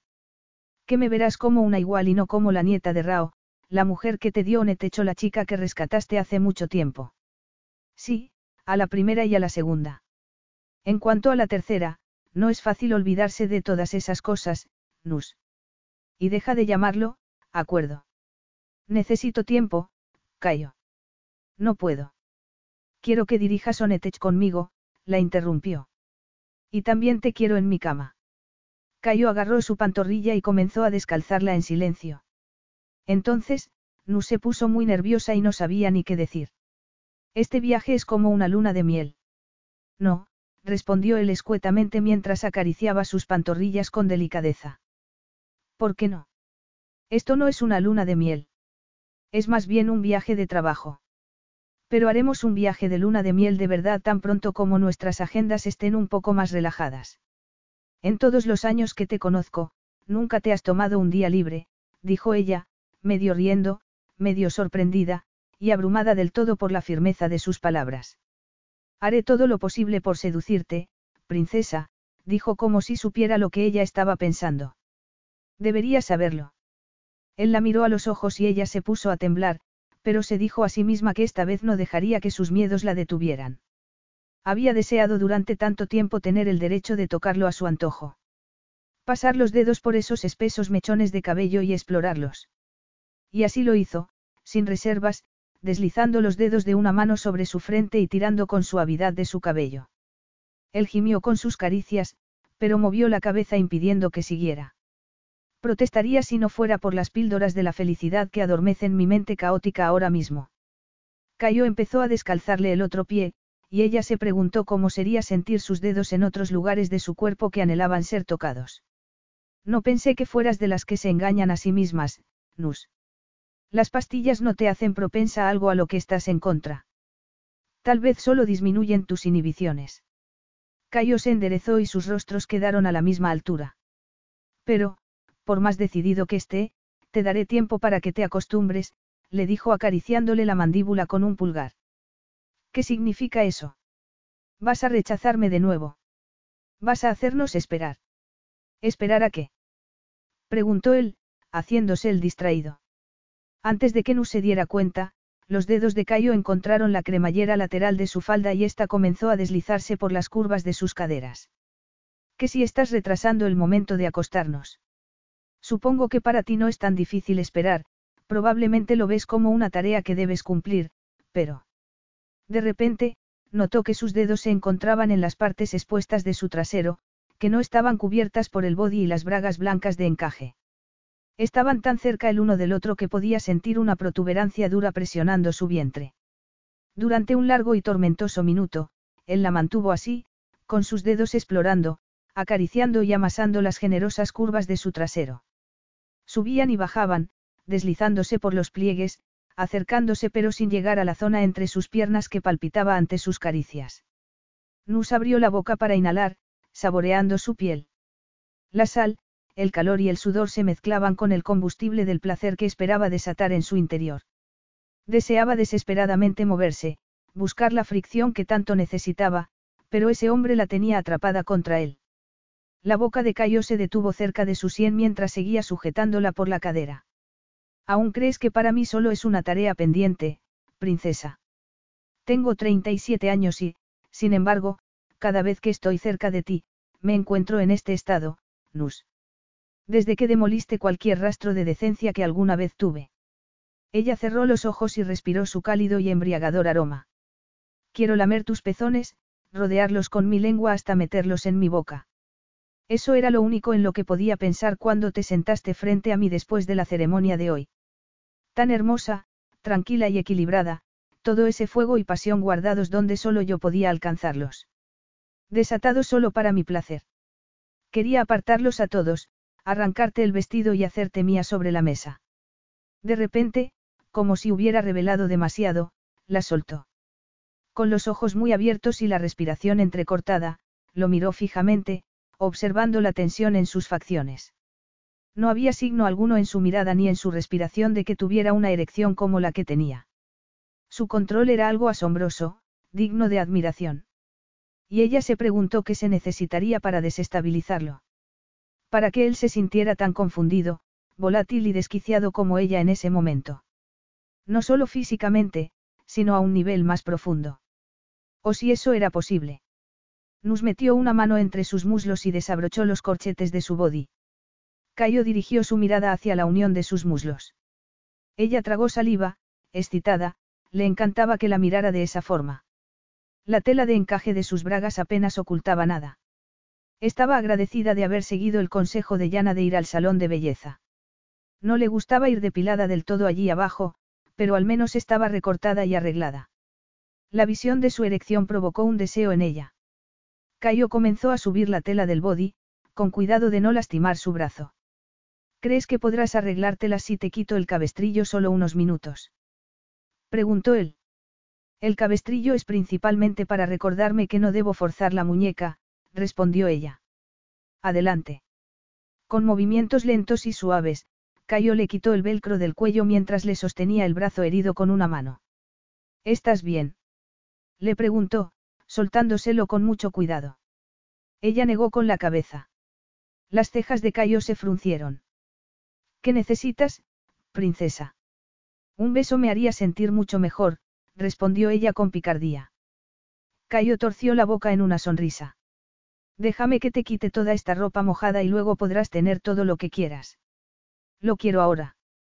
Exigió malhumorada, inclinando la barbilla hacia arriba. Me casé, perdí una fortuna en acciones a manos de mi avaricioso falso marido, luego me vi apartada mientras él se encerraba con su ex durante horas con todo el mundo echándome miradas de lástima. Después me hice daño, me empapé bajo la lluvia y luego me secuestraron. Creo que no es exagerado que quiera algún tipo de compensación por todo eso. En cuanto ella dejó de hablar, Cayo agarró su cara y la besó. Fue un beso exigente y duro, de mordiscos y lenguas entrelazándose con ansia. De gemidos y manos enredadas. Él le mostró por fin su hambre carnal, su falta de control, su necesidad, y ese fue el mejor regalo que pudo haberle dado. Nu se apretó contra él, amando su aroma y su tacto, deseando más y más. Cayo apartó su boca de la de ella y la besó con suavidad por la mandíbula y el cuello. Fue bajando y, antes de que ella se diera cuenta, él ya estaba arrodillado a sus pies. Un escalofrío le recorrió el cuerpo y no pudo evitar apretar los muslos. ¿Qué? ¿Qué estás haciendo? Preguntó Nus, temblando. Darte un beso para compensar todas las penurias que has tenido que soportar hoy. Pero no me refería a esa clase de beso, Nus observó impotente cómo las grandes manos de Cayo le sujetaban las caderas, estabilizándola. Este es el beso que quiero darte. El sabor que quiero probar de mi recién estrenada esposa. Ese hombre era diabólico. Si no estás preparada, si estás demasiado, cansada, dijo él con voz suave, entonces será mejor que te lleve a la cama, princesa. El brillo perverso en los ojos de Cayo rompió las inhibiciones de Nus. ¿Cómo se atrevía a insinuar que ella no estaba preparada para esto? Para él. No, lo quiero, respondió ella. Dilo. Suplícamelo, instó él. Chúpame, pidió con las mejillas enrojecidas. Entonces, él le puso las manos en las rodillas, separando un poco más sus muslos, y luego se adentró entre sus pliegues, sin que el encaje de las bragas fuera una barrera. Eres tan bonita, Anuska, murmuró Cayo. Y luego le arrancó las bragas y lamió cada uno de sus pliegues con minuciosidad. Nus pensó que se desmayaría antes de llegar al orgasmo. Por favor, no pares, le suplicó ella entre jadeos, y la explosión no se hizo esperar. Ver la cabeza de Cayo entre sus muslos avivó aún más el fuego que él encendía con suaves y tímidos lametones. Nus se derretía, se deshacía, se volvía del revés. Él estaba aprendiendo de ella, analizaba cada movimiento, cada gemido que se le escapaba, cada escalofrío que le recorría los muslos. Le preguntaba qué le gustaba más y qué velocidad prefería. Y después de adquirir todos esos conocimientos, los puso en práctica. Lamió su punto más sensible y ella jadeó al instante. Le introdujo su dedo ancho y, durante un breve instante, sus ojos perversos se encontraron con los de ella. Inhaló profundamente, como si necesitara su aroma en sus pulmones. Siguió lamiendo su tierna carne y Nu se desmoronó temblando y sollozando. Ella gritó su nombre, y ni siquiera la vergüenza de que el resto de pasajeros del vuelo pudieran oírla la detuvo. Cayo permaneció de rodillas, sosteniéndola y abrazándola hasta que se calmó por completo. Vaya, dijo ella con una sonrisa radiante mientras le acariciaba el pelo. Si me haces esto más veces, creo que te daré una oportunidad. Riéndose, Cayo se puso de pie y la besó. Ella notó su sabor en la boca de él y eso le hizo preguntarse si realmente las cosas podrían ser así entre ellos, llenas de risas y placer. Su parte sensata respondió que no sería así. Que eran las feromonas las que hablaban. Pero si eso era lo único que podía obtener por el momento, sus besos, sus caricias y esa intimidad con él, Nus lo aceptaría. Y lo disfrutaría mientras durara. Capítulo 9. Nus nunca había creído en el amor a primera vista hasta que vio la casa de la isla de Cayo, cuya restauración había supervisado él mismo en los últimos meses. Era una maravilla arquitectónica. Con tres plantas, suelos de madera noble de color miel y enormes espacios abiertos con vigas vistas, techos inclinados y mucha luz. Grandes cristaleras ofrecían vistas al océano, y algunas obras de arte local le daban toques de color que añadían aún más encanto. También tenía una piscina infinita, una terraza en el segundo nivel con jacuzzi y hasta un huerto de naranjos entre sus terrenos. Podemos vivir aquí parte del año si te gusta, le había dicho. Nu se limitó a sonreír, entusiasmada por explorar habitación tras habitación, pero reacia a dar su consentimiento a los decididos planes que él tenía para su futuro. Ni siquiera para complacerlo en ese momento podía ceder. Aunque resistirse no fue nada fácil. Cayo no dejaba de hacerle proposiciones tentadoras como esa. Y ella hacía todo lo posible por no caer y aceptar todo lo que él le ofrecía, tratando de protegerse. Los dos primeros días los había pasado durmiendo y comiendo, ya que la muñeca le dolía mucho más de lo que esperaba. Luego se dedicó a explorar la casa, que era lo bastante grande como para albergar a la gran familia numerosa que siempre había soñado con tener.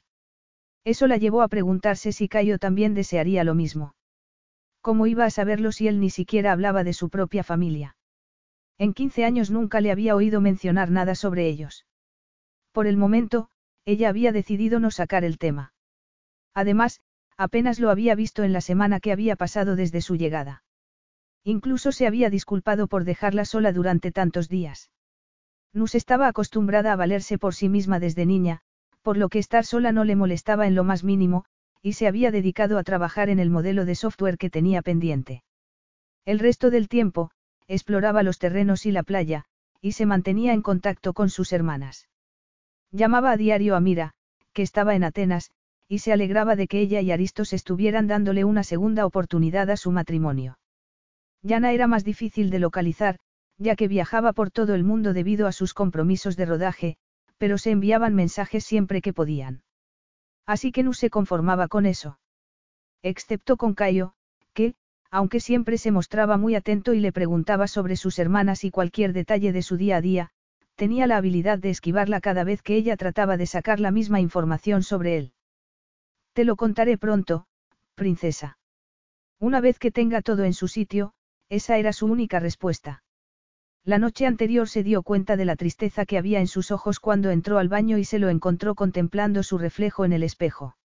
Su corazón se entristeció por su dolor, y aunque lo abrazó por detrás y le suplicó que le contara lo que lo atormentaba, él solo le dijo que la necesitaba y canalizó su dolor en caricias mientras la llevaba de vuelta a la cama.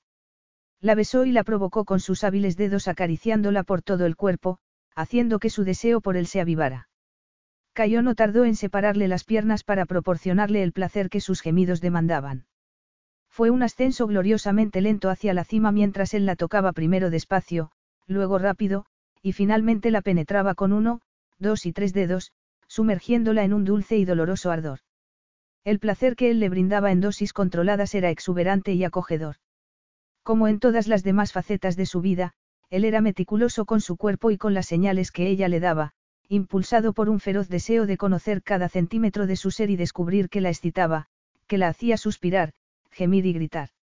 Esa dedicación le llevó a prolongar su orgasmo durante tanto tiempo que, cuando finalmente lo alcanzó, la dejó exhausta y sollozante por su intensidad. Cayo la abrazaba y le daba suaves besos en la frente mientras se calmaba. Y a pesar de seguir en una nube por el orgasmo, ella no dejaba de pensar en que él no le había permitido tocarlo. Si no hubiera sentido su miembro, habría pensado que no lo excitaba en absoluto. Ese día, había recibido un correo electrónico por error, había hablado por teléfono con Peter padre para aclararlo y había descubierto que su abuelo se había opuesto a la adquisición en la que Cayo estaba trabajando. Eso explicaba por qué él no había heredado las acciones. Le había ocultado algo importante, y otra vez había utilizado su deseo por él como arma de distracción para esquivar sus preguntas. Así que ella decidió que ya era hora de que las cosas cambiaran. Cayo entró en la cubierta y se encontró con Nus en el jacuzzi, vestida con un diminuto bikini de triángulos, con los chorros de agua burbujeando alrededor de su piel. Los primeros días había sido muy desconcertante encontrar a Nus en su cama, no recordaba la última vez que había tenido a una mujer durmiendo con él. Probablemente nunca. Ni siquiera cuando él y Sofía habían estado juntos. Todo había sido en secreto, un gran secreto que ella no había querido revelar a nadie. Y él, con 19 años, se había dejado llevar por sus instintos más bajos y por la idea de frustrar a su hermanastro. Había sido tan crédulo. No había tardado más de un día en acostumbrarse a la presencia de Nus. Y lo que era peor, cada noche volvía preguntándose si seguiría estando allí. Ella desconocía sus actividades durante el día, pero él sabía que con sus preguntas sobre su familia y la adquisición no tardaría mucho tiempo en descubrir lo que él estaba haciendo. Y ya no podría ocultarle la realidad de quién era. Se resistía a contarle la verdad y al mismo tiempo cada vez tenía más ganas de que ella se mantuviera a su lado. Pero a pesar de todos los años y las estrategias que había empleado para acorralar a su padrastro como a un animal cazado, Cayo no había calculado cómo se sentiría cuando llegara el momento. De lo vacío, insatisfecho e inútil que le parecería todo. Cielo santo, debería haber sido un momento de celebración. Debería haberse sentido libre. En lugar de eso, lo había invadido un sentimiento de traición. Tampoco se le escapaba que estaba usando a Nus como bálsamo para cubrir su vacío y reconocía que ella merecía más que eso. Empezó a desabrocharse la camisa cuando ella se percató de su presencia. ¿Has vuelto? Antes de medianoche, dijo Nus con cara de sorpresa. ¿Puedo acompañarte? No, la firmeza de su negativa hizo que él apartara los dedos de los botones de la camisa. Iba a salir ya. Si quieres, date una ducha, podríamos cenar juntos después. ¿No has cenado aún? Preguntó él, mirando su reloj, que marcaba las siete y cuarenta y cinco. No, respondió ella con un tono de voz que dejaba claro que estaba molesta por algo. Y déjame decirte, Cayo, que tener la muñeca rota no significa que no pueda cuidar de mí misma. Llevo haciéndolo durante años. Él alzó las manos en un gesto de paz. ¿Ha dejado María algo en la nevera? No entiendo cómo puedes comer su comida, respondió ella, arrodillándose, lo que le permitió una mejor vista de la parte superior del bikini que enmarcaba su pecho. Es tan insípida y monótona. ¿Te parece bien si preparo una lasaña vegetariana? O pasar una noche sin comer carne roja ofendería tu delicado paladar masculino. Él no pude evitar reírse y ella se quedó mirándolo embelesada. Estás tan guapo cuando te ríes. Cuando te permites ser, auténtico. A diferencia de que, Anuska. A diferencia de cuando usas tácticas y distracciones conmigo, concluyó con una voz suave que solo acentuaba su enfado. Deja que te ayude a salir de ahí. Ella se apartó cuando él extendió la mano. Puedo hacerlo yo sola. Adelante, dúchate. ¿Hay algún problema en que quiera ayudar a mi esposa herida a salir de un jacuzzi resbaladizo? Preguntó mientras se desabrochaba la camisa. Ella posó la mirada en su pecho desnudo, antes de descenderla hasta su abdomen y morderse el labio inferior. Cayo sintió un calor repentino recorriendo su cuerpo al ver el deseo descarnado reflejado en su rostro. Nus. Ella levantó la vista y se sonrojó. Apenas hemos hablado durante la última semana y preferiría que... Estás molesta porque estuve ausente mucho tiempo. Por supuesto que no, dijo ella, sorprendida de que él pensara eso. Me dijiste que estarías ocupado y, a pesar de lo que puedas pensar, llevo muy bien la soledad, mejor que la mayoría. Pero para esta noche me gustaría establecer algunas reglas básicas. ¿Y cuáles son? Para empezar, no tienes permiso para tocarme. Sonó como si acabara de echarle una vociferación. Eso no es una regla, es una restricción personal. De repente, se sintió como el niño que aún recordaba el dolor desgarrador de ser abandonado por su madre, prefiriendo a su padrastro y a sus hermanastros por encima de él. ¿Y sabes qué, princesa? No me importa. No te tocaré si eso es lo que deseas. De acuerdo. Como veo que te importa tanto mi opinión, creo que no tiene sentido que finja que pertenezco a este lugar. Ya tienes lo que querías, ¿verdad? Así que déjame ir, Cayo. Llamemos a esta farsa por su nombre. Quiero volver a casa mañana por la mañana. No, dijo él con rotundidad. Tu casa está conmigo. Ella posó sus ojos en él al instante, su mirada era tanto desafiante como suplicante. Elige, Cayo. Elígeme a mí. Ahora mismo. Elígeme porque quieres un futuro conmigo. Elígeme por mí, no por los intereses de la empresa, no para salvar tu imagen o por alguna otra cosa que hayas estado codiciando durante años. Elígeme porque no puedes dejarme ir. Anuska, él la miraba fijamente. Dios, aquella mujer poseía un arsenal de armas contra de él y, sin embargo, por una vez, no le importaba perder. Incluso mientras ella le imponía sus condiciones, deseó besar su boca con ferocidad. ¿Desde cuándo te volviste tan implacable? No eres el único con determinación y conciencia de su poder en esta relación. No tengo ni la más remota idea de lo que estás pensando. Se pasó una mano por la frente. ¿Por qué no puedo tocarte? La sonrisa de Nus estaba llena de un triunfo perverso que él quería saborear a pesar de la furia que lo recorría. Quiero que hablemos esta noche. Y si me tocas nos desviaremos del plan. ¿A qué te refieres? Dijo él frunciendo el ceño. A que empezarás a tocarme con una caricia inocente y yo acabaré con un orgasmo y la mente nublada como, sin respuestas a mis preguntas. Me dejarás tan agotada que querré ir a la cama y tú me acariciarás y me arroparás como si hubiera sido una buena niña y todas mis intenciones se desvanecerán por la ventana, soltó y luego dejó escapar un largo suspiro. Que no puedas quitarme las manos y la boca de encima es lo que más me excita. No me prives de eso. Es cuando utilizas mi deseo por ti como un arma en mi contra, le reprochó. Eso debe terminar. Ahora mismo. Las lágrimas danzaban en sus ojos y él se encontró tambaleándose ante ellas. ¿En qué momento la adolescente callada y tímida se había convertido en una mujer magnífica capaz de enfrentarlo? Debes dejar de tratarme como si fuera una adolescente tonta enamorada de ti. Me conoces más de lo que jamás he permitido que nadie me conozca, princesa. No estoy en una competición para llegar a ti, Cayo. Tampoco soy una especie de premio que te estás permitiendo. Porque si así es como me ves, entonces, tragó saliva y apartó la mirada, entonces esto se ha acabado. Ahora mismo. Cayo se estremeció al darse cuenta de lo cerca que estaba ella de la verdad. Me estás amenazando, princesa. No, solo pretendo establecer algunas reglas. Debería haber sabido desde el principio que esa es la única manera de llegar a alguna parte contigo. Eso es injusto. Tan injusto como ocultar que fuiste en contra de los deseos expresos de Taata cuando utilizaste tu poder ejecutivo para impulsar esa adquisición. O la manera en que me distraes cada vez que me acerco a la verdad. Pensé que tu lealtad era hacia mí, Nus. Y así es, Cayo.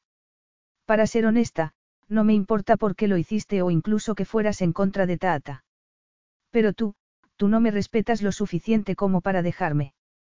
Ignorando sus chillidos de protesta, Cayo le sujetó las manos y la sacó del jacuzzi. Estás equivocada si crees que te considero menos que la magnífica mujer que eres, Nus. ¿Por qué crees que he permitido que las cosas llegaran tan lejos?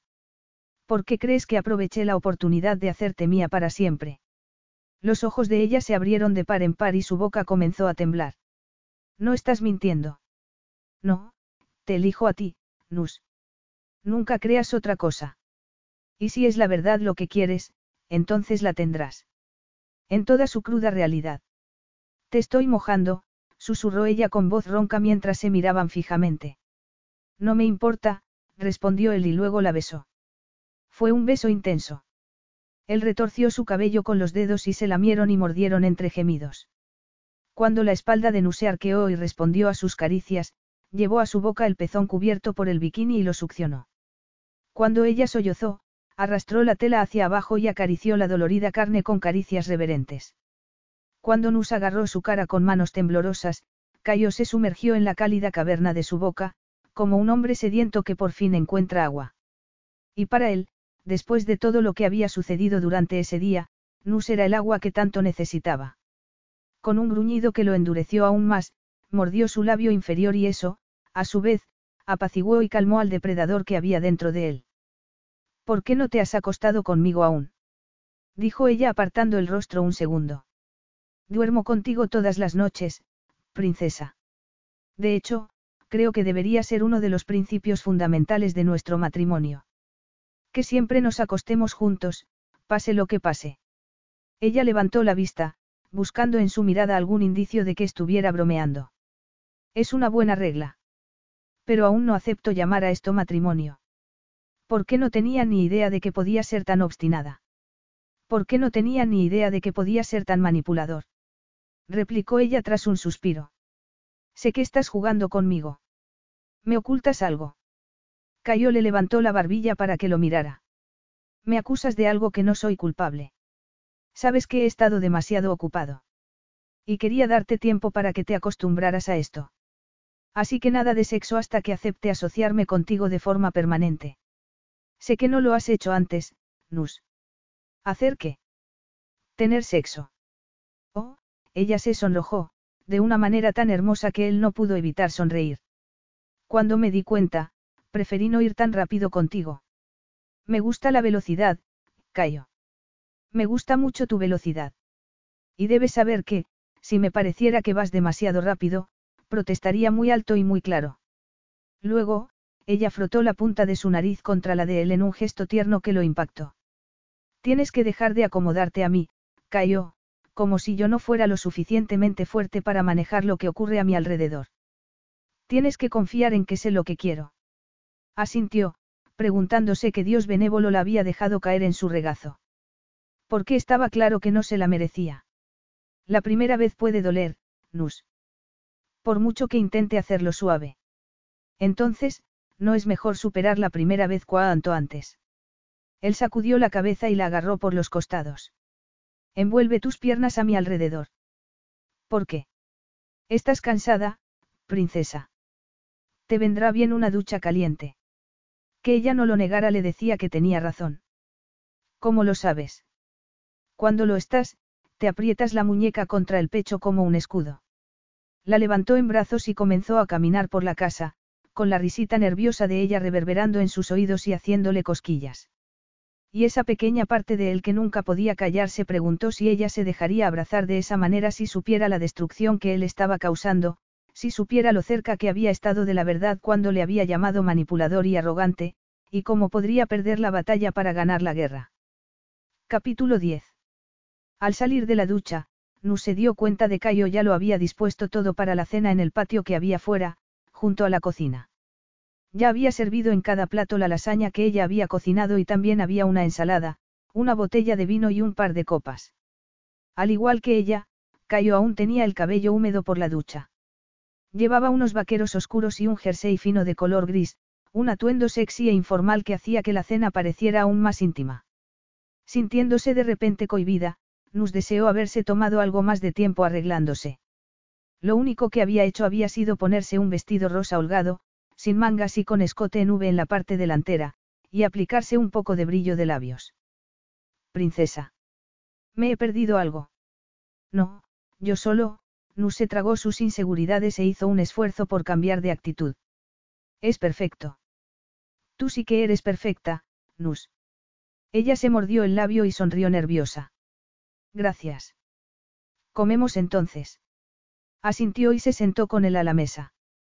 Las sillas estaban colocadas mirando hacia el mar, el corazón le dio un vuelco al ver lo romántico que parecía todo. Una vez acomodados, él sirvió agua para ambos, pero solo llenó una copa de vino para él. Yo también quiero vino, dijo ella, llevándose un trozo de lasaña a la boca. Pensé que no podías mezclar alcohol con tus medicamentos. Es solo una copa, Cayo. Y hoy no voy a conducir. Nus bebió un sorbo del vino que él le sirvió e hizo una mueca de disgusto. ¿Sabe? Horrible. Es una botella de diez mil dólares, princesa, dijo Cayo, que parecía horrorizado por su comentario. Tal vez tu paladar no sea lo suficiente sofisticado como para disfrutarlo. Ella le sacó la lengua. Creo que mi padre nos arruinó el paladar a todas, de tantas veces que le hemos visto borracho, ninguna de nosotras soporta el alcohol. Él la miró fijamente. Entonces, ¿por qué insististe en que te sirviera un poco? ¿Por qué tú decidiste por mí si iba a tomar o no? Madre mía, qué terca eres. Y tú un arrogante y un prepotente semental. Ambos rieron y al mismo tiempo agarraron sus cubiertos de nuevo. No me había dado cuenta de cómo debe de afectaros a tus hermanas y a ti verlo así. Nu se encogió de hombros. Mira es la que lo ha visto en su peor momento, la que está aterrada de que ese tipo de adicción corra por sus venas. ¿Y tú? Ella comenzó a temblar y, al instante, Cayo le puso una chaqueta sobre los hombros. Mis miedos están en un lugar diferente. Su tenedor cayó al plato con un sonoro tintineo en el silencio. ¿Dónde? No es gran cosa. Tampoco es algo que se pueda arreglar de inmediato. Él tenía el ceño fruncido y no dejaba de girar el vino en la copa. Pero sabes que yo lo intentaría de todos modos, ¿verdad? Arreglarlo para ti. Ella tragó saliva, y un suspiro se le escapó. Me prometes que no cambiarás de opinión sobre mí. Él le sostuvo la mirada. No hay nada en este mundo que puedas decir que me haga cambiar de opinión sobre ti. Los problemas mentales de mi madre, son hereditarios. Ella le tocó la muñeca, cortándolo, cuando él quiso decir algo. Sé que no tiene por qué pasar, aunque tengo una probabilidad mayor que, tú, por ejemplo. Mi miedo ni siquiera es heredarlos. Es más irracional. ¿Cómo qué? Mi pesadilla más recurrente es que me quedaré sola en alguna clínica, olvidada, sin nadie que me visite, que acabaré marchitándome entre extraños. Cayo la acercó a su cuerpo y la estrechó con sus brazos. Eso nunca pasará, Nus. Nunca estarás sola ni así. Jamás. Detesto la idea de convertirme en una carga para ti. ¿Piensas eso de tu madre? Por supuesto que no, dijo ella, retrocediendo ante la sola idea. Es solo que, todavía me cuesta creer que todo esto sea real, Cayo. ¿Qué quieres pasar tu vida conmigo? Que no es una. Él soltó un gruñido furioso. ¿Qué tengo que hacer para demostrarte que quiero esto de verdad? No tienes que demostrarme nada, dijo ella, alarmada por la dureza de su voz. Pruebas, transacciones, contratos, eso no nos unirá. Estás siendo terca a propósito sobre esto. Convirtiéndolo en una batalla. No es así, Cayo, créeme. Elegir el camino difícil es el estilo de Yana. No el mío. Yo, quiero esto, lo he querido durante demasiado tiempo. Pero quiero que sea real. No te lo estoy ocultando porque no lo quiera sino porque, lo quiero demasiado. La tensión que antes había en el rostro de Cayo se desvaneció. Vale, déjame preguntarte algo. Me darías la espalda, me abandonarías si descubrieras una nueva faceta de mí. Si te enterases de que, tengo una debilidad arraigada en mí, fruto de unas circunstancias crueles. Ella le miró fijamente. Había algo en su voz que le decía con certeza que tenía una faceta oscura que él nunca le dejaría ver. Sí, era despiadado, ambicioso y tenía una armadura que probablemente estaba hecha de platino, pero, su pregunta era como si estuviera jugando con su concepto de lealtad y compromiso. Si es algún tipo de prueba, me parece horrible, dijo, tomando otro sorbo de vino. Quería quitarse el sabor del miedo de la boca. No lo es, princesa. Por supuesto que no te abandonaría. Entonces, también debes saber que yo nunca te dejaré sola. No importa lo que pase entre nosotros.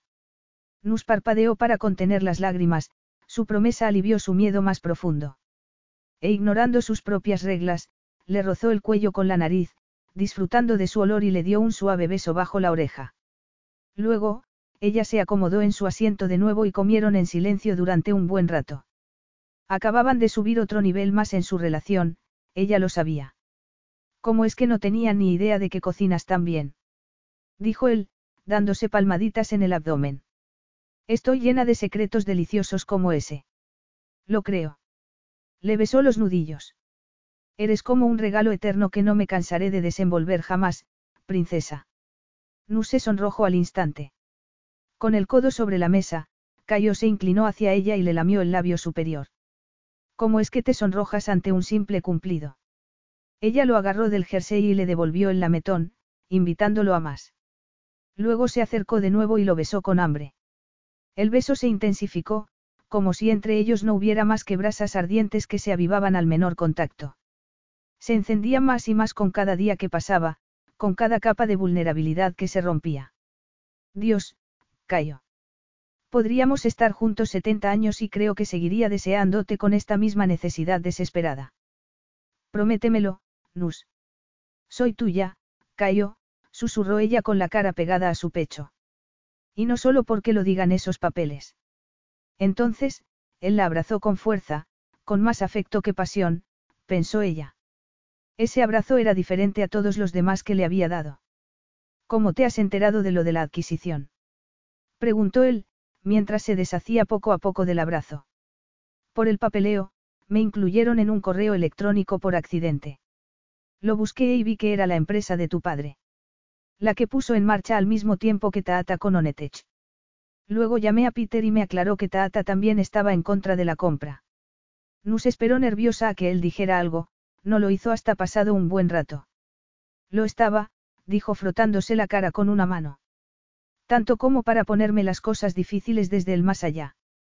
Pensé que querías la mayoría para tener más poder que esos buitres del Consejo y darles en las narices. Pero solo querías el poder ejecutivo para impulsar la compra de una empresa, plagada de problemas. Él le dedicó una sonrisa oscura. ¿Por qué no me dijiste que esa empresa era la que había fundado tu padre, Cayo? No me importa si Taata pensaba que era una causa perdida. Te habrías puesto de mi lado incluso si hubiera sido una ruina total, afirmó él. Sí. Sabes lo feliz que me hace que nuestra asociación te haya permitido comprar la empresa de tu padre. No te precipites en celebrarlo, Nus. No es el final feliz que siempre buscas tú. Ella se negó a dejarse asustar por sus palabras, no quería que él acabara desviándose del tema. Que la alejara de un tema que había dado forma al hombre con quien se había casado. Háblame de la empresa. Por favor. Quiero que me hables sobre tu familia. Sobre. Realmente necesitas saberlo, princesa. ¿Sabes la respuesta a la pregunta, Cayo? Te dije que un matrimonio real es sagrado para mí. Y eso significa que tiene que ser real en el presente, pero también significa construir un futuro, y eso necesita unos buenos cimientos y muchos temas que hablar que ni siquiera hemos tocado. Él le pasó la yema de un dedo por el labio inferior, encendiéndola. ¿Cómo qué, princesa? Como los niños, Cayo. Quiero una familia grande y bulliciosa. Quiero que mis hijos estén rodeados de amor y cariño. Quiero vacaciones en familia, recitales en la escuela, horas de cuentos. Quiero que mis hijos sepan que son amados por sus padres de forma incondicional. Quiero que tengan todo lo que yo no tuve. La mirada de Cayo brillaba de emoción mientras depositaba un tierno beso en los labios de ella, haciendo que se emocionara de nuevo. Eso suena como, un futuro del que yo también quiero formar parte, Nus. Ella exhaló de forma brusca. Ahora mismo, no eres más que un extraño para mí. Un extraño que filtra con mucho cuidado la información que quiere compartir conmigo. Un extraño que exige que le dé todo sin darme nada a cambio. Eso no es el comienzo de una relación sana. Eso es solo una transacción. Cayo se pasó la mano por la cara. ¿Qué quieres saber, Nus? Dime lo que esta adquisición significa para ti. Esta empresa. Mi padre derramó en ella su sangre y su sudor. En el apogeo de su carrera, era una de las empresas más prósperas de Sao Paulo. Y no solo por su plantilla o su valor de mercado. Valoraba la ética financiera y los valores familiares. Ella tomó los dedos de Cayo entre los suyos, queriendo proporcionarle un ancla en el presente, aunque él se estuviera yendo a visitar algún lugar doloroso del pasado. Parece que tu padre fue un hombre extraordinario. Me hubiera gustado conocerlo, confesó ella. A él también le hubiera gustado conocerte, Anuska, respondió él, mirándola a los ojos. De hecho, creo que os parecéis en muchas cosas. ¿En qué? preguntó ella con curiosidad. En la integridad, la generosidad. Y en la notable ausencia de instinto de autopreservación o la sagacidad necesaria para sobrevivir en este mundo cruel. ¿Eh? exclamó ella, dándole un ligero golpe en el brazo en señal de indignación. Solo digo la verdad, princesa, aseguró él. En ese momento, Nus comprendió el profundo significado de su protección hacia ella. ¿Qué le sucedió? preguntó ella. Murió de una enfermedad cardíaca cuando yo tenía 13 años. Oh, Nus no quiso decirle ninguna frase cliché de consuelo. Era evidente que la pérdida había sido devastadora para él en su infancia y que continuaba siéndolo ahora. Fue entonces cuando la empresa empezó a desmoronarse. No, la empresa se vino abajo gradualmente, a través de contratos turbios, tramas corruptas y la mala administración de su socio, Carlos, a quien mi padre cedió el poder al darse cuenta de que su tiempo se agotaba. Mi madre, el dolor era tan evidente en su rostro que Anus le produjo un escalofrío, era una mujer sencilla. Nunca le importaron los negocios, la política ni la riqueza. Carlos se aprovechó de su dolor, de su soledad y de su falta de conocimiento, y se casó con ella un año después de la muerte de mi padre. Luego, logró crear un abismo entre ella y yo, hasta conseguir que me pidiera que renunciara a mi derecho a la empresa. Cuando me mudé a vivir con Rao, mi madre y yo, nos habíamos convertido en extraños el uno para el otro. La forma en la que hablaba de su madre, desprovista de pasión, solo hacía que la trágica realidad resultara más evidente. Ocultaba un pozo de heridas abiertas, supurantes, formadas por nada más que daño y dolor. Nus sintió un fuerte deseo de abrazarlo, de consolarlo. Pero había en el cierto a lo disuasorio, algo a su alrededor que amenazaba con destrozar todo lo que se estaba construyendo entre ellos si llegaba a tocarlo. ¿Cuándo murió tu madre? Dos años después de que me fuera. Le rogué que viniera conmigo, pero ella siempre sostenía que sus hijos la necesitaban. Sus, hijos. Dijo ella con sorpresa en su tono de voz. Ella tuvo dos hijos con él. Gemelos. Jorge y Javier. Tienes dos hermanastros. Él se encogió de hombros. Nunca la volviste a ver. Cayo sacudió la cabeza y se sirvió otra copa de vino. Lo lamento mucho, Cayo. No puedo siquiera imaginar lo que sería no poder despedirme de mi madre. Así sucedieron las cosas. Nuestras prioridades eran diferentes. Nus quería contradecirlo, expresar su desacuerdo. Tenía el impulso de profundizar en el tema, pero lo hacía solo para saciar su curiosidad. O era para remover una herida aún sin cicatrizar y hacerla sangrar más. Sin embargo, si él no hablaba de ello, si esa herida no se limpiaba, aunque tal vez era mejor darle algo de tiempo y no atosigarlo a preguntas con respuestas muy dolorosas. Pero ahora eres el dueño de la empresa, comentó, intentando infundir un tono de liviandad que no sentía a sus palabras. Puedes expandirla y mejorarla. Recuperar los principios que tu padre valoraba. Convertirla en un monumento a su gran corazón y sus valores. No, dijo Cayo mirándola con cara de desagrado. ¿Cómo que no? Ella se quedó muy sorprendida. No queda nada de mi padre ni de su legado en esa empresa, Nus. Sin entender nada, ella se levantó de forma brusca. La compraste para desmantelarla. La verdad apareció de repente, como un velo que se levantaba para siempre. Querías vengarte de tu padrastro, ¿verdad? Querías que cayera, que lo perdiera todo. Carlos destruyó todo lo bueno que tenía la empresa.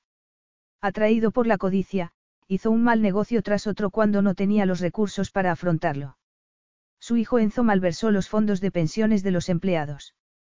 Carlos está endeudado hasta el cuello, todos sus medios de subsistencia arruinados y, aún así, ha seguido buscando cómo salir adelante. Lo único que queda es desmantelar sus podridos cimientos y triturar todo hasta la nada, reducir los escombros a cenizas. Nu siempre había sabido que había un pozo de ira y dolor debajo de esa fachada blanda que Cayo le mostraba. Ya de adolescente se había percatado de que algo oscuro alimentaba cada uno de sus movimientos. Pero aceptar esta realidad como una vaga especulación era muy distinto a enfrentarse a ella. Ponerse en su camino directo era aterrador a un nivel muy profundo. ¿Y cuánto tiempo llevas planeando esto? Se atrevió a preguntarle. Más de una década, respondió él. Eso es, espantoso. Ahora entendía por qué su abuelo se había opuesto a que Cayo siguiera adelante con su plan. Porque, al hacerlo, estaba cerrando de manera permanente cualquier vínculo con su pasado. Estaba quemando lo malo, pero también lo bueno. Para trabajar durante tantos años pensando en ese tipo de destrucción, solo se puede estar, vacío de todas las cosas buenas. Ya estás reconsiderando tus promesas, Nus. Preguntó él, observando cómo ella adoptaba una postura defensiva con los brazos cruzados y manteniendo la distancia. Nu se llevó una mano a la frente, negándose a que él cambiara el foco de la conversación hacia ella. Solo me duele que todo lo que tu padre representaba, su buen nombre, tenga que desvanecerse en polvo y cenizas de esta manera.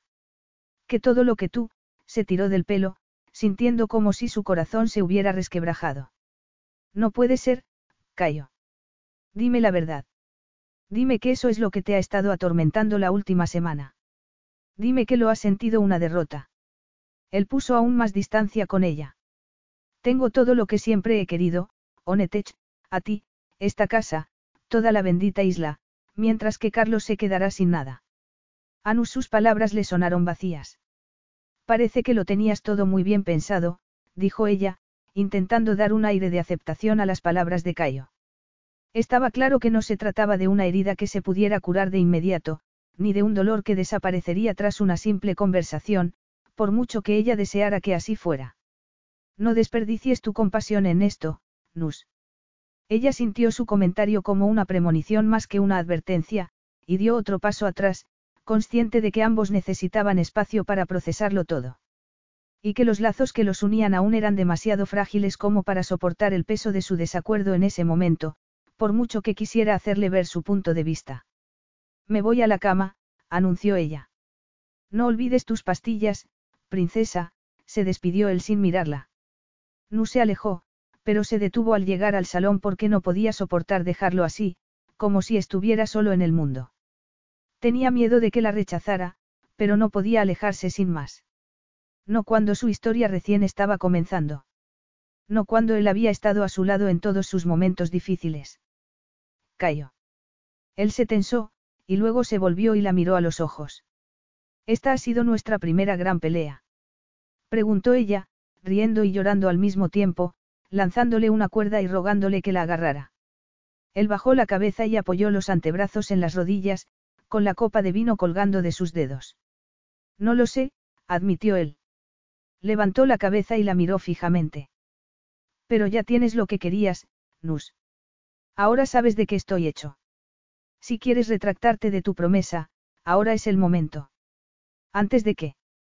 Creo que sí ha sido una pelea, lo interrumpió ella, con una sonrisa en los labios a pesar de las lágrimas en los ojos. Cuando estés listo para reconciliarte, ya sabes dónde encontrarme. ¿En serio? Dijo él con cara de sorpresa, con brillo en los ojos de nuevo. Sí. Quiero reconciliarme de forma divertida. He oído que es lo único bueno de las peleas de pareja. Por cierto. Sí, princesa. Quiero ser tu esposa. Esta noche, empezaba a entender a Cayo, a conocerlo realmente, con todos sus bordes afilados. Y si él la quería en su vida, entonces tendría que conocerla también.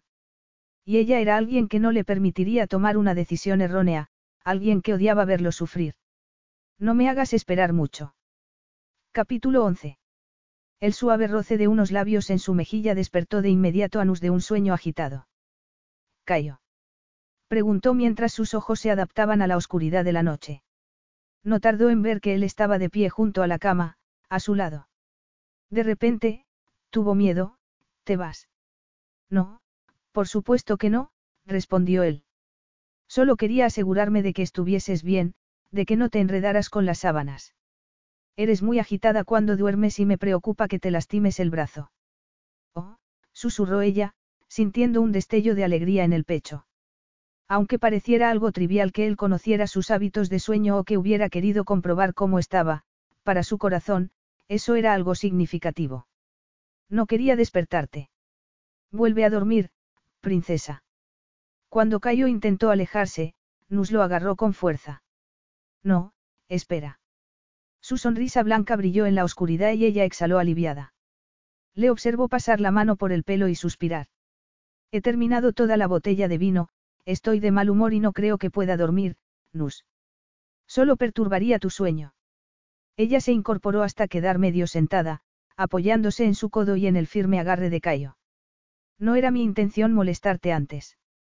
No me molestaste, no te preocupes, respondió él acariciándole el dorso de la muñeca con un pulgar. Tampoco pasa nada si haces que me enfade. Solo quería decir que no quería enfadarte esta noche. Especialmente cuando quiero que estés de buen humor. Él sonrió y eso la hizo sentir un poco mejor. ¿Y por qué querías que estuviera de buen humor?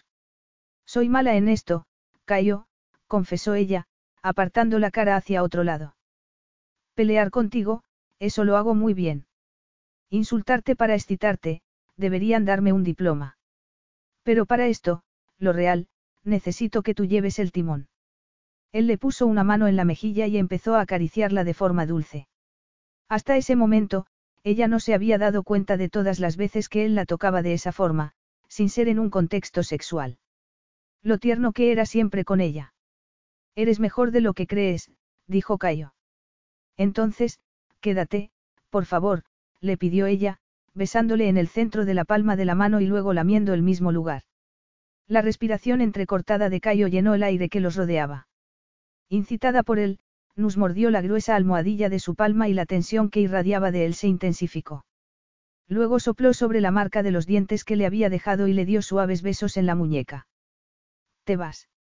Le preguntó entre besos, con la respiración de él cada vez más agitada. Estoy un poco borracho, princesa. Quizás no sea el mejor momento. Cayo, cuando entenderás que confío en ti más que en cualquier otra persona. A veces, incluso más que en mí misma, confesó ella, elevando la voz. Eso es lo que hace esto tan difícil. No estoy seguro de merecer tanta confianza. Ya te lo he dicho. No es así como funciona. No se trata de merecimiento cuando, se quedó callada. Deja de hacer que te lo suplique, por favor. Enciende la lámpara, le pidió él, con una voz más grave y cargada de significado que nunca. Ella permaneció callada e inmóvil, nerviosa ante la perspectiva de lo que había anhelado durante años. No era que se sintiera insegura de su cuerpo, sino que deseaba complacerle. Tras varios intentos frustrados con parejas pasadas, no quería enfrentarse de nuevo a aquel bloqueo mental, y menos aún con Cayo. Cuando la luz de la lámpara inundó la habitación, ella parpadeó. Al levantar la vista, Cayo estaba inclinado sobre ella, su pecho desnudo y tentador. Él se inclinó y depositó un beso suave y delicado que le hizo sentir el corazón en la garganta. Seré tan dulce como necesites, princesa. Dime lo que te gusta, por favor, susurró ella, con su cuerpo arqueándose hacia él como un imán. Tócame. Cualquier cosa que quieras hacerme me complacerá, Nus. Que me desees como lo haces me mantiene en un estado de excitación constante. Nus no necesitó que se lo pidiera de nuevo. Deslizó sus manos por su pecho, deleitándose con cada detalle de él. Cada centímetro de su cuerpo estaba esculpido y definido. Los pectorales duros, el vello esparcido en su torso y abdomen, la definición ondulante de sus músculos abdominales, la tensión de su espalda y la oscura línea de vello que se perdía en sus vaqueros, cada parte de él encendía sus sentidos. Y cada célula de su ser se estremecía, ansiando sentir y absorber todo lo posible de él. El gruñido que él soltó en su boca cuando ella le pasó las uñas por el estómago la incitó a continuar. Todo era un juego de contrastes, la aspereza de su beso y la suavidad de sus labios, la luz estallando tras sus ojos y la oscuridad que los rodeaba, la emocionante sensación de ligereza que la invadía al saber que, finalmente, estaba con el hombre que había deseado durante tanto tiempo. Cerró los ojos cuando el beso dejó de ser una exploración tierna y se convirtió en algo más, algo hambriento, necesitado y apasionado.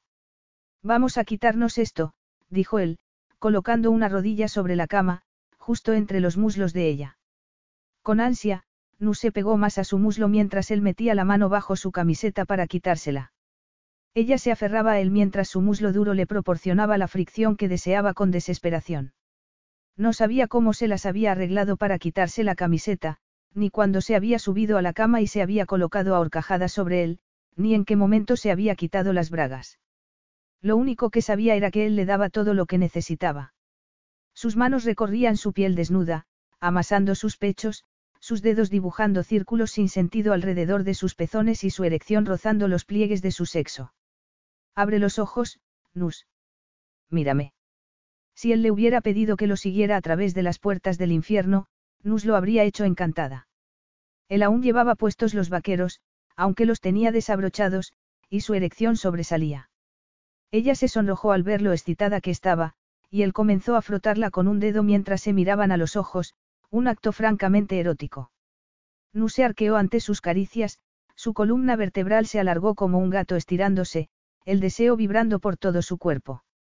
La tocaba por todas partes, pero sin detenerse lo suficiente. Una y otra vez, la llevaba al límite y la convencía de que se contuviera. Le pedía que confiara en él cuando protestaba. Era como esperar una tormenta sin saber cuándo iba a caer.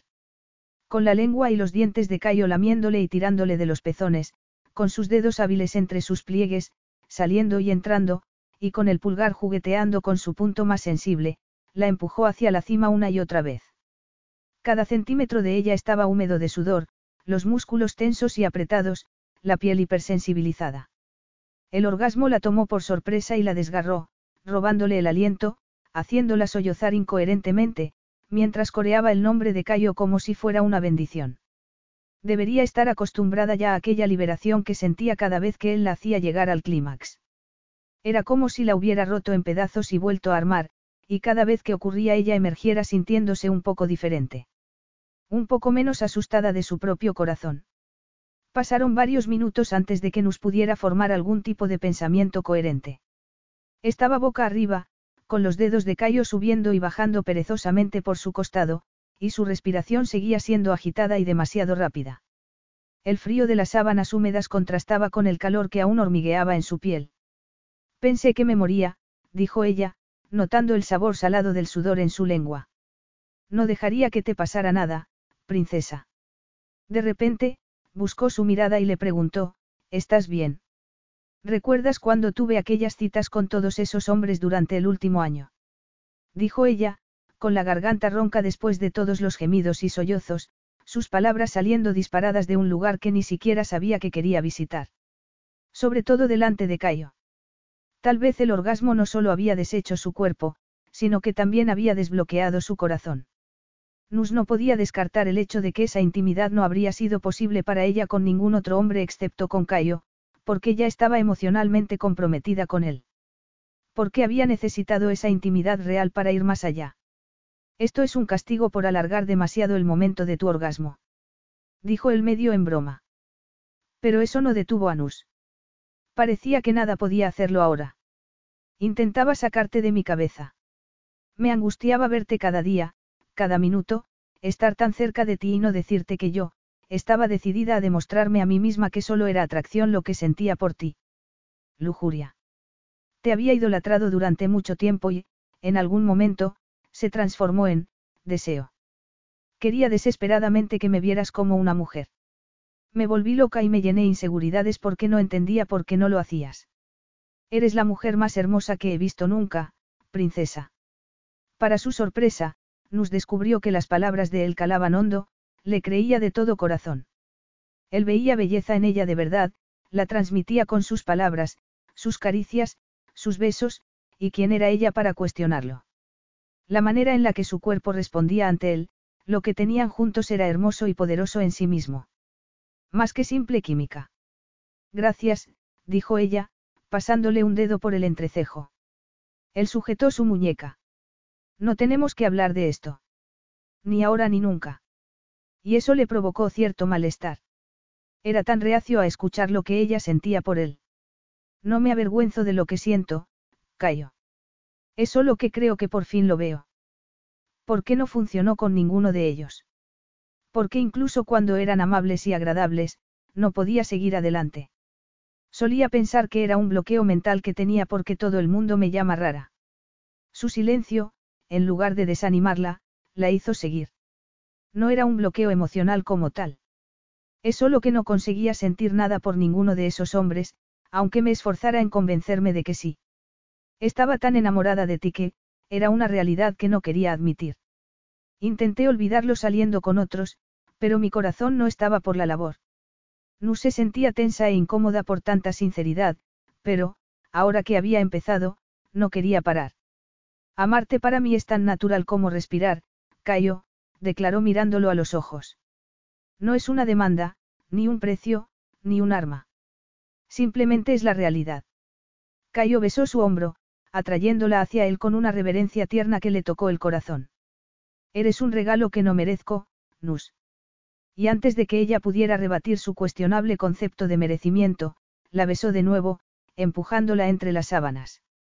Nus se dejó llevar por la nube de placer a la que Cayo la conducía. Ya estaba enganchada a él. Estaba enamorada de Cayo. Esa era su verdad. Su vulnerabilidad. Su fortaleza. Y no había nada que pudiera hacer al respecto. Su pasado, su presente y su futuro estaban atados a él de manera irremediable. Con promesas como la lealtad y el compromiso. Estaba enamorada de él desde que tenía memoria. Se preguntó si debería tener miedo, si debería preocuparse de que él no sintiera lo mismo, pero todos esos miedos se evaporaron cuando él le demostró con la boca que no tenía nada que temer. No hubo un centímetro de su cuerpo que él no besara, que no explorara ni un centímetro de ella que él no descubriera, mostrándole cosas nuevas y excitantes sobre el placer, sobre su propio cuerpo y sobre cómo podía hacerla adicta a todo ello. Sus manos se movían por todas partes, no se quedaban quietas. Nunca durante el tiempo suficiente o con la persistencia que ella ansiaba. Recorrieron sus pechos desnudos, se detuvieron en uno de sus pezones. Se posaron en sus caderas, marcadas por sus dedos al apretarlas. Se deslizaron por sus muslos, que ella había enroscado alrededor de las caderas de él de forma instintiva. La incitaba, la empujaba hacia ese precipicio al que ya se había lanzado más veces con él. Él la envolvía por completo y nos notaba la presión de su miembro, grueso y duro, contra su muslo. ¿Puedo tocarte? preguntó ella. La respuesta de él fue una sonrisa contra sus labios, antes de agarrarle la mano y guiarla hacia su miembro. Acostada de lado, sin poder verlo, nos dejó que el tacto y las sensaciones hablaran por sí solos. Estaba duro, grueso y latía con fuerza. Recorrió la punta con el dedo y encontró una gota de líquido. Su sexo se contrajo, ansiando más de él.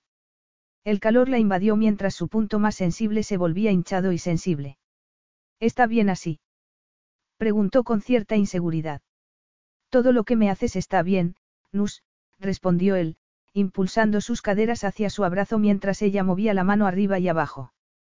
Soltando su erección, llevó el dedo a sus labios y lo probó. No se parecía a nada que hubiera saboreado antes y el brillo oscuro en los ojos de él la hizo desear lamerlo por completo. Aún no estoy lista para meterla entera en mi boca, aunque lo tengo en mente. Solo para que lo sepas. Él soltó una vociferación lasciva de excitación. No sé si corromperte del todo o adorarte. ¿Por qué tiene que ser una cosa o la otra? replicó ella, con su mano dispuesta a seguir explorando. Su miembro se estremeció al sentir su contacto de nuevo, y cuanto más lo manipulaba, más podía ver la tensión que se acumulaba en él. Un gruñido de disgusto escapó de sus labios, ya que no podía hacer mucho con una mano inmovilizada. Ella cayó sobre su espalda y él la siguió, y finalmente, oh, finalmente, se acomodó sobre ella. Pero no con todo su peso. Nus jadeó ante la deliciosa presión y sus muslos se abrieron instantáneamente para él. Como una gata en celo, frotó sus pechos contra el suyo y aquello le resultó tan excitante que su cuerpo comenzó a temblar. Nus impulsó sus caderas hacia arriba, siguiendo instintos que no sabía que tenía, en una sensación más deliciosa de lo que jamás había experimentado. Y él comenzó a rozar su miembro por sus pliegues, encendiendo un millar de chispas nuevamente. Aférrate a mí, princesa. Nus respiró entrecortadamente mientras su erección se adentraba en su calor. Estaba tensa y caliente, y sentía que su corazón se saldría del pecho si él no continuaba adentrándose. Mírame a los ojos, Nus. Sigue tocándome y tocándote. Dame todo lo que tienes, princesa. Nus obedeció su orden, derritiéndose al saborearlo. Derritiéndose al sentir sus músculos tensos vibrar mientras ella le arañaba la piel con las uñas. Derritiéndose al experimentar sensaciones que nunca antes había conocido, dolor y placer al mismo tiempo. Cayo la penetró centímetro a centímetro sin piedad, con una lentitud tortuosa, y ella supo por la dureza de su mandíbula que estaba costándole mucho mantener el control. Arqueándose, lo tocó por todas partes, susurrándole que quería todo de él. Y entonces, con una embestida despiadada, la penetró tan profundamente que se convirtió en parte de ella.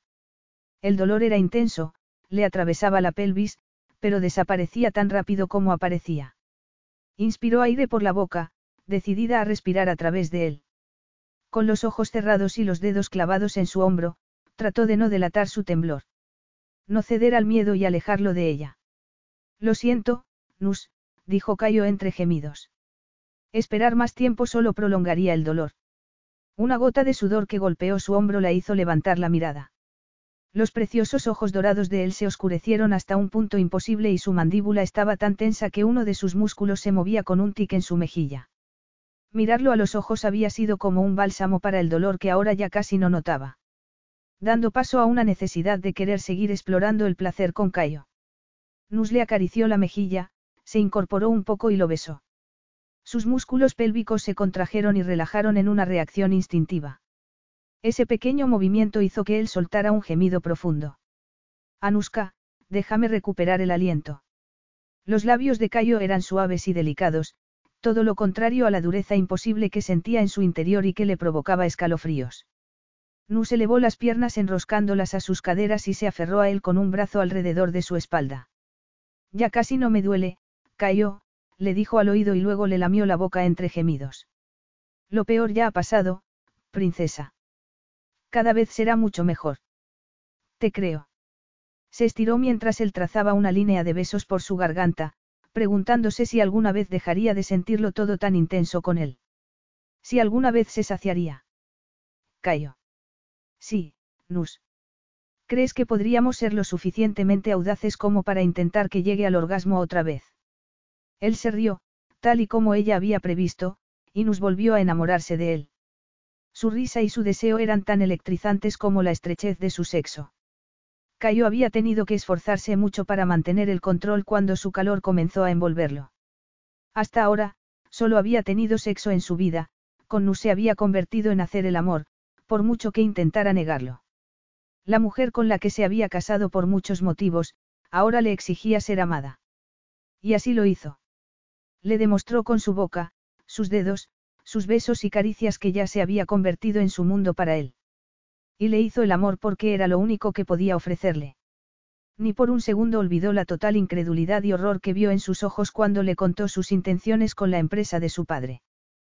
Pero ¿cómo iba a parar ahora? ¿Cómo podía encontrar paz si no terminaba con lo que había empezado hacía tantos años? ¿Cómo podría comenzar un nuevo capítulo de su vida con Nus si no destruía el dolor y la angustia que había acumulado como si fuera un elixir vivificante? Tenía que deshacerse de todo y empezar de nuevo, la humillación que sufrió ante las crueles burlas de Carlos, el dolor que padeció ante los puñetazos de su bravucón hijo Enzo, la agonía de saber que su madre no tenía fuerzas para desafiar al hombre con el que se había casado de forma precipitada, ni siquiera para proteger a Cayo, la ruptura de su corazón cuando se dio cuenta de que ella simplemente lo había echado para proteger a sus otros hijos, la soledad, el dolor de ser arrancado del único hogar que había conocido, de perder el legado de su padre, tenía que quemar todo el dolor y la amargura. Solo entonces Nus podría tener lo poco que quedaba de él plenamente, sin esos miedos persiguiéndolo. Sin la necesidad de venganza atormentándolo. Solo entonces podría liberarse y construir el futuro que ella había comenzado a dar forma. Siempre lo había conocido como un hombre duro. Ella lo había elegido, había decidido unir su vida a la de él, sabiendo que era todo lo que él podía ofrecerle. Cayo. Dijo ella al notar que él tenía la mente en otra parte. Sí, princesa. Estás. Va todo bien. Entonces, él miró hacia abajo y le dolió el corazón al verla. Con sus ojos grandes que le había desvelado todos sus secretos, su pelo ondulado extendido sobre las sábanas, su piel sedosa humedecida por el sudor, su boca rosada, ella era todas sus fantasías hechas realidad. Sí. Mejor que bien, Nus. Tú, yo, esto, es mejor de lo que jamás podría haber imaginado. Entonces, él sonrió y se sintió como si alguien hubiese abierto las cortinas dentro de su cabeza y hubiese entrado el sol. Ya no me duele tanto. Puedes. Podemos. Ella movió sus caderas pidiendo más. Él gimió y lamió la gota de sudor que resbalaba por el valle entre sus pechos. Apartando cualquier pensamiento que amenazara con estropear lo que había entre ellos en aquel momento, él la besó con dulzura. Solo faltaban unos días más y estaría, listo para esto. Totalmente listo. Totalmente libre. Haciendo acopio de toda su paciencia y experiencia, se dispuso a darle lo único que ella le había pedido. Apoyándose en un codo, atrapó un tenso pezón que reclamaba su atención. Lo lamió antes de succionarlo dentro de su boca, Inus tembló debajo de él, arqueándose sobre la cama, exigiendo más. Más, más y más, como si quisiera que se lo diera todo. Incluso mientras ella se aferraba a él con un brazo, su otra mano buscaba explorar su cuerpo. Sus dedos, como alas de mariposa, recorrieron su cuello, sus pectorales, su abdomen y, finalmente, donde estaban unidos. Era una mujer analítica y su curiosidad no tenía límites. Un gruñido escapó de la boca de Cayo cuando sintió los dedos de ella trazar la raíz de su miembro y seguir hasta los pliegues de su sexo. Tócate el punto más sensible, Nus. Sí, señor, susurró con descaro y comenzó a dibujar círculos sobre su punto más sensible. Ver sus dedos moverse sobre esa carne hinchada, Dios, esa imagen lo perseguiría para siempre. Sacó su miembro y lo introdujo de nuevo, sintiendo un profundo calor en la base de su columna vertebral. El gruñido de ella se unió al suyo. Estoy muy cerca, Cayo. Dios, sí, ahora. Levantando con ímpetu sus caderas, él empujaba sin parar, notando cómo su propio clímax estaba ya al caer. Oh, susurró ella, con la cabeza echada hacia atrás mientras él golpeaba su punto más sensible al entrar y salir. Cayo, puedo sentirlo. Lo siento aquí, dijo ella, tocando su abertura cuando él casi se había retirado por completo. Sonrieron y se miraron a los ojos. Estás recopilando todos los datos, ¿eh, princesa? Preguntó él con humor. Ya me conoces, respondió ella, con la frente cubierta de sudor y los labios hinchados. Era la cosa más erótica que él había visto nunca. Ahora, sí, más fuerte. Callo. Por favor, más rápido. Sigue tocándote, le susurró él mientras su ritmo se convertía en algo más. En locura. En un reclamo hambriento como nunca antes había experimentado. Ella cumplió su deseo, gritando su nombre mientras alcanzaba el clímax y sus músculos tensos envolvían a Cayo. Él la siguió, se corrió con un intenso y ardiente estruendo que brotó de su garganta, el calor invadiendo cada parte de su ser y dejándolo tembloroso. Durante unos segundos, se permitió el lujo de sentir su presencia debajo de él, enterrando su rostro en su cuello e inhalando el aroma que sus cuerpos habían impregnado en el aire. En sus brazos, Nus se veía pequeña, frágil y, sin embargo, poseía tanto poder como para, destrozarlo si así lo deseaba. La idea le heló el pecho y se apartó. Ella le puso las manos en el hombro y lo detuvo.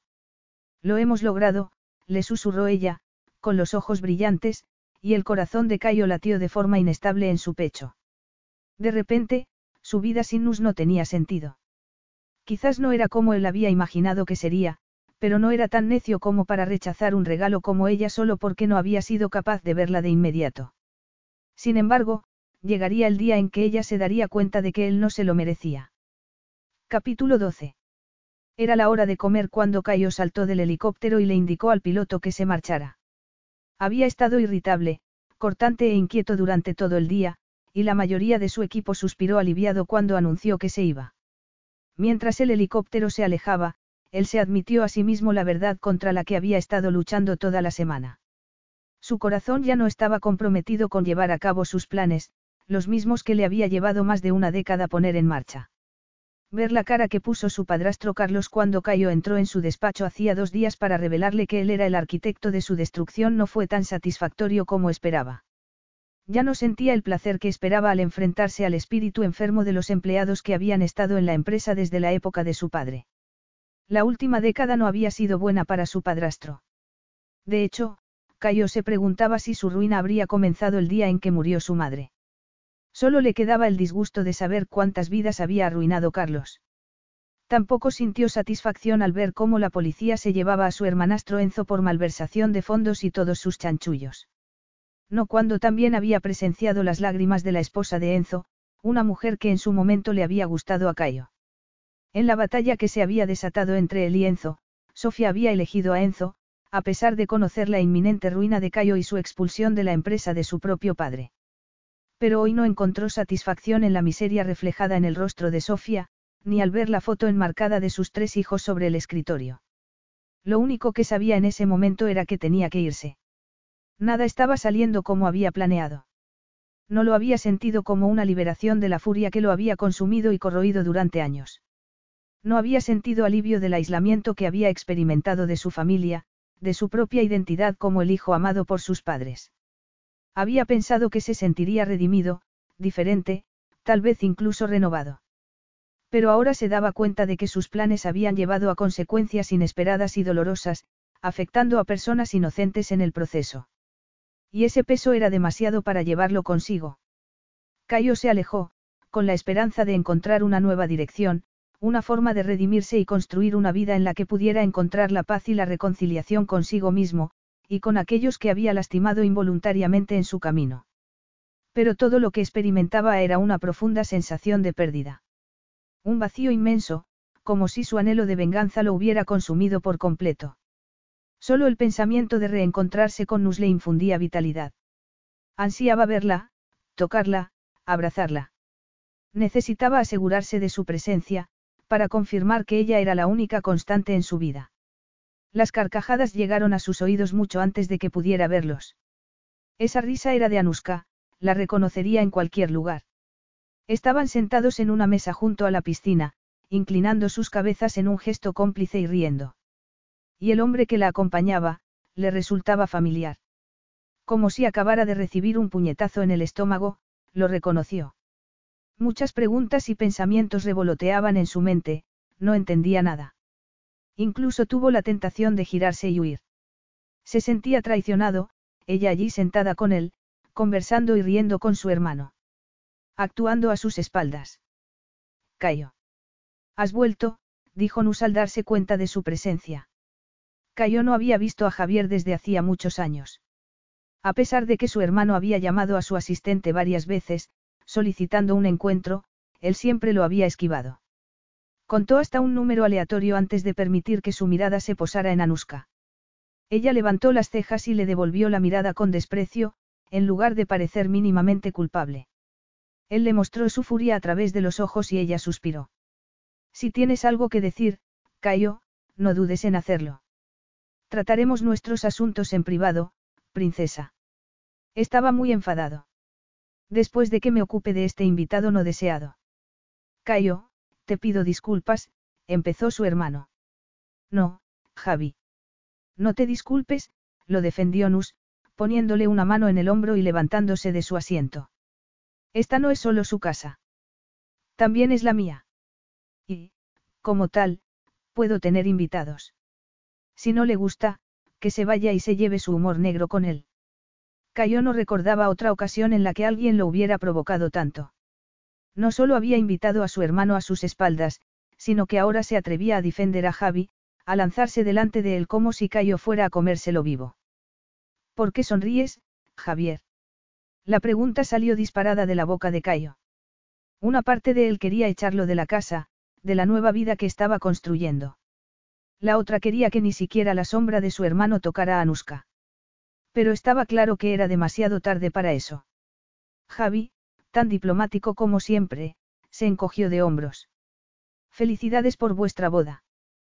Tu mujer es encantadora. Cayo tuvo que tragarse sus repentinos celos irracionales. Me alegro de que por fin te hayas asentado y que seas feliz.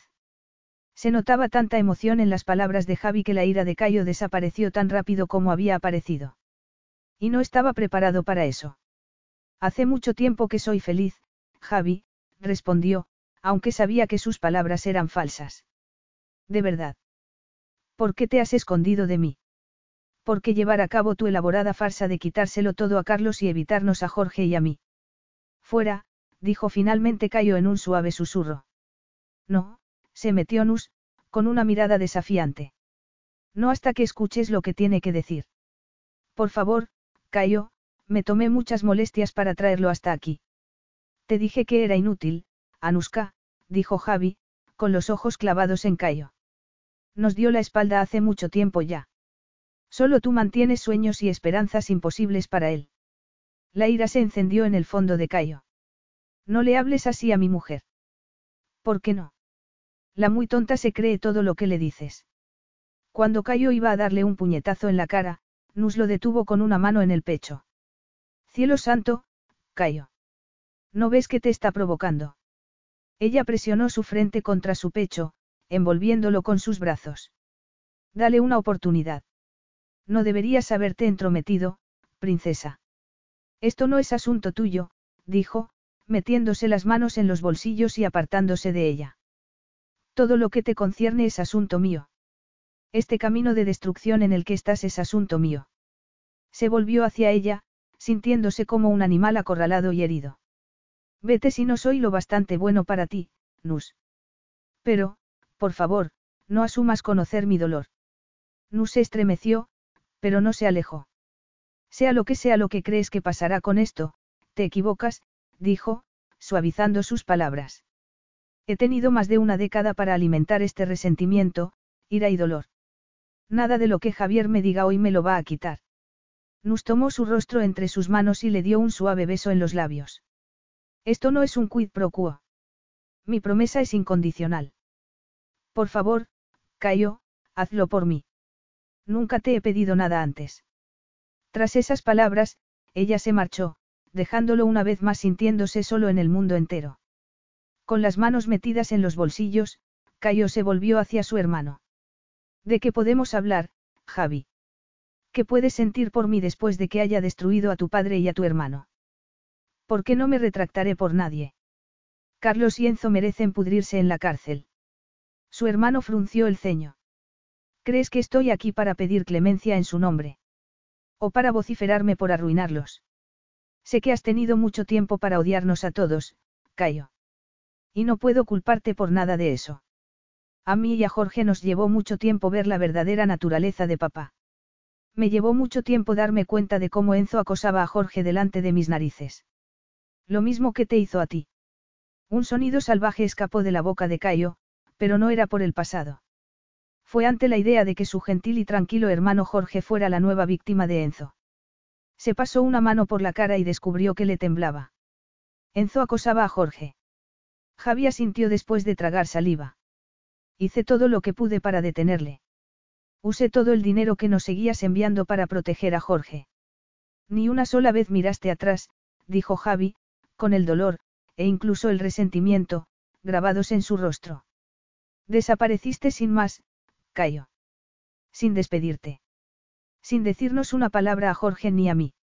Y entonces mamá enfermó. Yo la cuidé mientras ella suspiraba por ti. Murió con el corazón roto. Y todo el tiempo, Enzo y papá seguían mintiéndonos a mí y a Jorge sobre ti. ¿A quién crees que creería primero? Cayo cerró los ojos, una parte de él rehuyó encontrarse con la mirada de su hermano. Te envié dinero. Y esa fue la primera señal de que te preocupabas por nosotros, la primera comunicación que tuve contigo después de años, dijo Javi, con la amargura resonando en su voz. Te necesitábamos, Cayo. A ti, no tu dinero. Cuando Anuska llamó, añadió, lanzando una mirada en dirección al interior de la casa, aproveché la oportunidad para venir a verte. Jorge no quería, pero yo sí. Es demasiado tarde para salvarlos, Javi. ¿Crees que no podría haberle dicho a papá que eras tú quien estaba organizando todo desde detrás de las cámaras? Javi negó con la cabeza. No he venido aquí a pedirte nada, Cayo. Ni por mí, ni por Jorge, ni por papá. He venido a decirte que mamá te quería. Que pensaba en ti cada minuto, cada día desde que te fuiste. Que le rompió el corazón tener que dejarte ir. Ella tuvo elección, podría haber. Nos tenía a mí y a Jorge. ¿Crees que papá nos habría dejado ir con ella? No puedes verlo desde su punto de vista, Cayo. Ella hizo lo mejor por nosotros y por ti. Sabías que ella llamó a Rao y le rogó que te ayudara. Cayo sintió como si alguien le hubiera dado otro puñetazo. Se lo pidió a Rao. Javiera sintió. Sí. Ella sabía que lo mejor para ti era salir de ese ambiente tóxico. Su hermano suspiró. Yo, pensé que debía saberlo. Jorge y yo somos tus hermanos, tu familia. Ella hubiera querido que diera este paso. Ella habría. Javier dejó de hablar, abrumado por la emoción, y se marchó sin decir una palabra más. Cayo permaneció junto a la piscina mucho después de que la oscuridad se tragara sus sombras, preguntándose cuánto le había robado su venganza. ¿Cuánto había perdido? ¿Cuántos años podría haber pasado con sus dos hermanos? Y había hecho daño a la única mujer que se había preocupado lo suficiente como para ayudarle a ver la verdad, a pesar de su cabezonería. Cuando Cayo regresó a la casa, con una opresión en el pecho que no podía tragar, el salón y la cocina lo recibieron con silencio. Se dirigió al dormitorio y encontró a Nus metiendo su ropa en una pequeña maleta sobre la cama. El miedo lo invadió al instante. ¿Qué haces? Preguntó con su habitual arrogancia. El agente de Yana me ha llamado. Ayer se desmayó durante un rodaje. Como ya sabes, Mira acaba de volver con Aristos. Quiero pasar unos días cuidando de Yana, no lleva muy bien su diabetes de tipo 1. Pensé que al menos me dirías la verdad en lugar de usar lo que parece ser la excusa perfecta. Nu se giró hacia él. ¿Una excusa perfecta para qué? Para dejarme. ¿Qué más? Cayo no creía haberse sentido nunca tan hueco y vacío como en ese momento. Dejarte. Dijo Nus, frunciendo el ceño. Con los brazos cruzados, miraba por debajo de sus gruesas gafas, con el pelo recogido en un moño que él deseaba deshacer. ¿Crees que te voy a dejar? Tenías razón. Tendí una trampa a mi padrastro usando su propia avaricia en su contra. Utilicé toda la información que tenía contra Enzo para llevarlo a la cárcel. Durante más de 15 años, mi único objetivo fue devolverles lo que me quitaron. Nus lo miró como nunca antes lo había hecho. ¿Y te sentiste bien? Fue la última pregunta que esperaba, y no le quedaba instinto de preservación para ocultárselo a sí mismo o a ella. Se sentó en la cama junto a la maleta, dejando suficiente distancia entre ellos para que ella no tuviera que retroceder si no quería estar cerca de él. No, se pasó los dedos por el pelo. He estado luchando con eso durante semanas, esperando sentirme bien. Esperaba que fuera menos horrible, menos sucio. Pensé que, al derribarlos, al mostrarles lo que habían hecho de mí, lo poderoso y rico que era, no pudo evitar soltar una carcajada, pensé que al hacerlo me liberaría del dolor y la pérdida que sentí hace tantos años. Pensé que destruirlos me ayudaría a recuperar algo de mí mismo. En lugar de eso, sentí que también me manchaba a mí mismo arruinando la vida de inocentes. Era el destino de Carlos tarde o temprano, pero aún así, me he estado preguntando si no tendrías razón. Si no debería estar salvando la empresa en lugar de destruyéndola. Nus guardó silencio durante un buen rato y Cayo se preguntó si ya no había nada más que decir. Ella imitó su postura y se sentó en la cama, dejando la maleta entre los dos. Se sentía como si hubiera un océano entre ellos. Sé que no ha estado bien que actuara a hurtadillas al buscar a Javier sin que lo supieras, pero tenía que hacerlo, admitió ella. Cuanto más investigaba sobre la empresa de tu padre, los desfalcos de tu hermanastro y los negocios turbios en los que Carlos ha estado involucrado, más entendía lo que querías hacer. Lo vi en tus ojos, Cayo, vi lo que te estaba costando. Y entonces, por supuesto, mi curiosidad no se detuvo ahí. Encontré a Javier y lo llamé. No sabía qué haría si resultaba ser como tu hermanastro. Pero tenía que arriesgarme y aprovechar la oportunidad. Una oportunidad de que, princesa. Una oportunidad de que recuperes un hermano o dos, Cayo. Una oportunidad para que vuelvas a tener una familia. Tú me ayudaste a tener a la mía. Me ayudaste a tomar las decisiones correctas con mi madre. Fuiste mi fuerza, mi apoyo, cuando Taata y Nanamma fallecieron. ¿Por qué no querría hacer lo mismo por ti? Intenta salvarme, Nus. ¿Por qué he vivido con esta rabia tanto tiempo que no sé qué sería de mí sin ella, princesa? Salvarte. ¿Crees que esto es una deuda que estoy pagando? Te dije que te amo, Cayo. Ver que eres infeliz, ver que te sientes miserable y enfadado, ver que te odias a ti mismo, me duele. ¿Qué tipo de vida tendríamos tú y yo si este camino de destrucción que has estado siguiendo también te destruye a ti? Sacudió la cabeza. Quiero un futuro contigo. Quiero tener hijos contigo. Quiero que mis hijos tengan un padre que los ame con todo su corazón. Hice todo esto por mí. Por mi futuro. Tirando la maleta al suelo, Cayo hizo rodar a Nus debajo de él en la cama. Dejar ir todo ese veneno, todo ese odio después de todos estos años, es aterrador. Tengo miedo de que no quede nada bueno en mí. Que se haya llevado todo lo bueno y honorable. Ella le apartó el pelo de la frente, sus ojos brillaban con intensidad. Ya sabes que eso no es verdad. Por eso Taata también quería detenerte. Eres el hijo de tu padre, Cayo. Eres el protegido de Rao.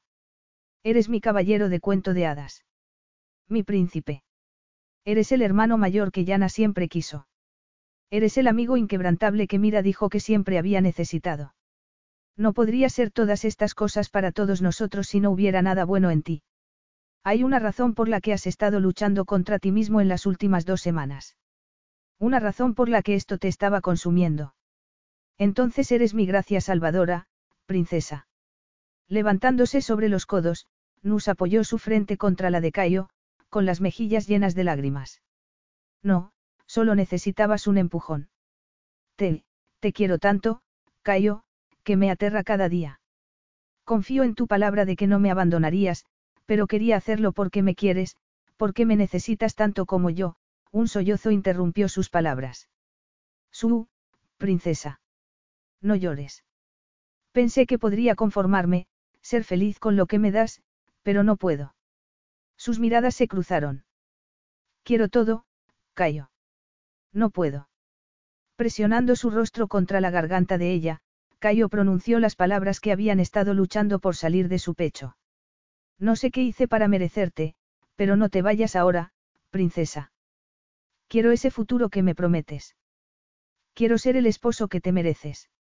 Quiero que nuestros hijos estén rodeados de tíos y tías como yo lo estuve una vez. No puedo imaginar un solo día sin ti en mi vida, Nus. Pasaré el resto de mi vida demostrándote cuánto te amo. Cuánto te necesito. Ella le agarró el pelo y le levantó la cabeza, y entonces él se dio cuenta de que su inteligente esposa no había dejado pasar nada desapercibido. Te reconciliarás con Javier y Jorge. Cayo asintió, tragándose las lágrimas que se habían acumulado en su garganta. Sí. Javier me hizo enfrentar algunas verdades decisivas que estaba demasiado enfadado y herido para ver. Me dijo que mi madre fue quien le pidió a Rao que me ayudara. La alegría floreció en el pecho de Nus al ver una chispa de esperanza en los ojos de Cayo. ¿En serio lo hizo? Era su única opción. Carlos le habría quitado a Jorge y Javier si ella hubiera intentado hacer algo, así que se aseguró de que yo pudiera salir de allí. ¿Y ella? Con la mano en el pelo, Nus lo sostuvo mientras él enterraba su rostro en su pecho, con sus amplios hombros temblando. Con la boca en su sien, lo besó, lo calmó y le susurró todo lo que pudo. Siento mucho que no hayas podido volver a verla, Cayo. No puedo, sus propias lágrimas la interrumpieron. Pero ella te amaba. Y toda la rabia y el dolor, no te han manchado, Cayo. Te han endurecido. Es. ¿Crees que hay esperanza para mí entonces, princesa. Esperanza. Eres mi héroe, mi caballero, mi todo. Nunca me habría enamorado de un hombre que encuentra placer en herir a los demás. Tú y yo sabemos que ya estabas luchando contra todo esto. Solo desearía.